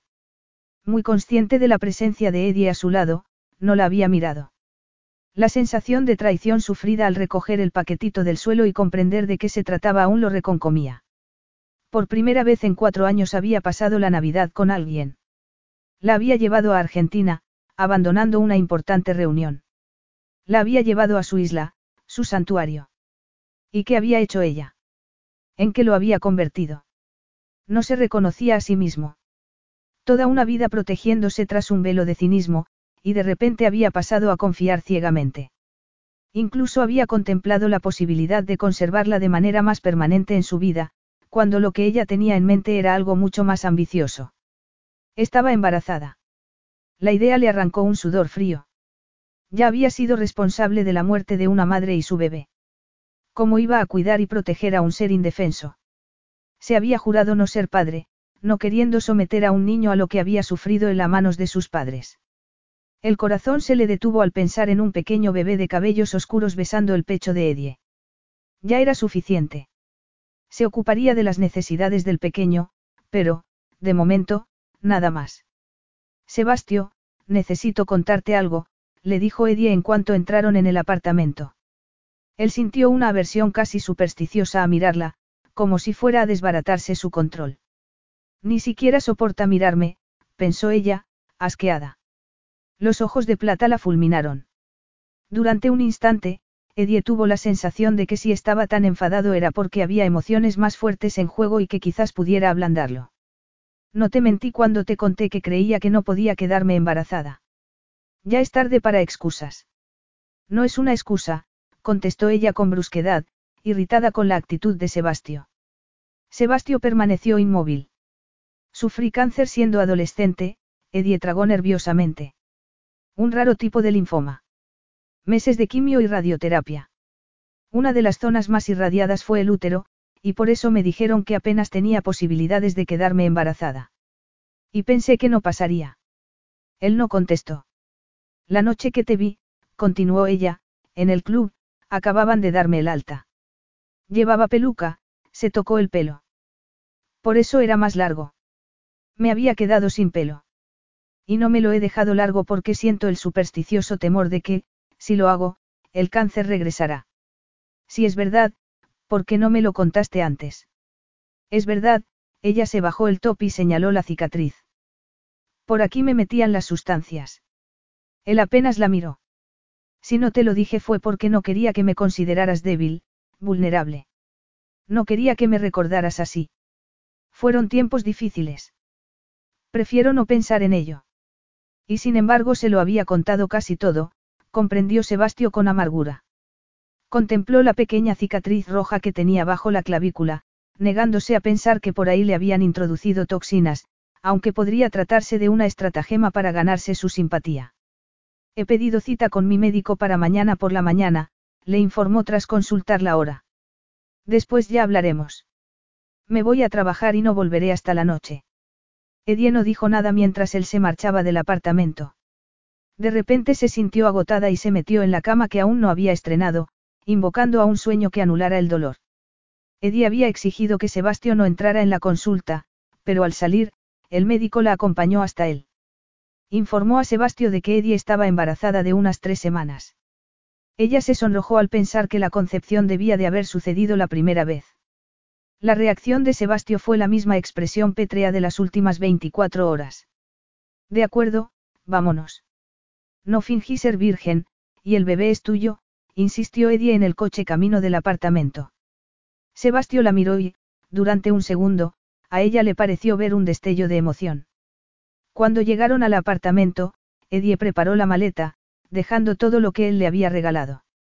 Lo único que quería era marcharse. Volver a su casa, lamerse las heridas, pensar en el futuro. Lo encontró de pie ante la ventana. Él se volvió y la miró con el ceño fruncido. ¿A dónde crees que vas?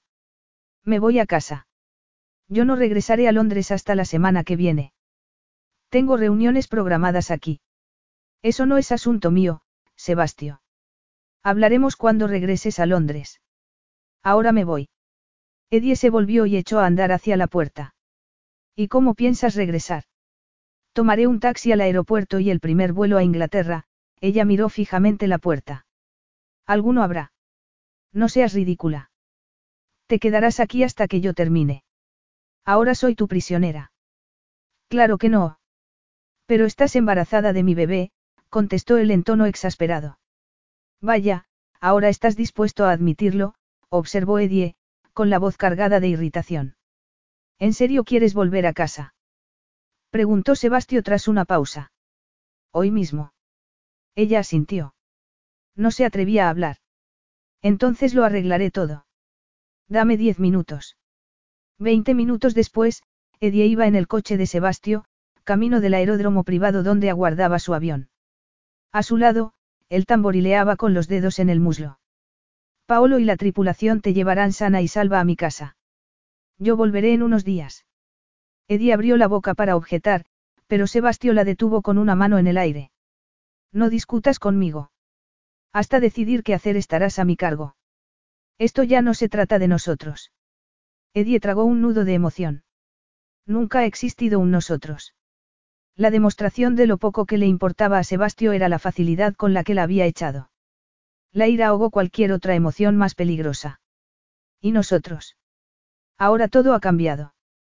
¿Por qué ya no soy una amante desechable? Porque tuve la osadía de quedarme embarazada. Te dije que no estaba interesado en un compromiso, en una relación. No te engañé. La frialdad de Sebastio aterraba a Edie, pero se negó a que se le notara. Lo sé. Pero a veces suceden cosas que escapan a nuestro control. En mi mundo no. Afrontaré las consecuencias, pero lo que tuvimos se acabó, Edie. Días después, en el ático de Sebastio, el dolor de sus palabras había quedado reducido a una sorda molestia. Lo peor era que, sabiendo lo que le había pasado a ese hombre, Edie comprendía en cierto modo por qué la estaba echando de su vida, aunque no excusaba su comportamiento. En cuanto aterrizó en Londres, ella había intentado regresar a su propio piso, pero se encontró con la resistencia del chofer de Sebastio, Nick, y uno de sus ayudantes que le habían asegurado que tenían instrucciones de llevarla al apartamento de Sebastio. Al final le había pedido a Nick que la llevara primero a su casa para recoger algunas cosas. Sebastio tenía razón, aquello ya no se trataba solo de ellos dos. Había un bebé, y haría todo lo que él le pidiera hasta que pudieran hablar a su regreso. Esperado en cualquier momento. Eddie aún no estaba preparada para verlo. Al oír la puerta principal, se volvió de la ventana. Sebastio entró, con los ojos clavados en ella. Eddie sintió una descarga eléctrica por todo el cuerpo. Estás aquí, constató él sin emoción alguna, entrando en el salón, exudando tensión. Ella asintió, y se le encogió el estómago. Tanto la odiaba. Nunca sé qué esperar de ti. No pretendía que sucediera esto, Eddie dio un respingo. Las posibilidades eran casi nulas. Suponiendo que lo que contaste sobre el cáncer fuera cierto. Sigues sin creerme, ella se quedó helada. Lo que creo es que la gente llega a extremos imposibles para asegurarse una vida de bienestar, contestó él con una expresión casi aburrida.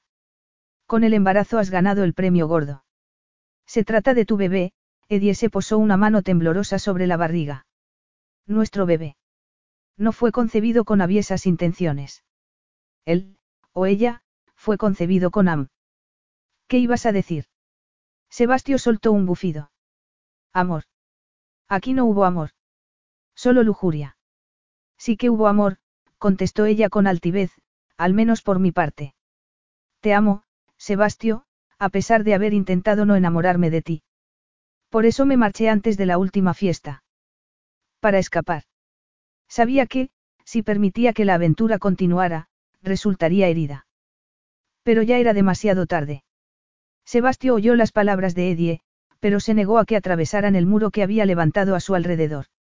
A pesar de ello, la última imagen antes de dormirse cada noche había sido la del rostro de Edie cuando la había dejado en el avión. Y cada noche se había repetido la pesadilla del accidente. Se despertaba sudoroso, soltando juramentos, anhelando las caricias de Edie. Las palabras de su examante regresaron a su mente.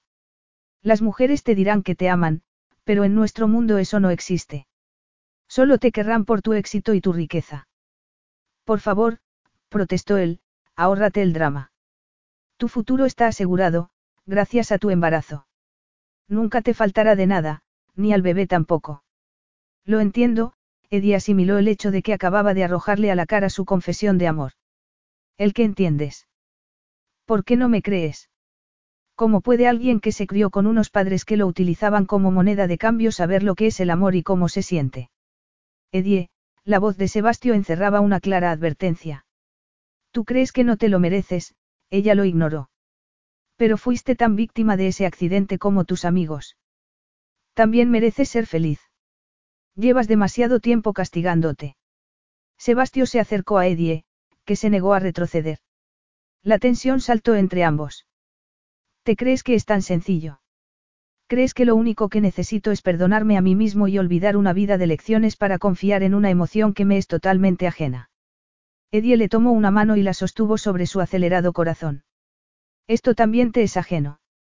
Mi corazón es tuyo, Sebastio, lo quieras o no. Él soltó un juramento, y su boca cayó sobre la de ella antes de que pudiera reaccionar. Sebastio se apartó y Edie casi se tambaleó hacia adelante, desorientada. Te equivocas, insistió él. Esto es lo único que me interesa. Cuando Sebastio se marchó, Edie casi sintió alivio, porque necesitaba intimidad para asimilar que no había manera de llegar hasta el corazón de ese hombre. Sebastio estaba en uno de los hoteles más lujosos de Londres, de Chatsfield, no deseaba hablar con nadie y sus gestos emitían señales de advertencia para que nadie se acercara. Había tenido que marcharse de su ático porque casi había perdido el control al besar a Edie. Lo único que le había impedido tomarla allí mismo había sido su audaz declaración. Te amo, Sebastio. Sin duda mentía. ¿Cómo podía amarlo? Se la había jugado y él había sido un imbécil. Se había dejado todo en Buenos Aires, incluyendo el collar de diamantes. La primera joya que había elegido él mismo para una mujer. Y lo había hecho porque quería hacerle creer que era distinta. Auténtica. Sebastio sintió el temblor de su mano al levantar de nuevo la copa. Cuando Eddie había sujetado esa mano sobre su corazón, diciéndole que era suyo, casi se había desmoronado. Y por eso la había besado, para no olvidar que lo único que había entre ellos era deseo. Le había contado demasiado. Conocía sus debilidades, casi mejor que él mismo. Y, tal y como había hecho su madre, tal y como le había advertido su primera amante, pretendía utilizar esos conocimientos en su propio beneficio. Entonces, porque lo único en lo que podía pensar era en el rostro compungido de Edie. Edie se despertó a la mañana siguiente, mareada y desorientada. Había dormido durante horas. El apartamento estaba vacío. Ni siquiera sabía si Sebastio había regresado a casa la noche anterior. Descubrió la nota sobre la mesa del salón y reconoció la arrogante caligrafía. Edie. Tengo que ir a París hasta mañana. Mientras tanto, elige un lugar en el que vivir y yo te instalaré allí. No te faltará apoyo económico durante el embarazo, hablaremos del futuro cuando nazca el bebé. En cuanto a nuestra relación, no es tema de discusión. No intentes convencerme de lo contrario. Si necesitas algo, llama a Mateo. Estará en la ciudad unos días y conoce la situación. SR. La nota cayó de las manos de Edie. Parecía temer haber sonado ambiguo el día anterior. Pero ya no había ninguna duda posible. Quizás algún día otra mujer conseguiría abrirle el corazón.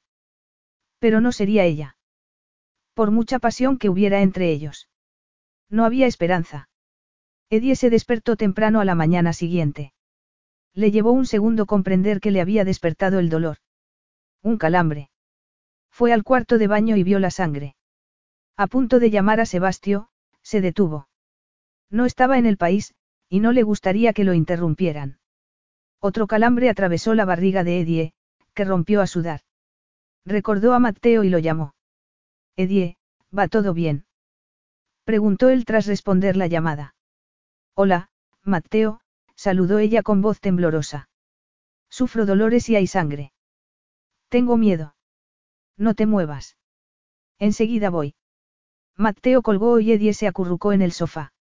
Los últimos cuatro años había sido muy afortunada, pero los miedos sobre su salud, los fantasmas, regresaron de golpe.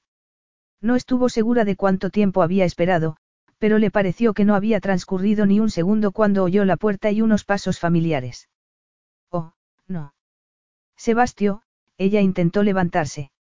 Pero él ya estaba a su lado, tomándola en brazos. Mientras bajaban en el ascensor, lo único en lo que pensaba Eddie era en que no estaba en la cama con otra mujer, y eso podría ser buena señal. ¿Qué haces aquí? preguntó de repente. Creía que estabas en París. Y lo estaba, contestó él con gesto adusto. Volví esta mañana temprano. Cambio de planes. Llegaron al sótano y él la acomodó en el asiento delantero de un coche que ella no había visto nunca. Tras abrocharle el cinturón de seguridad, se sentó al volante. ¿Dónde está Nick? preguntó ella al comprender. ¿Por qué conduces tú? Tiene el día libre, contestó Sebastio mientras salía a la calle. Un taxi tardaría demasiado. ¿Cómo lo supiste? Mateo me llamó. Ya subía por el ascensor. ¿Estás bien? Eso espero. Sangró un poco y me despertaron los calambres. La expresión de Sebastio se volvió aún más adusta. En pocos minutos llegaron a urgencias. Antes de poder respirar, Edie fue tumbada en una cama y empezó a recibir miles de preguntas. Le explicó a la doctora lo del cáncer y el tratamiento que había recibido, consciente de la lúgubre presencia de Sebastio en un rincón. La doctora le pidió el nombre del oncólogo. Durante unas horas la exploraron e hicieron más preguntas. Sebastio entraba y salía de la habitación, hablando por teléfono o simplemente quedándose de pie. Por la tarde la doctora regresó con aspecto cansado, pero complacido. Edie contuvo el aliento.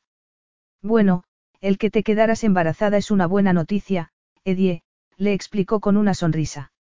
Supongo que eres consciente de que tus posibilidades eran prácticamente nulas. Lo sé, ella asintió, sin mirar a Sebastio. Es como un milagro, pero, al parecer, la radioterapia no resultó tan dañina para tus órganos reproductores como se temía, continuó la doctora. No parece haber nada mal. Manchar y sufrir calambres es bastante habitual en las primeras etapas. Permanecerás aquí en observación durante unos días, solo para asegurarnos de que todo va bien, por tus antecedentes. Gracias, Edie sintió un inmenso alivio. La doctora se marchó y Sebastio se acercó a la cama. Edie se obligó a mirarlo. Durante un instante vio algo en su mirada, pero enseguida lo ocultó. Estúpido corazón. Edie, te debo una disculpa. Siento no haberte creído.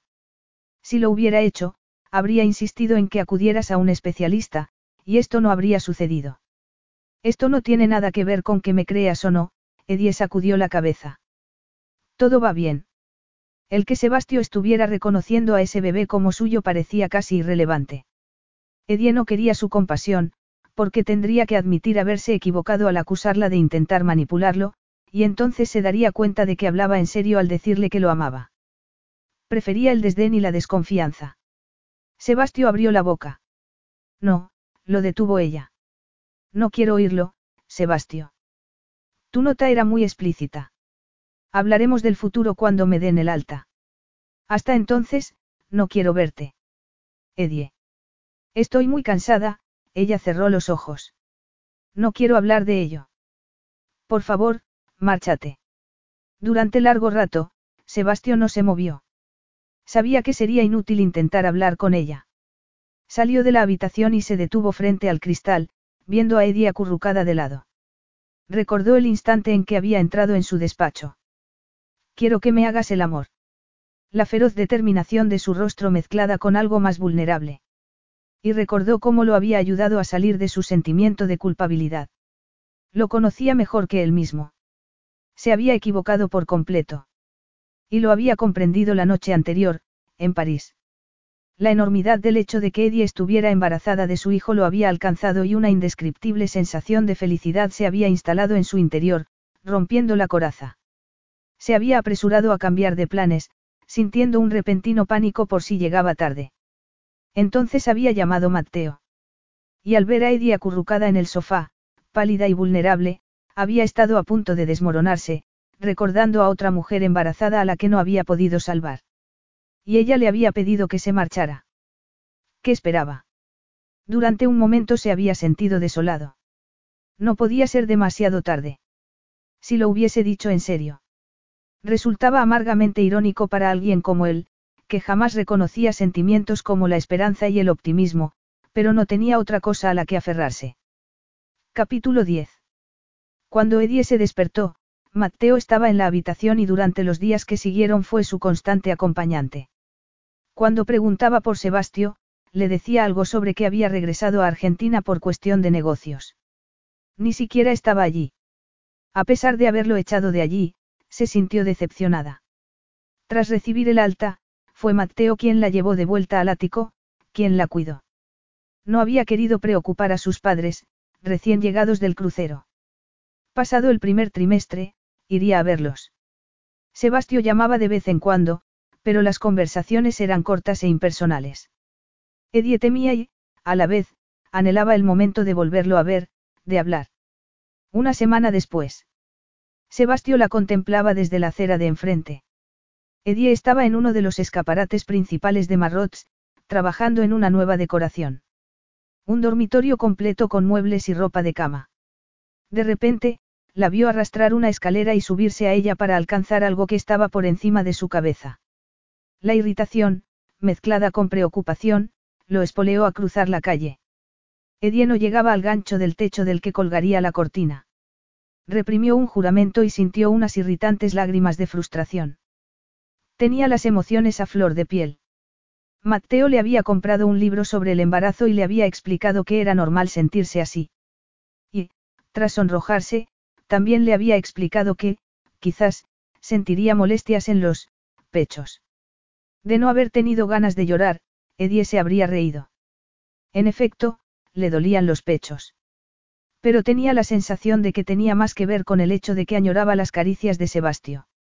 No volverá a tocarte, le recordó su frígida vocecita interior. Edie intentó una vez más alcanzar el gancho y, justo entonces, oyó una familiar voz. Dios, Edie. Bájate de ahí. Todo sucedió muy deprisa. Sobresaltada, perdió el equilibrio y cayó, en brazos de Sebastio. La sensación de estar en sus brazos era tan deliciosa que le llevó unos segundos comprender la situación. Estoy bien, puedes bajarme. Sebastio la agarró con más fuerza, pero luego la dejó en el suelo. Edie casi lo lamentó. ¿Qué hacías ahí? preguntó él. ¿Qué haces aquí? Eres la madre de mi hijo. Debes cuidarte. Estaba muy bien hasta que casi me matas del susto, ella apoyó las manos sobre las caderas. Por primera vez lo vio desencajado y tenso. Llevaba el traje arrugado, sin corbata. Edie, tenemos que hablar. ¿Podemos ir a algún sitio? No, podemos hablar aquí, temía que si iba con él perdería el frágil control de sus emociones. No vieron al pequeño grupo de personas que empezaba a remolinarse frente al escaparate. ¿Qué haces aquí? Preguntó ella. Él se acercó, lo bastante para que Eddie viera en sus ojos una luz que nunca antes había visto. Se le aceleró el corazón. ¿Por qué no podía albergar ninguna esperanza? Él la había matado. Sebastio. Cuando vi la prueba de embarazo me sentí traicionado. Pensé en lo peor. Lo interpreté todo mal. Lo habías maquinado todo. Confirmaba las pequeñas dudas que albergaba sobre ti. No podía ser tan inocente como parecías. Tan abierta. Respiró hondo y continuó. Toda mi vida he tenido una imagen del mundo conforme a mi cinismo. Mi primera amante me advirtió de que la gente solo me querría por mi dinero y mi éxito. La relación de mis padres fue tan tóxica que juré no casarme nunca ni tener hijos, para no hacerles pasar por lo mismo. Tras el accidente de coche, no me sentí culpable por ser el conductor, ni porque Víctor me acusara, sino por la envidia que había sentido hacia Víctor y Maya. De su amor y felicidad. De nuevo, Sebastio tomó aire para poder continuar. Víctor sabía que les tenía envidia y le resultó fácil culparme, golpearme donde más me dolía. Y yo se lo permití porque creía que me lo merecía. Me sentía avergonzado. Sebastio tomó las manos de Edie. Pero aunque no me hubiese distraído, no habría podido esquivar a ese conductor borracho. No hace falta que me expliques todo eso, a Edie le dolía el corazón. Volví a Buenos Aires, él sacudió la cabeza, porque quería que no albergaras la menor duda sobre lo que estoy diciendo. He hecho las paces con Víctor. Tenías razón. Es feliz. Enterramos muchos fantasmas, y no lo habría hecho sin ti. Estoy segura de que lo habrías hecho, tarde o temprano, ella sintió un calor en el pecho. Lo dudo, él hizo una mueca. Necesitaba que alguien me sacudiera para recomponerme. ¿De qué estás hablando? El corazón de Eddie falló un latido. Él la miró, y ella tragó nerviosamente. Nunca había visto tanta intensidad en sus ojos. O oh, sí, aquella noche en la ducha, tras la pesadilla. Te amo, Edie. Me llevó un tiempo darme cuenta porque tenías razón. No sabía qué era el amor. Pero ahora sí lo sé. Incapaz de hablar, Edie llevó una temblorosa mano hasta el rostro de Sebastio. Hasta que no apareciste no empecé a permitirme sentir de nuevo. A confiar. A querer más, Sebastio le tomó el rostro entre las manos. Todo empezó hace cuatro años en ese club. Te vi y sentí que algo se rompía dentro de mí. Me sentí expuesto, como si pudieras verme por dentro. Yo también, susurró ella, como si supieses lo que había sufrido. Lo aislada que me sentía. También vi lo joven que eras, lo inocente, él asintió. No quise mancillarte con mi cinismo. Edie, quiero pedirte. Sebastio se interrumpió, adorablemente indeciso, antes de posar una rodilla en tierra. Ella lo miró boquiabierta y tuvo que sentarse en la cama del escaparate para no caerse. Él le soltó las manos para sacar una cajita del bolsillo de la chaqueta y abrirla. Edie vio un anillo de platino. Con un diamante en forma de lágrima. Muy familiar. Es el diamante del collar, le explicó Sebastio. Es la única joya que he elegido jamás para una mujer. Creo que ahí fue cuando comprendí el lío en que me había metido. Es muy bonito, Edie miró a Sebastio con los ojos llenos de lágrimas. Edie, él sacó el anillo de la cajita y le tomó una mano, me harías el honor de casarte conmigo y prometerme que pasarás el resto de tu vida conmigo. Porque si dices que no, palideció. No me imagino mi vida sin ti. Quiero una vida contigo. Una familia. Un hogar. Y un perro. Ella sonrió temblorosa. Me encantaría tener un perro, él también sonrió. Le brillaban los ojos. Y bien. Edie. Ella ya no pudo contenerse más. Se lanzó a sus brazos y cayeron sobre la carísima alfombra oriental. Le rodeó el cuello con los brazos, aplastando los sensibles pechos contra su torso. Pero daba igual. Y lo besó porque, si no lo hacía, se moriría. Sí, Sebastio Rivas, sí, me casaré contigo. Fuera, se habían juntado unas 100 personas. Los teléfonos apuntaban al escaparate, la gente aplaudía. La declaración de Sebastio se volvió viral en minutos. Y, cuando Sebastio al fin pudo colocar el brillante anillo en el dedo de Edie, el nublado día de enero se iluminó. Epílogo. Dos años después. Richmond, Navidad. Sebastio estaba frente a la puerta principal, con el pecho tan henchido de amor que casi le dolía. Edie y la pequeña de 15 meses, Rosé, por su abuela, daban los últimos toques a un desproporcionado muñeco de nieve junto a la escalera. Edie no llevaba gorro y tenía el cabello sujeto en un recogido despeinado, con algunos mechones cayendo sobre el rostro. Al fin se lo había dejado crecer. Rose se parecía a los dos. Tenía el pelo oscuro y los ojos azules, más claros que los de su madre. Sebastián no se había sentido nunca tan aterrorizado como aquella mañana en la que el resbaladizo cuerpecito había salido del cuerpo de Edie, entrando en sus vidas, pero enseguida el terror había sido sustituido por un amor tan intenso que casi lo había fulminado. La casa estaba adornada, preparada para Navidad. Los padres de Eddie llegarían en cualquier momento. Sebastio sonrió al pensar en cómo había cambiado su vida. A mejor. Había regresado al rugby, como comentarista para los principales torneos europeos.